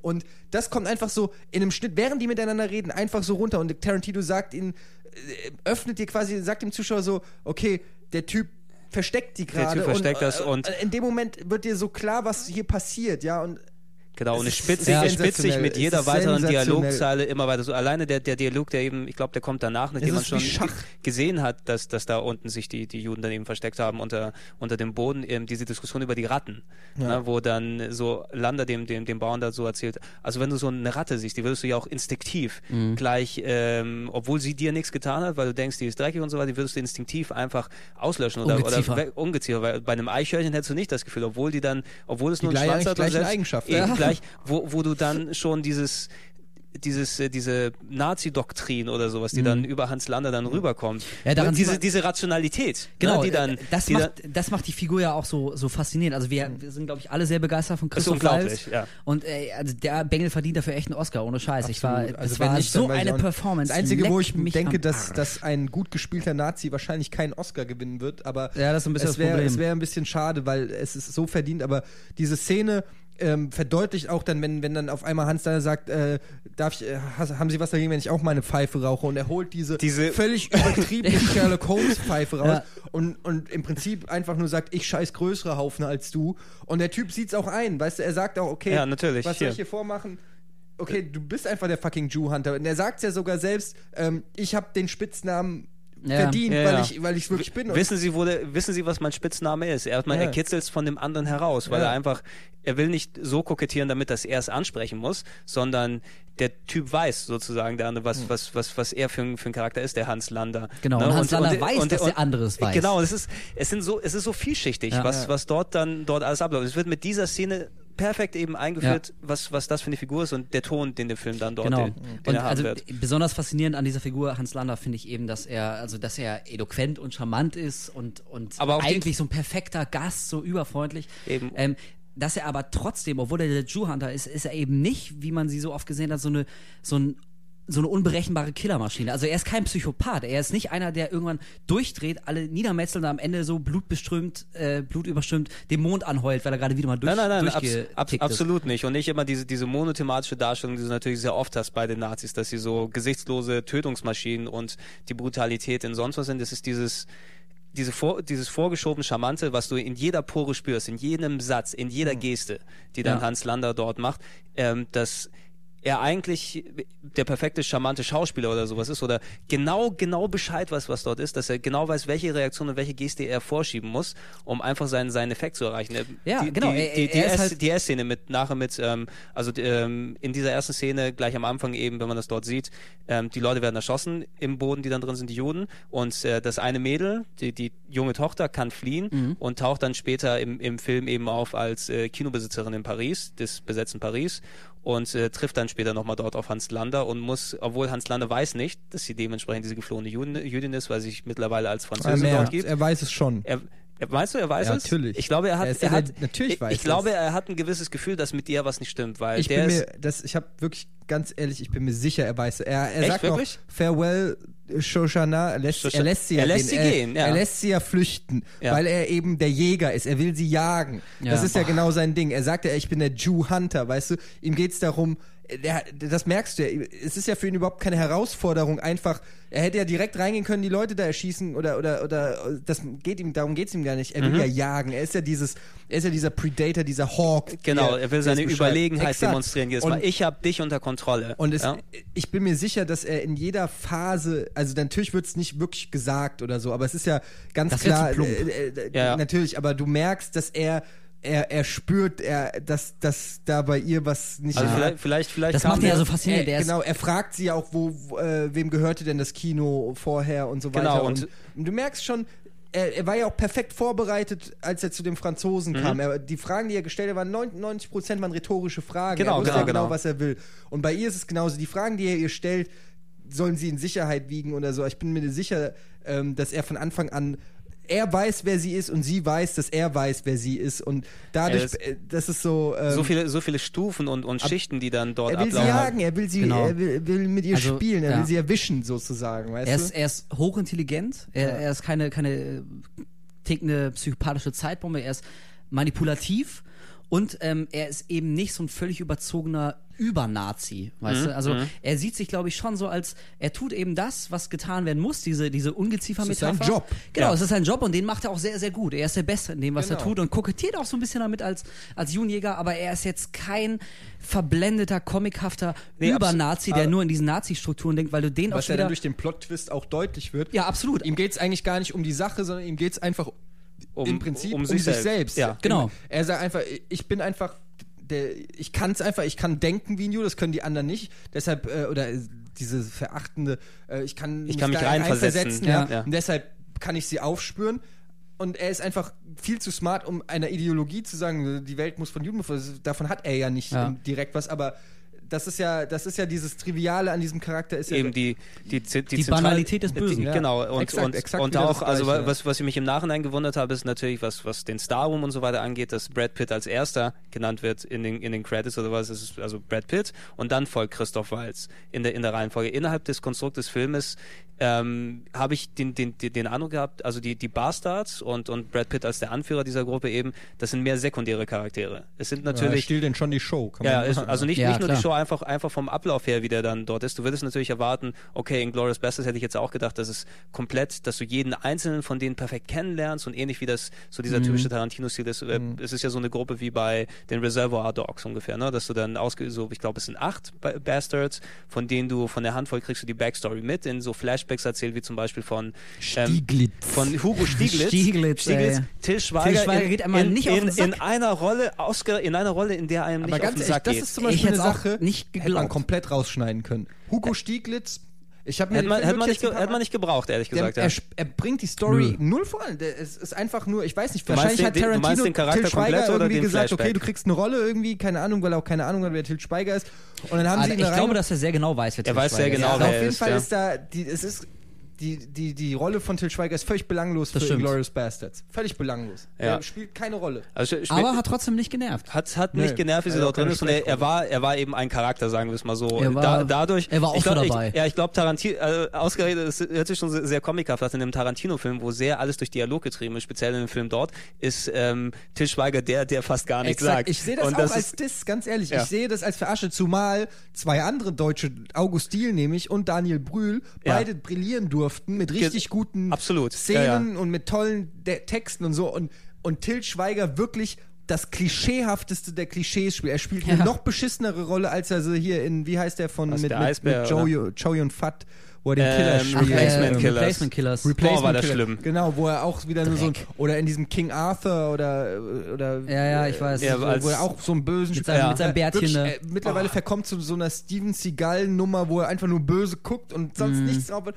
Und das wird auch noch und das macht Tarantino ähm, äh, ja, macht das noch plakativ, indem er ihn so herausarbeitet. Hugo Genau. Stieglitz. Hugo Stieglitz. Und dann sitzt er so ganz schlecht in seiner Zelle, raucht eine äh, Zigarre und da kommen all diese tollen Schauspieler wie Brad Pitt und, und, und er hat nichts zu sagen. Er hat keinen einzigen coolen Satz, Eben. hat Til Er, Schweiger er, dem ist, Film. er ist, glaube ich, der Einzige, der wirklich so ein richtiges Intro bekommt. Ne? Also du, Genau. der, wo der Film die Ebene, die, die Erzählebene verlässt, wo er gerade ist, sondern so typisch Tarantino-Style, so ein Flashback eben, dass wie er dazugekommen ist als, als Deutscher, der 13 SS-Männer, glaube ich, umgebracht hat, auch symbolische Zahl 13 anscheinend, und dort als äh, von, den, von den Bastards angeheuert wird, in der Form, dass er aus dem Gefängnis ausgebrochen Genau. wird.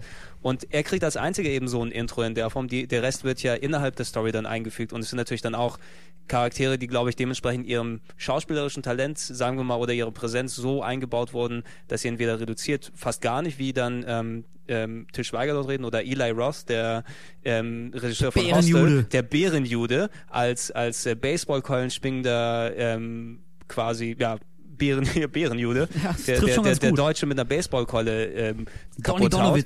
Donny Donowitz, ne, der, der dann auch natürlich nach hinten raus wieder ein bisschen mehr Szenen gehabt, aber natürlich keine großen Dialogszenen, sondern mehr das angesprochen, ansprechen dir oder äh, angemessen ihrem Talent, sagen wir es mal so, oder wie viel man denen überlassen würde, ohne dass sie den Film Mhm. Ich bin der auseinanderreißen. festen Also- Überzeugung, dass das ein, ein Diss ist an Til Schweiger. Ich meine, ich kann es nicht Ja, beweisen, natürlich, es- nee, aber es für muss mich ist das sein. in so einem Ensemblestück wie in Glorious Bastards die Rolle von Til Schweiger zu kriegen. Ich meine, ich stelle mir dann wirklich vor, der sitzt da mit allen anderen Deutschen bei der Deutschland-Premiere Mhm. Ja. und alle können irgendwie sagen, ah, weißt du, hier ähm, Daniel Brühl, der perfektes Daniel Brühl, Französisch spricht, der super gut ja. spielt und Schwiegermutter Schwarm. ja, wirklich, aber der das ordentlich macht. So, Ja, ich ja. weiß nicht, wie gut sein Französisch vor dem Film war. Ich weiß auch nicht, also ich- auf jeden Fall Hut ab. August Diel, der nach ähm, Christoph Waltz auch meiner Meinung nach der, der, der beste Schauspieler in dem Film ist, der den, den Ja. SS-General da spielt, ähm, in dieser Kellerszene. Fantastisch, ja, äh, Spannung und, und super. Also wirklich was, wo So die sagen können, ich habe in einem. Tarantino-Film einen richtig geilen Part gespielt. Dann kommt Til Schweiger und sagt so, und da sitze ich und dann Ja. habe ich so die Szene vor mir im Kopf, wie er in dieser Zelle sitzt, grimmig in die Kamera guckt und seine Kippe so raucht, äh, wo ich Den- denke so, alter Schwede, Fail, wirklich epic Fail. Eben, wenn, wenn dein bester Satz in einem Tarantino-Film ist, ich habe meine Kanone auf deine Eier gerichtet, dann ist irgendetwas falsch gelaufen. Ja. In, in der Form. Auch äh, speziell einfach die, diese Szene, die du gerade nochmal angesprochen hast, in diesem Keller, was ähnlich, äh, also die würde ich zusammen mit der, mit der Anfangsszene, ist das die für mich tragendste Szene im ganzen Film. Ja, für mich Eben, auch auf jeden Fall. Wo, wo du, ähm, äh, wo sich dort die, die Bastards oder sozusagen treffen sich mit, mit der Schauspielerin Birgit, Brigitte von Hammersmark. Bridget, also glaube ich, Bridget von Hammersmark. Brigitte von Hammersmark gespielt. Diane äh, Krüger. Gespielt von Diane Krüger, die dann, ich war, ja, ich, ich weiß nicht dementsprechend, ob das, ob Von der das war sehr, ich auch nicht überzeugt. entweder, entweder war das sehr gut gespielt von ihr, dass sie nicht so eine gute Schauspielerin ist, ja, oder, Ja. oder sie ist einfach nicht so gut in der Also Form. ich, ich glaube auch, die, dass es jetzt nicht die beste Schauspielerin unter der Sonne ist. Nee, aber macht im Kontext dieses Im Kontext, pulpmäßig angehauchten genau, im, Films im wieder Kontext, im Kontext Ja. macht es Ja. total Sinn, wenn du, wenn du siehst, wie sie sich als, als Schauspielerin dann was gibt. der und- Wolf gesagt trifft auf den Punkt. Es schadet dem Film nicht, aber ähm, man merkt auch, dass sie es auch einfach Genau, nicht so genau, wirklich den ganzen, den ganzen Talentpool an Leuten, die dort drin sind, also speziell von, von der Sicht eben von, von Deutschen hier aus, äh, wo du die meisten Leute vielleicht aus dem Fernsehen oder aus Theater oder aus Film und so weiter Ludger kennst. Pistor. Ludger Pistor, der mal wieder, Schon wieder der schon Nazi. wieder Nazi dann gespielt hat. Oder äh, in Daniel Brühl, der einfach in seiner Rolle aufgeht. Dort als, als der, der ähm, 300, äh, wie ist er nochmal dort, der hier? Der, warte mal, Äh, seine Figur, oder was? seine Figur, wie hieß sie Ah, denn nochmal? der hat so Äh, einen blöden Namen. Ach, verdammt. Äh, auf, Komm ich gar nicht drauf. auf jeden egal. Fall ein deutscher Kriegsheld, Ja. der als Sniper ähm, ausgeharrt hat und, dra- den anderen Nazi-Generälen dauernd Autogramme schreiben genau muss. der Autogramme Äh, schreiben super muss. Szene, Sehr wo, sie, wo er da mit dem Shoshana in dem, in dem Café sitzt und dann kommt dieser General und dann kommt noch ein anderer und schreibt ihm. Frederik Und dann muss Zollner. er- Genau, Frederik Frederik Zollner. Zollner. Und dann Ja. musst du mal drauf achten. Ähm, ich habe es jetzt beim dritten Mal, wo ich den Film gesehen habe, ist es mir aufgefallen. Mhm. Und dieser eine ähm, äh, SS-Typ oder Nazi kommt rein, will von ähm, Daniel Brühl ein Autogramm, also von Frederik Zollner ein Autogramm, kommt so raus und da sitzt aber dieser SS-General hinten am Tisch, der da vor sich ein Autogramm geholt hat und, Und- sitzt so richtig da und sagt und sagt, glaube ich, so sinngemäß, oh, hast auch eins Hast auch gekriegt? eins gekriegt. Richtig schön. Ludger oh, Pistor. Ja, Zack, super. Da- da haben das wir ist, schon. Also so diese kleinen Details, Ja, auf jeden Fall. einfach super, ne? Eben. Und gerade gerade diese dieser Killer-Sequenz, äh, ne, Killer, diese Killer-Killer-Sequenz, Die Killer-Killer-Sequenz. die fand die- ich auch unglaublich wo- geil, weil also wo- natürlich von von Anfang an, sobald die Sequenz losgeht, du weißt ganz genau, worauf das hinausläuft. Genau. Ähnlich wie bei der Eröffnungssequenz. Und es, es baut sich auf und baut sich Genau. auf und baut sich auf und immer intensiver. Mm. Ja, genau. Und am Ende, das habe ich ja auch in meinem Text geschrieben, so am Ende habe ich das Gefühl, die, die Luft zwischen allen, die war so dick, so weißt du, du wusstest, das war wie, wie, so, ein, wie so ein Pulverfass. Irgendjemand wird jetzt, wird jetzt den Funken zünden und dann wird es furchtbar in die Luft gehen. Und das war auch jedem klar. Aber äh, wie du dahin gekommen bist, diese du- Stimmung, weißt du? Und es hat und es hat auch voll logisch dann Sinn nachher gemacht. Ja, ne? auf also jeden natürlich, äh, wie, wie das dann aufgeklärt wurde, war natürlich direkt in der Szene verstehst du natürlich nicht sofort, wenn du dann, was weiß ich nicht, mit der Materie behauptest, warum das jetzt dort zur Explosion gekommen ist. Also äh, der Gemüter und so weiter, wo es dann dieses, dieses kalkulierte, wo also wo Columbo Bescheid gewusst hat sozusagen, ne? was Ja. jetzt was jetzt Phase ist, was nachher dann ja nochmal rationell erklärt wird. Nämlich, Also ich, ich fand durch den ganzen Film hinweg alle Leute, die dort gespielt haben, haben ihren Talenten, ihren Rollen angemessen gespielt, dass sie in dem Film nicht äh, abträglich geworden sind. Hier äh, Melanie äh, Laurent, glaube ich, als Ja. Shoshana oder als als ähm, Emmanuel Mimieux, glaube ich, hat sie sich danach genannt. Super die süß, ja. Unglaublich, ach Mann. Äh, Unglaublich sah sie aus. Ähm, Also mir hat, was mir besonders gut an Glorious Bastards gefallen hat, äh, für mein Empfinden war das wieder so ein typischer Tarantino-Film. Und das meine ich nicht abwehr, das im back, Gegenteil. back, back to form sozusagen. Genau, back to form, weil im Prinzip erzählt er hier auch wieder so, naja, eigentlich jetzt mal überspitzt gesagt, eine Gangstergeschichte. Also so mehrere Parteien und, und es geht um einen Coup und mehrere Leute wollen im Prinzip dasselbe und genau. über, ihre Bahnen sind- überschneiden sind- sich, sie versuchen genau, sich genau, genau. Diese, diese. Struktur, du hast eigentlich könnte das auch zwei Filme sein, ne, die dann oder die durch ein Ereignis verbunden werden. Das ist eben dann eine Kinovorführung in in in, ähm, in Frankreich in Paris, wo sich Nazis einen Film dann angucken, also die die hohen Nazis und durch dieses Grundereignis werden dann eben zwei Strukturen, die die Geschichte der Bastards und die Geschichte von ähm, Shoshana, die die Überlebende ist und durch die Figur Hans Lander eben, Ja. die dann in beiden Stories wirklich einen großen Anteil dann annimmt ähm, miteinander verbunden. Und das war auch dann die, die Sache, was ich vorhin meinte, dass Brad Pitt letzten Endes aus, Brad Pitt ist eigentlich auch der, der sich als, als Schauspieler etabliert hat, der auch wirklich vielschichtig Rollen spielen kann.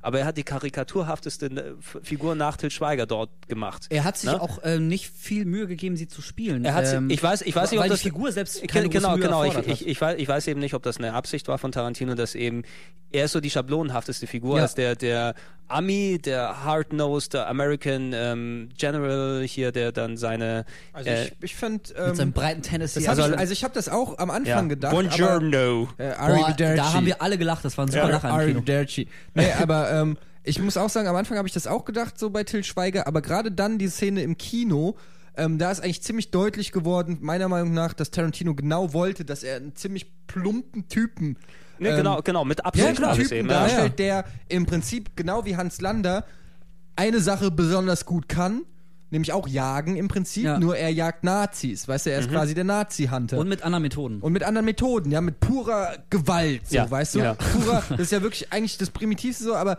aber das versteht er auch, diese Szene im Wald, wo die Bastards zum ersten Mal ähm, äh, ähm, äh, eingeführt werden. Mhm. Ist ja quasi direkt nach der Hans-Lander-Szene am Anfang. Das ist ja super gemacht. Erst der Bösewicht und dann, dann- wird das ist wie so ein Ja. Rennen, wie so ein Wettrennen. Hier ist der Bösewicht aufgezogen, losgeschickt und dann kommen die Inglourious Bastards und dann auch da wieder diese knisternde Spannung, wenn er den Typen da die, Genau, hinsetzt und äh, ihm alles erklärt und so und dann wird er mit einem ähm, Baseballschläger da Und, zusammengeknüppelt und, und wieder so. die Geschichte der Moral eben, die dann, dann Genau. dort, dort äh, reinkommt. Das, was die, die Bastards mit den Deutschen dort anstellen, ist äh, im, im, in keiner Phase, ist natürlich ist schwer, das dann so, so, so gleichzusetzen mit den, mit den Sachen, die die Nazis dann de dementsprechend anstellen, vor allem mit, mit, mit diesen Absichten, die dann dahinter hängen. Aber die Bastards operieren mit Mitteln, die eigentlich auch total unmoralisch sind. Absolut, in ja. der Also- Form. Und auch die, die dann wirklich am unmoralischen und am, am härtesten sind, bekommen dann eben auch ihr Fett weg auf die eine oder Ja. andere Art. Und auch hier wieder, ähm, ich hatte jetzt nicht so wie bei anderen Fühlen, äh, Filmen das Gefühl, dass es so eine ultra coole Truppe von Buddies Nee, ist, wo man, wo man gerne dabei sein möchte. Ja. Also natürlich hat man sie sich gerne angeguckt und die haben auch einen anderen Ton gesetzt als Hans Lander, das ist völlig klar. Aber sie waren nicht so die, die äh, glorifizierten, eindimensionalen Eben, äh, deshalb heißt ja, deshalb heißt ja auch du- Inglourious Sonst hieß es ja auch. Glorious, Glorious Bastards. Bastards. Aber das fand ich auch wieder ganz spannend, generell, wie ich auch diesen, diesen ganzen Zweite Weltkrieg ähm, Hintergrund äh, sagen ja auch viele Leute, wie, wie sich jemand wie Tarantino es rausnehmen kann, so eine, so eine, äh, so, so eine, so eine Gangstergeschichte daraus zu machen, weißt du, so ein, so ein drei groschen Ja, aber, ja, aber es, es funktioniert echt gut. Und auch, Und auch ja, und ich finde, es ist auch völlig absolut legitim. Ähm, also jetzt mal um ein ganz anderes, ein Extrempol äh, zu nennen. Filme wie Schindlers Liste zum Beispiel, Mhm, die, ja, die ja natürlich einen völlig anderen Fokus haben. Also natürlich ist es ein ganz anderer Film. Das Ja, natürlich, mal ganz klar, klar, sein. klar. Aber ich finde, dass, äh, dass es Filme wie Schindlers Liste gibt, die sehr wichtig und richtig sind, Mhm. heißt nicht im Umkehrschluss, dass es so Filme wie Inglourious Bastards nicht geben kann, weil man, weil man äh, vielleicht zu viel Respekt vor dem Stoff hat, vor dem geschichtlichen Hintergrund, vor all dem, was mitschwingt. Also ich finde, Genau, ich finde es völlig legitim, wenn jemand wie Tarantino hingeht und einfach eine, eine, eine geile, spannende, super gespielte, sehr dicht inszenierte Gangster-Klamotte draus macht. Das finde ich Ey, und, es, absolut und, in es, und es entzieht eben, ich glaube, dem Effekt dann einfach noch nicht, oder dieser, also Schindlers, Schindlers Liste schade es nicht, dass es Filme wie Inglourious Basterds gibt. Einfach, Absolut. wie, äh, wie Inglourious Basterds mit dem Thema umgeht. So eine Figur wie Hans Lander funktioniert nur im Kontext eines Ja. Filmes, wie er dort aufgebaut ist. Und ich glaube, das hat auch Tarantino gesagt. Er wusste nicht, ähm, wie er diese Figur, von wem er die spielen lassen soll, so richtig. Und erst mit Christoph Waltz einen Glücksgriff gehabt, dass es Ja, eben für beide Fall, funktioniert Ich denke, hat. was wichtig ist in dem Zusammenhang zu sagen, ist, dass es einfach ähm, der Film setzt natürlich auch voraus äh, ein gewisses Maß an Bildung, sage ich mal, dass man weiß, dass das hier fiktiver Quatsch ist. Und das ist eigentlich das, das ist der Strick, den man dem Film vielleicht höchstens draus drehen kann, ist, dass, ähm, dass die Leute äh, schon auch wissen sollen, dass äh, das ein ziemlich düsteres Kapitel ist Ja. und ähm, da echt Sachen passiert sind, über die man sich informieren sollte. Ich will jetzt auch nicht die Moralkeule schwingen oder so. Nein, nein, nein, Deshalb ist es wichtig, dass es so Filme, wie du es schon gesagt hast, wie Schindlers Liste gibt. Ähm, ich finde auch absolut, dass es, dass man, ähm, und ich kann das wirklich auch aus freiem Herzen sagen, weil äh, meine halbe Familie jüdisch ist, ähm, meine, meine Großeltern in Auschwitz waren und sogenannte Schindlerjuden sind, also von Oskar Schindler tatsächlich äh, zu den äh, tausend Stück gehören, die von ihm gerettet wurden. Und ähm, ich kann trotzdem voll reinen Gewissens sagen, dass, ähm, dass ich absolut es sogar wichtig finde, dass man, ich meine, es gibt ja diese Comics, wie heißt der Typ, der immer diese, die, ist es eine Katze oder eine Maus, diese Nazi-Maus? Spiegel. Äh, Spiegel, hier. Ähm, Äh, wie heißt Art der? Spiegel? weiß- Art weiß nicht mehr, weiß mehr. Spiegelmann. Spiegelmann. Spiel- Spiegelmann, Spielmann. Wie heißt er? Ja, egal. War das Egal, einer aber- ja. aber wir wissen, ja, aber ihr Maus- wisst, was ich meine. ja. Und, ähm, äh, oder es gibt äh, Mein Führer von Helge Schneider oder Mhm. es, gibt, es gibt so viele äh, Verarschungen davon und ich finde auch, dass Humor ein wichtiges Thema ist, ähm, damit umzugehen. Gerade die Juden, selbst ich kenne es in meiner eigenen Familie, äh, dieser berühmte jüdische Humor Mhm. rührt ja auch aus, aus dem Bewältigen dieses, Ja, dieses Kapitels. Und ähm, ich finde, dass es absolut auch gestattet sein muss, sich das Szenario zu nehmen und da einen fiktiven Quatsch draus zu drehen und so weiter, ohne dass man einen Anspruch auf geschichtliche oder historisch Ja, ja. korrekte Überlieferung hat. Solange man, wie gesagt, ähm, im Hinterkopf behält, dass äh, nicht, dass die Nazis nicht coole Hans Lander Typen Ja, sind. klar, das und, ist- und Hans Lander ist im Endeffekt auch nicht cool eben. Ne? Also cool in, in dem Sinne, du möchtest auch nicht unbedingt Hans Lander sein oder in der Form, weil Nee, ähm, mit dem habe ich mich nicht es, identifiziert. Eben, ne? eben. Ja. Es ist, es ist der, der, der, der nötige Respekt vor der Materie. das meine ich ja, dass er Genau. ekelt und fasziniert der, zugleich. der, der Respekt und der bringt eben darüber, dass, dass du auch, sagen wir, wenn du überhaupt kein Verständnis von, von Geschichte und äh, den Ereignissen und sowas hattest, dass du ein Gefühl eben mitbekommst, ähm, dass äh, die Nazis werden nicht glorifiziert, die Amis werden nicht wirklich glor- glorifiziert, speziell eben, wenn das, wenn das ein typischer amerikanischer Kriegsfilm wäre. Ne? Dann hättest du natürlich die klar verteilten Rollen mit Deutschen böse, böse, böse, äh, Alliierte gut, gut, gut, gut. Ne, und und es, es würde nicht, nicht äh, in die Charaktere reingehen, sondern du würdest, es wird wie so oft mit den Abziehbildern dann kokettiert, Ja. die ganze Zeit über. Ne, und dort kriegst du das Gefühl eben selbst, du kannst Mitleid mit den deutschen Fußsoldaten oder sowas dort haben. Ne, und selbst so, so Figuren, ähm, also speziell, ich will da jetzt nicht zu viel verraten, mit Daniel Brühl, der eigentlich, wo du auch schon merkst, ähnlich wie bei Hans Lander, so wie er das dort spielt, dass er eigentlich eine sympathische Figur sein könnte. Alleine eben, okay, es wird schon ein bisschen ausgehebelt durch die Tatsache, dass er als Sniper kaltblütig 300 Leute einfach umgebracht hat und dort als Held gefeiert wird und sich Damn, he's good. Bestes Zitat von Daniel Brühl ist so: I killed 62 people.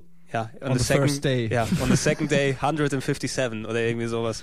Ja. Ähm, und und ähm, bis es zu, zu der zu der Endszene, wo wo dann dort Daniel Brühl das letzte Mal im Film dort drin ist, wo dann äh, du nochmal wo die, die Moral noch mal ein bisschen gedreht wird sozusagen, ne, wo, wo du noch mal eine Facette zu sehen bekommst, die du gedacht hättest, dass sie dort existiert oder irgendwo drunter nur nicht nur nicht ans Ober ans, ans Licht gekommen ist, wo du einfach sagst, Scheiße, ich habe erwartet, dass es so ein Typ ist.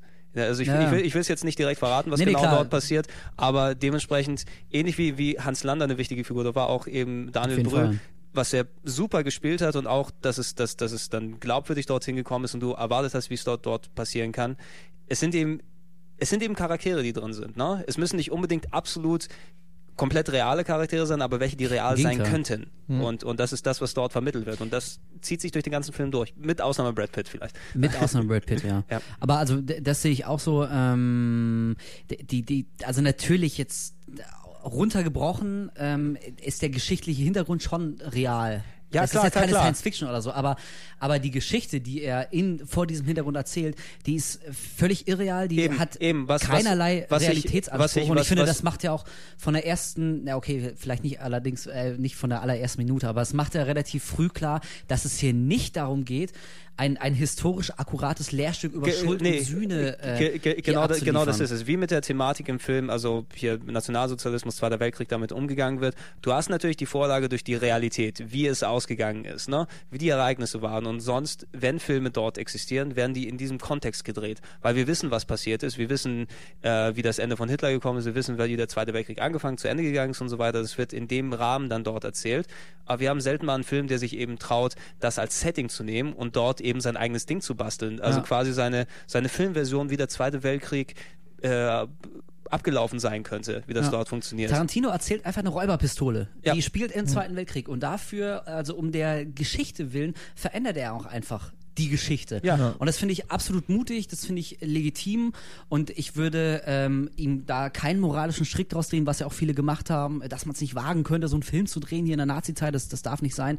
Äh, Sehe ich absolut nicht und ähm, äh, ja, wie du es schon gesagt hast, Eddie hier, es gibt ja auch äh, hier ähm, Adolf von, von Walter Mörs und so, der, der hat ja auch darauf angesprochen gesagt, irgendwie, darf man sich über Nazis lustig machen? Ähm, nee, man muss.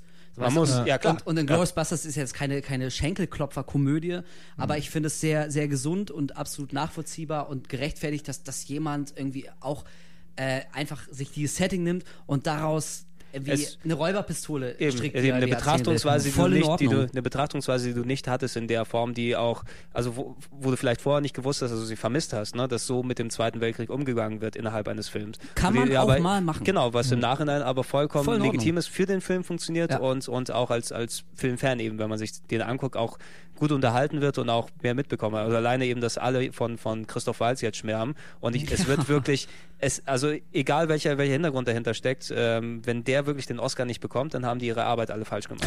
Ja. Man muss ja auch mal ganz klar sagen, dass man nicht äh, Fan ist von einem äh, Head-Nazi auf Nein, der absolut SS, nicht. sondern man ist Fan von einem super Schauspieler. geilen Schauspieler, Und eben. der es einfach schafft, das ultimativ Böse gleichzeitig ähm, so faszinierend und charismatisch rüberzubringen. Und davon muss man einfach den Hut ziehen. Ja. Genauso wie wenn man von Heath Ledger äh, in Joker redet, da bist du auch kein Fan von einem Psychopathen, der, Eben, genau der Leute die, die Münder aufschlitzt oder so, sondern man muss einfach auch mal respektieren, wenn einer gemäß seines Handwerks richtig gute Arbeit abliefert.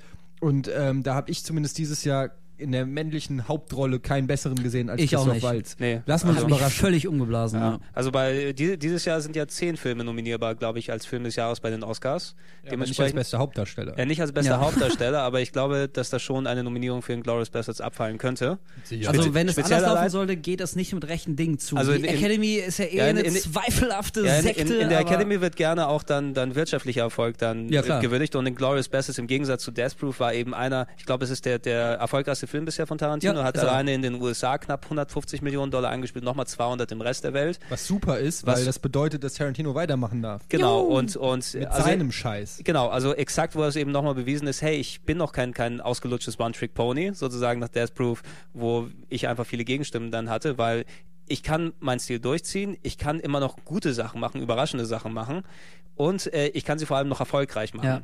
Ja, also das glaube Also ich. ich war auch sehr froh über den Film, weil er mir gezeigt hat, ähm, dass einfach Tarantino noch nicht alles gesagt hat. Also ich glaube, der hat noch ein paar ähm, Asse im Ärmel, sei es jetzt wirklich vielleicht der, der dritte Kill Bill oder was völlig anderes. oder was wär. auch immer kommt. Oder, Oder from, was auch immer kommt. Auf jeden From Fall Dawn Till Dusk 17. möglicherweise auch Was das. auch immer. Also auf jeden Fall glaube ich, dass der noch einiges auf der Pfanne hat, der Bengel. Ähm, und er soll sich auch ruhig Zeit lassen, irgendwie soll sich nicht unter Druck setzen lassen. Aber ich freue mich, nach den Bastards freue ich mich jetzt schon auf den nächsten Film von ihm. Ich habe keine Eben. Ahnung, was sein mal wird, sehen, aber mal sehen, was kommt, aber gespannt. ich weiß, dann werde ich höchstwahrscheinlich wirklich im Kino sitzen und dann einfach beglück mich. Ja, ich lasse mich gerne überraschen. Er ist Also, einer der Regisseure, die mich absolut. auch immer wieder überraschen. Viele Wahrscheinlich müssen wir jetzt wieder drei Jahre warten, aber ähm, Ja, was wir auf jeden Fall Also- uns jetzt vornehmen, ist ähm, Pulp Fiction zu gucken mit audio Genau, wir machen, wir machen einen Audiokommentar, wir, wir, wir timen das auf die deutsche DVD, dass man den parallel hören kann. Und das wird mal interessant sein, glaube ich. ja, vielen Dank. Aber gut, also erst, ich, ich glaube, viel mehr haben wir auch nicht sollen. Wir sollten auch nicht viel mehr sagen, weil das ist, glaube ich, jetzt Ich sehe wirklich gerade der längste- 168 Minuten, Ja, 29, das- das 30. Das ist sind, ach, das sind Minuten. Ich Das denke sind die ganze Minuten. Zeit eine, ja gut, äh, das macht Sinn. Ja, das macht, eine das macht, Stunde und Ah, das macht 68 vollkommen Sinn. Minuten. Es und du wunderst ich, dich, warum du immer zu spät kommst überall hin. Ja. Und bei, bei einem Regisseur, der sechs Filme gemacht hat in 18 Jahren, haben wir auch gefühlte sechs Stunden geredet gerade. Ja. Das Ähm, musste, das musste aber man es- musste mal gesagt Es, es werden. musste, Ja, es eben, musste ey. einfach, aber glaube ich, einfach mal aus. Tarantino ist eine geile Sau. So, und das muss mal ganz klar hier so äh, kommuniziert werden. Eben, muss kommuniziert werden, mal gesagt werden und äh, ich glaube, dass der Podcast auch dementsprechend auch für, für, für Leute, die dann nach dem ersten Film-Podcast nochmal Bock gehabt haben, was in der Richtung zu hören. Ich glaube, da solltet ihr auch erstmal gut versorgt sein für Also schon mal, Zeit lang. schon mal Respekt an alle, die sich alles bis zum Ende angehört haben. Ihr Wahnsinnigen. ihr. Und nicht, nicht die, die jetzt ganz am Ende gesprungen sind, um einmal die fünf Minuten zu hören, um zu sagen, ich habe alles gehört. Nein, nein, nein, ihr müsst wieder zurückgehen und alles Stück für Stück hören. Ich glaube nicht mal, ich werde ihn ganz hören. nee. Das ertrage ich nicht. Ja. Unser dummes Gelaber. Also einfach, ihr habt sie eh alle bei iTunes drin und dann ist es auf eurem, Pod, äh, auf, auf eurem iPod und äh, et etlichen MP3-Playern wahrscheinlich drauf.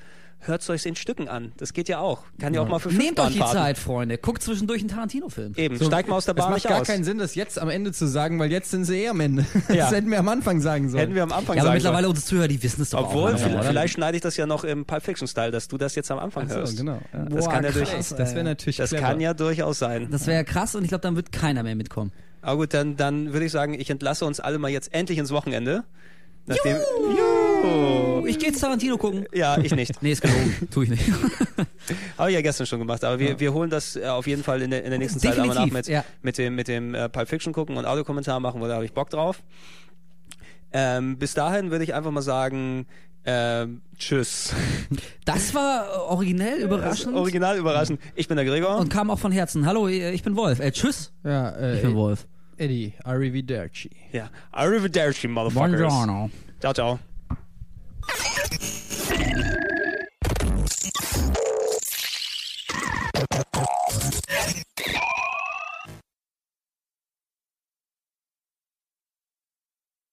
Würde ich, würde ich fast schon sagen, dass es gleich losgeht. Also. Wie bei Renegade. Das, das war dein Einstieg in den Podcast? Nein, das war nicht. Das war Dank. das war das Einzählen, damit ich sagen kann. Moin Moin und Hallo. Wie bei So- Renegade? Terence Hill Renegade? Nein, bei Bully Parade Renegade. Boah. Hat keiner, ja, vergiss Fängt es. ja gut an. ich, ich Reminiszenz bin, an Ich Bulli bin Parade. Renegade. Ja, vergiss es, vergiss es. Ach, Ja. das. So, ja. dann noch, dann noch mal. da habe ich schon was, was ich ans Ende klatschen kann. Das ist immer sehr gut.